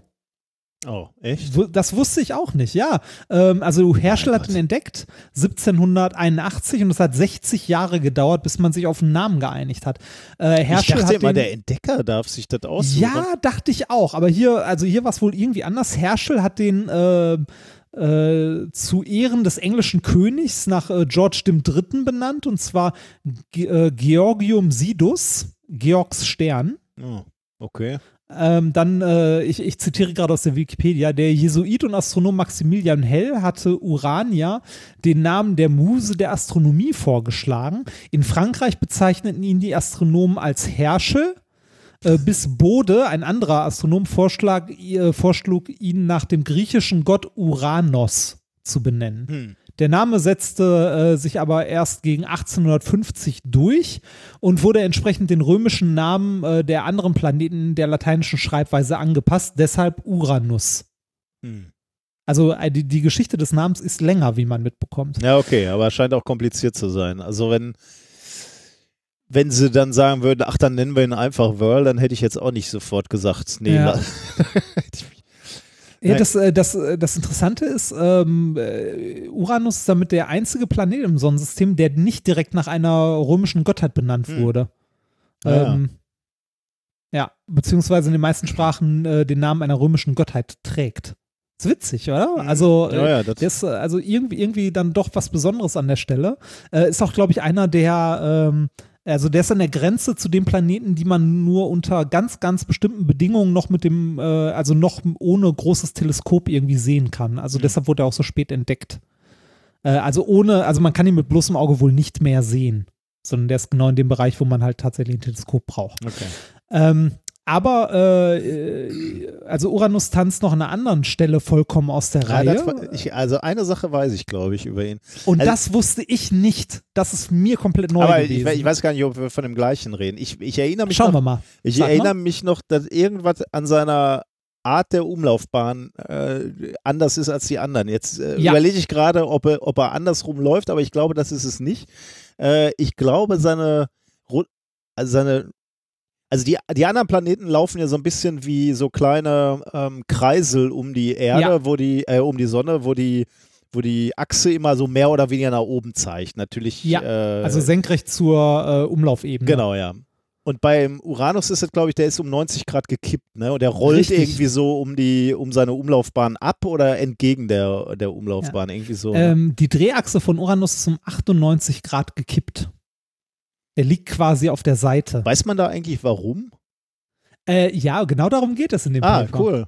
Ah, ja, echt? Das ist, ja, exakt. Also das heißt genau. mit anderen Worten, man wusste bis vor kurzem nicht, aber nee, man wusste bis vor kurzem nicht. Es gab Theorien, aber äh, jetzt gibt es eine neue Theorie mit einer Simulation dazu, die passt. Also die bisherigen Theorien haben immer noch Fragen offen gelassen. Und Hm, okay. jetzt gibt es eine neue Theorie, die ein paar mehr Fragen beantwortet.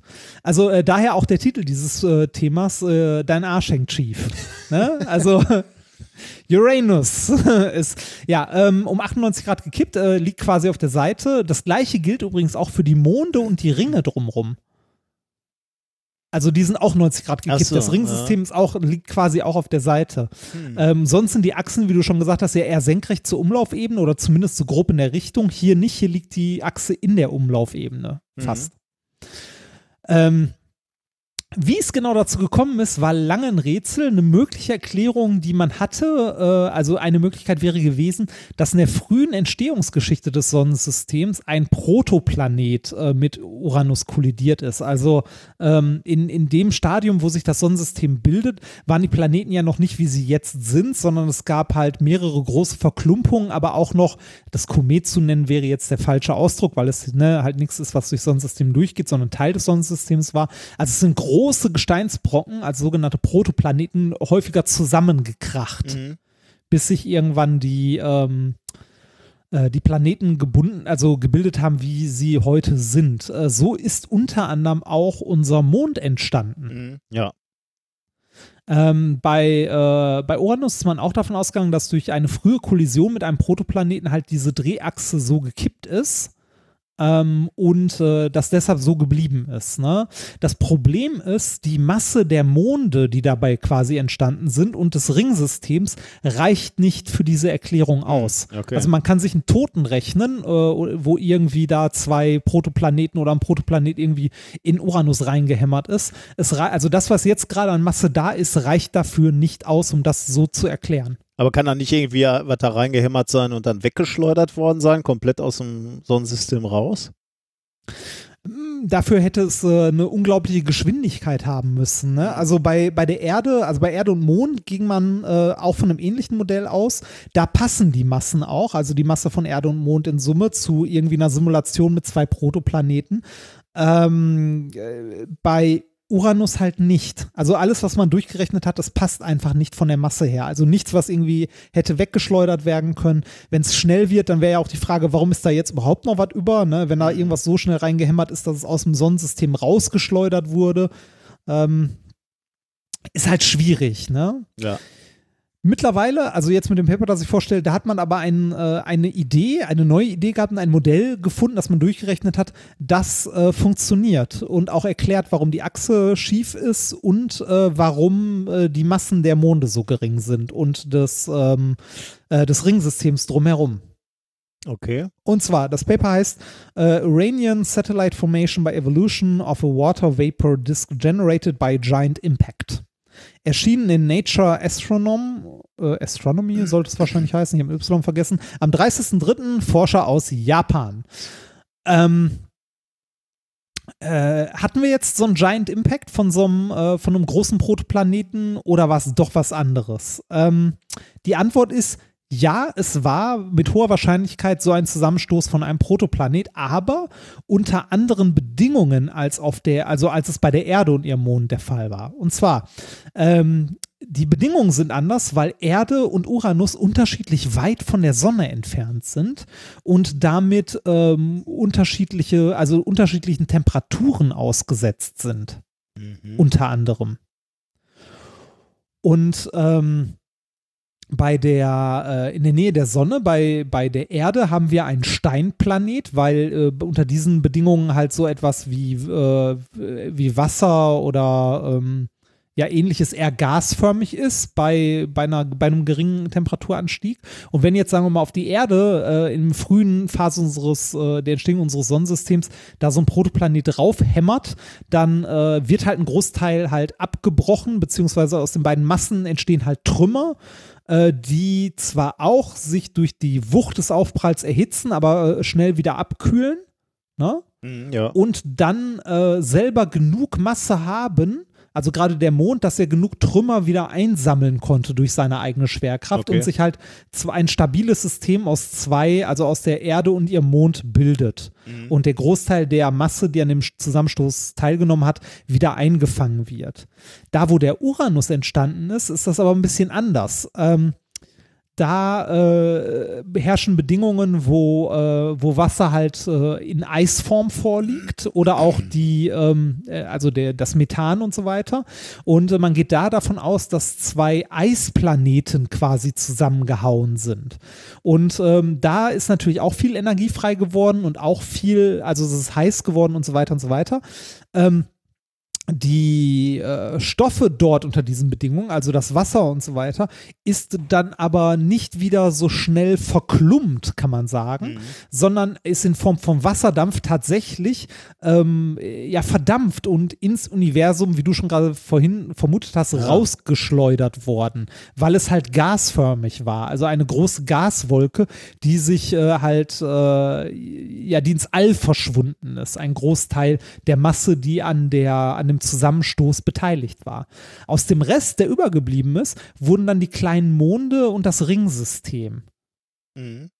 Und äh, das kann man, also die Simulation, die die gemacht haben, passt zu diesem Modell ganz gut, dass dort halt äh, große Eisplaneten zusammengehauen sind und ein Großteil des Wassers einfach ins Weltall verdampft ist und weg ist. Ähm, wenn man sich nämlich dann mal das Verhältnis der Masse vom Uranus zu seinen Monden anguckt, im Verhältnis zu der Masse der Erde zu ihrem Mond, dann ist äh, dieses Missverhältnis beim Uranus um Faktor 100 größer als bei der Erde. Ah. Also ähm, beim Uranus ist also viel Wasser verdampft, während äh, bei unserem, also bei unserem Mond und unserer Erde äh, die Masse vom Mond schnell genug wieder groß genug an einem Ort geworden ist, um halt ähm, die Trümmer drumherum einzusammeln. Mhm. Und beim Uranus hatte man quasi eine große Gaswolke, die halt nicht in, der, in dem Sinne ein Massenzentrum Ja. hatte, die dann halt ins Weltra in den Weltraum hinaus gedampft ist. Ja.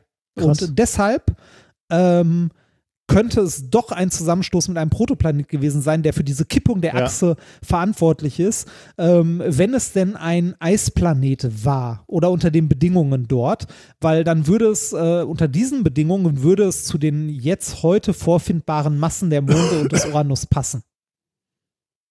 So, Ja, ist irgendwie irre, dass äh, Dinge, die so lange her sind, dass man dann versucht herauszufinden, wie es wird dazu gekommen sein kann. Ja, ne, die äh, jetzige ist Situation. interessant, ne? Man würde ja gerne mal so d- die Entstehung des Sonnensystems in Zeitraffer dann sehen. Ne? Ich meine, vielleicht haben wir das irgendwann Ja. mal so gut verstanden, dass wir das dann alles äh, zumindest animieren können, so wird dann mal wahr. Aber da wäre auch gerne mal dabei, wie sich so der Mond gebildet hat, diesen dicken Impact äh, Ja. sehen oder. Ja, so, so ein bisschen schon, ne? Also so aus einer, aber wahrscheinlich stellen wir uns das auch alles viel zu romantisch vor. Ja, natürlich. So, Klar. ne, so Hollywood-mäßig, aber trotzdem würde man es gerne mal sehen. Auch so was wie der Saturnring, ne? Der ist einfach wunderschön. So, den nimmt man einfach so hin. Ja, da gibt es einen Planet, der hat einen Ring. Also, das weiß äh, selbst meine vierjährige Tochter. Ja. Ähm, aber was da zusammenkommen musste, dass sich der gebildet hat, ne? Und wie, wie wahrscheinlich ist es denn? Also, wie viel, wie viel Exoplaneten werden wir denn jetzt finden, die so ähnlich aussehen wie, ähm, wie Saturn? Wenn du dir anguckst, hat äh, in unserem Sonnensystem scheint das ja mehrfach passiert zu, zu sein. Ne? ja, also nicht- es, es gibt ja mehrere Ringe, die sind nur nicht so, Ja, genau, so ja. prägnant. Ne? Ja. Ja. Ja, super. Ja, bitte, ein Weltraumthema von mir. Ja, unglaublich. Ja, Wahnsinn. Da können wir den Sack zumachen eigentlich. Können wir uns fragen, was haben wir heute gelernt? Haben wir denn was gelernt eigentlich? Äh, wir haben was gelernt. Wir haben äh, zu Beginn äh, gelernt, dass ich äh, aufs erste, wir haben zu Beginn gelernt, dass es Hoffnung für, äh, für Corona gibt. Also erste, erste Experimente mit ähm, Antikörpern aus ähm, Blutplasma. Genau. Also Ja. äh, Antikörper im Blutplasma, genau. Im Nicht- Blutplasma, nicht aus genau. Blut- Nein, nein, also im Blutplasma Genau, schon äh, von Patienten, die das Ganze schon durchgestanden haben. Wir haben von dir äh, die Grundlagenvorlesung Halbleitertechnik Ja. äh, bekommen und du hast uns erklärt, äh, wie man optoelektronische Komponenten bauen wird, möglicherweise aus einer speziellen Kristallorientierung des Siliziums. Dann haben wir von dir gelernt, dass wenn wir einmal auf dem Mond landen, äh, wird es dort ein Dixie-Häuschen aus Pissbeton geben, auf dem eine Coca-Cola-Fahne weht. Und er hat uns erklärt, warum der Uranus äh, schief sitzt, also die Achse, die Ja. Rotationsachse äh, schief liegt, zumindest im, im Vergleich zu allen anderen Planeten im Sonnensystem. Ah. Genau. Ähm, wir haben noch einen kleinen Schwurbel. Äh, Ja. Den hat uns Andreas geschickt oder Andreas vorgeschlagen. Ähm, ich, hab, ich muss zugeben, ich habe da ein bisschen drauf rumgeklickt auf der Seite, aber habe da äh, nicht so, äh, bin noch nicht so im Detail eingetaucht, weil mir ein bisschen die Zeit fehlte. Ähm, da, da gibt es allerhand Produkte, muss man sagen. Äh, geordnete Luft für Autoreifen kann man sich da äh, Ernsthaft erzeugen. geordnete Luft hatte ich noch nicht. Ähm, Energiegeordnete Röntgenstrahlen. wird auch sehr, sehr gelobt. Also da gibt es eine sch äh, schöne Unterkategorie auf der Seite, wo du Kundenerlebnisse oder Kundenbewertungen, Rezensionen lesen kannst. Zwei möchte ich mal vorlesen, weil die sehr, sehr schön sind. Das, also das erste ist von Albert V aus BS. Ähm, Okay, ja. da es zu allen Produkten, die ich bisher der Firma BPES genutzt habe, etwas von meiner Seite zu berichten gibt, möchte ich mich hier einfach mal auf das Fahrradtuning beschränken. Ich habe mein neues Fahrrad mit dem Energieklanglack lackieren und es mit zwei Luftreinigern ausstatten lassen. Das Fahrradfahren macht jetzt einfach viel mehr Spaß. Das Fahrrad läuft flüssiger und runder. Die Wahrnehmung der Umgebung ist intensiver und gleichzeitig bleibe ich Ah. viel mehr bei mir selbst. Was vorher eine nette Freizeitbeschäftigung war, ist nun wieder aufs Neue zu einem Erlebnis geworden. Danke für diese Produkte. Zweiter Kommentar ist von Martin B. Das gefällt mir auch sehr, sehr gut. Seit mehr als einem Jahr arbeite ich in meinem Auto, äh, arbeitet in meinem Auto ein Energieordner. Die wichtigsten Merkmale bei der Verwendung sind, dass ich sehr entspannt Auto fahren kann und die anderen Verkehrsteilnehmer nicht als Stressfaktoren ansehe. sehe. Außerdem war ich nunmehr bereits dreimal mit meinem Auto in Russland. Hierbei war mir der Energieordner eine große Hilfe, da ich so in der Lage gewesen bin, 24 Stunden zu fahren, ohne große Zwischenstopps das, einzulegen. das ist genau das. Das sollten mehr Esoteriker tun. 24 Stunden ohne Zwischenstopp durchfahren Richtung Osten. ah, Also ich, die, äh, ja. ja. Ich habe mich auch auf der Seite ein bisschen durchklickt. Gerne. Ich habe auch zwei Highlights. G gerne, ja. Eins meiner Highlights, äh, Quantec, findet man unter Produkten. Ähm, äh, Quantec-System ist eine Quantec. sehr sinnvolle Ergänzung zu äh, seinem eigenen auf dem Markt befindlichen Produkten, bla bla bla. Grund, ich weiß nicht genau, was das Quantec-System ist, aber äh, es, ähm, es äh, funktioniert wohl mit der Radionik und unten drunter bei äh, steht ein ganz großer Hinweis, oh, das ist die Quelle MTech AG, da klicke ich dort direkt mal kurz auf, öffnen der Seite fehlgeschlagen, schade. Ähm, äh, Hinweis, jetzt lass dir das auf der Zunge zergehen. Hinweis. Radionik muss als Methode den Weg, den zum Beispiel Homöopathie und Akupunktur schon gegangen sind, erst noch zurücklegen. Im Augenblick ist diese Methode nicht anerkannt und wird in ihrer Wirkung wissenschaftlicherseits bestritten. Im Gegensatz zur Homöopathie, natürlich. Da wissen wir alle, dass das funktioniert. Ist geil, oder? Obwohl hier aufgezeigt wird, dass es Parallelen zu wissenschaftlich anerkannten Versuchen gibt, kann daraus nicht zwingend gefolgert werden, dass sich das bezüglich des Geräts Quantec auch so verhalten muss. Ja. Ist, Also- ist schon schön, oder? Ist wirklich ein Fundus. Schön ist auch, ähm, geh mal auf, ähm, wie bin ich denn da drauf gekommen? Wir über uns. Ja, das Schönste, den, mein, mein absolutes Also mach jetzt mal deinen zweiten, ja. Mein absolutes Highlight findest du, wenn du links auf kostenlos klickst. Ja. Was passiert dann? Ja, klick mal drauf. Ja, habe ich. Kostenloser Bildschirmreiniger. Mit diesem energetischen Bildschirmreiniger kann Ihr Bildschirm aufgeräumter, klarer und ruhiger wirken und mehr Tiefe bekommen.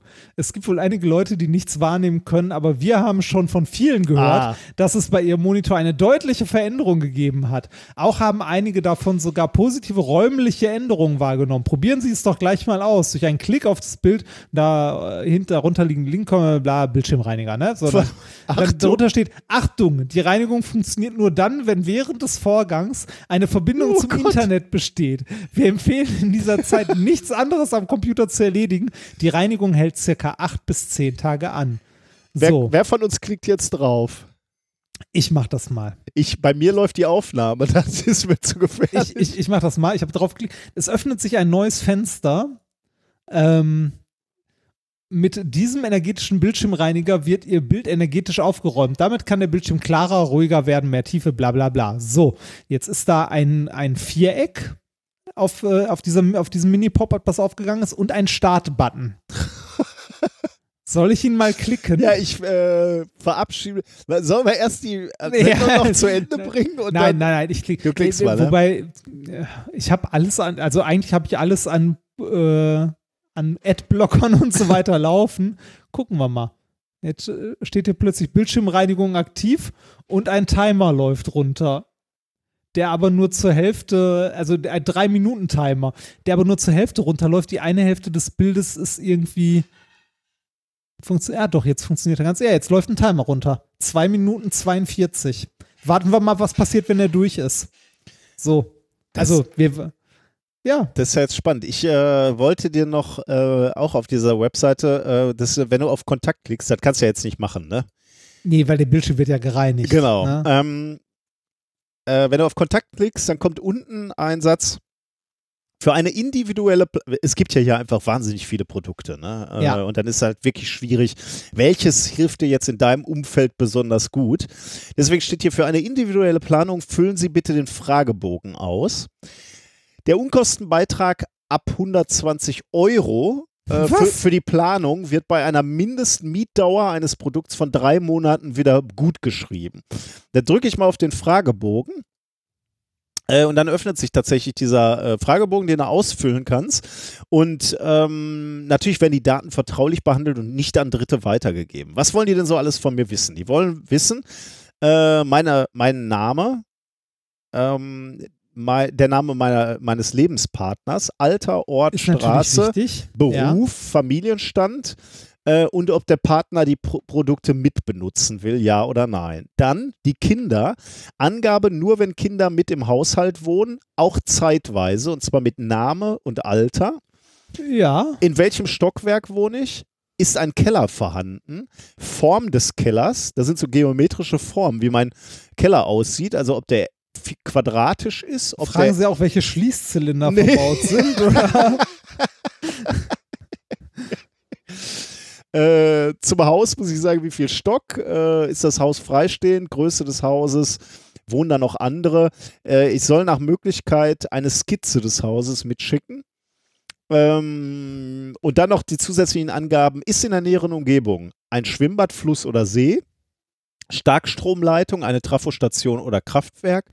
Ist ein Sender oder Funkmast in der Nähe oder ist ein Flugplatz oder. Bahnschienen in der Nähe? Das Geile ist, ich müsste ja eigentlich zu allem Ja sagen. Also äh, ich muss auch eine Entfernung angeben, aber ich habe eine Starkstromleitung, keine 200 Meter weit weg. Trafostation sicherlich auch irgendwo. Sender, Funkmast sowieso immer überall. Bahnschienen sind 300, 400 Meter weg. Also da, da würde der, der würde mir hier ein schönes Päckchen zusammenschnüren für meine 120 Euro. Das möchte er alles wissen und dann kann er sehr individuell beraten. Geil, oder? Alter. Wie, Das, äh, ja, äh, das Schlimme ist auch, also was ein bisschen schade ist, auf der, äh, es sind ja quasi keine, äh, keine Bilder auf der Seite, nur so GIFs und so aus den 90ern. Was ein bisschen schade ist, ich würde ja gerne den Produktkatalog einmal bestellen, aber die Schutzgebühr von 20 Euro, echt für den Katalog? Ja, finde ich ein bisschen happig. Wo steht das denn mit den äh, Äh, oh, wo, wo hatte ich den denn? Äh, ich glaube, unter Produkte ganz rechts unten steht Katalog. Unser Ja, Produktkatalog. oder tatsächlich. Preisliste. Geil. Oh, guck mal hier, Preis, 20 Euro für das. Ah, aber es gibt ja auch die Preisliste der Kauf. Ach, guck mal, ein Fünfer-Transformer für 212 Euro. Zum ver- Ja, ja. Mieten ist aber Transformer, günstiger. Kannst du auch, Kunststoffscheiben, Kunststoffkugeln, Lebensmittel, Energietransformer für 1050 Euro. Boxentransformer. Ich dachte immer, Transformer wären die Dinger, die mal Autos sind und mal Wasserreiniger bis 10.000 Liter, 2.000. Ey, und es, es muss ja wahrscheinlich Leute geben, die hier tatsächlich einkaufen. ich weiß, wahrscheinlich schon. Mein, mein ne? Online-Bildschirmreiniger ist übrigens durch. Es Und? äh, öffnet sich ein neues Fenster. Die Bildschirmreinigung ist beendet. Schauen Sie doch in acht bis zehn Tagen wieder vorbei. Hier können Sie einen Bookmark setzen oder senden Sie uns Ihr Feedback per E-Mail. Mit einer E-Mail-Adresse. Wenn Sie das Ergebnis des Bildschirmreinigers gesehen haben, könnten Sie auch folgende Produkte für den Computer interessieren. Richtungsordner, Telefon, Fax, Internet, endlich surfen ohne Stress und der Luftreiniger, die ideale Lösung für den Monitor, Entstörung der elektromagnetischen Wellen und Funkwellen. Aber hier den Luftreiniger Kombi kannst du dir mal angucken. Geh mal auf äh, äh, Fak also Kommentare, dann Äh, Kommentare. Dann ja. scrollst du runter, dann kommt Frage- und Antwortliste, so ab, ab der Luftreiniger Mitte. Kombi. Genau, Luftreiniger Kombi. Sieht Ach, aus da- wie ein Das ist Filmdöschen. der Luftreiniger Kombi. Das ist der Luftreiniger In den Größen Luftreiniger Klein, Luftreiniger Profi 1 und Luftreiniger Profi 2. Das ist doch, also, mal ganz, also, Da, also es ist ein Filmdöschen, wo oben Kabel rausguckt. Warte mal, ist das eine GmbH oder so? Also mal ganz, ey, also man darf ja viel Scheiß verkaufen, ne? aber irgendwo, irgendwo ist doch mal Ende. Also irgendwann muss man doch wirklich mal Betrug da dran schreiben, oder? Biologisch positive Energiesysteme, Helga H. Also aus Maulbronn. bei, bei, Be- bei Betrug wäre ich ja vorsichtig, lieber Padawan, weil hier steht Frage- und Antwortliste. Wie funktionieren denn eure Produkte? Physikalisch gesehen ist dies doch gar nicht möglich. Antwort: Das Wissen der Schulphysik reicht wahrlich nicht aus, um die Ah. Funktionsweise unserer Produkte zu beschreiben. Doch bereits in der Quantenmechanik ist nachgewiesen, dass eine Informationsübermittlung im immateriellen Bereich möglich ist. Leider ist dies nicht sehr bekannt und die meisten Menschen sind sich den, den Auswirkungen dieser nicht bewusst. Wir haben die Erfahrung gemacht, dass eine ordnende, vor allem in Anführungsstrichen ordnende, Veränderung dieser Struktur eine enorme Änderung im Materiellen nach sich zieht, was für die meisten Menschen auch spürbar und wahrnehmbar ist. Ah. Die Wirkungsweise ist mittlerweile durch zahlreiche Studien belegt. Hat aber auch lange gedauert. Schreiben Sie selber. Achso, da geht es aber wieder um die Homöopathie. So, komm. Äh, Dieser Schwachsinn. Funkwellenordner, da drücke ich auch noch eben drauf. Ah ja, der sieht Ah. wenigstens technisch aus.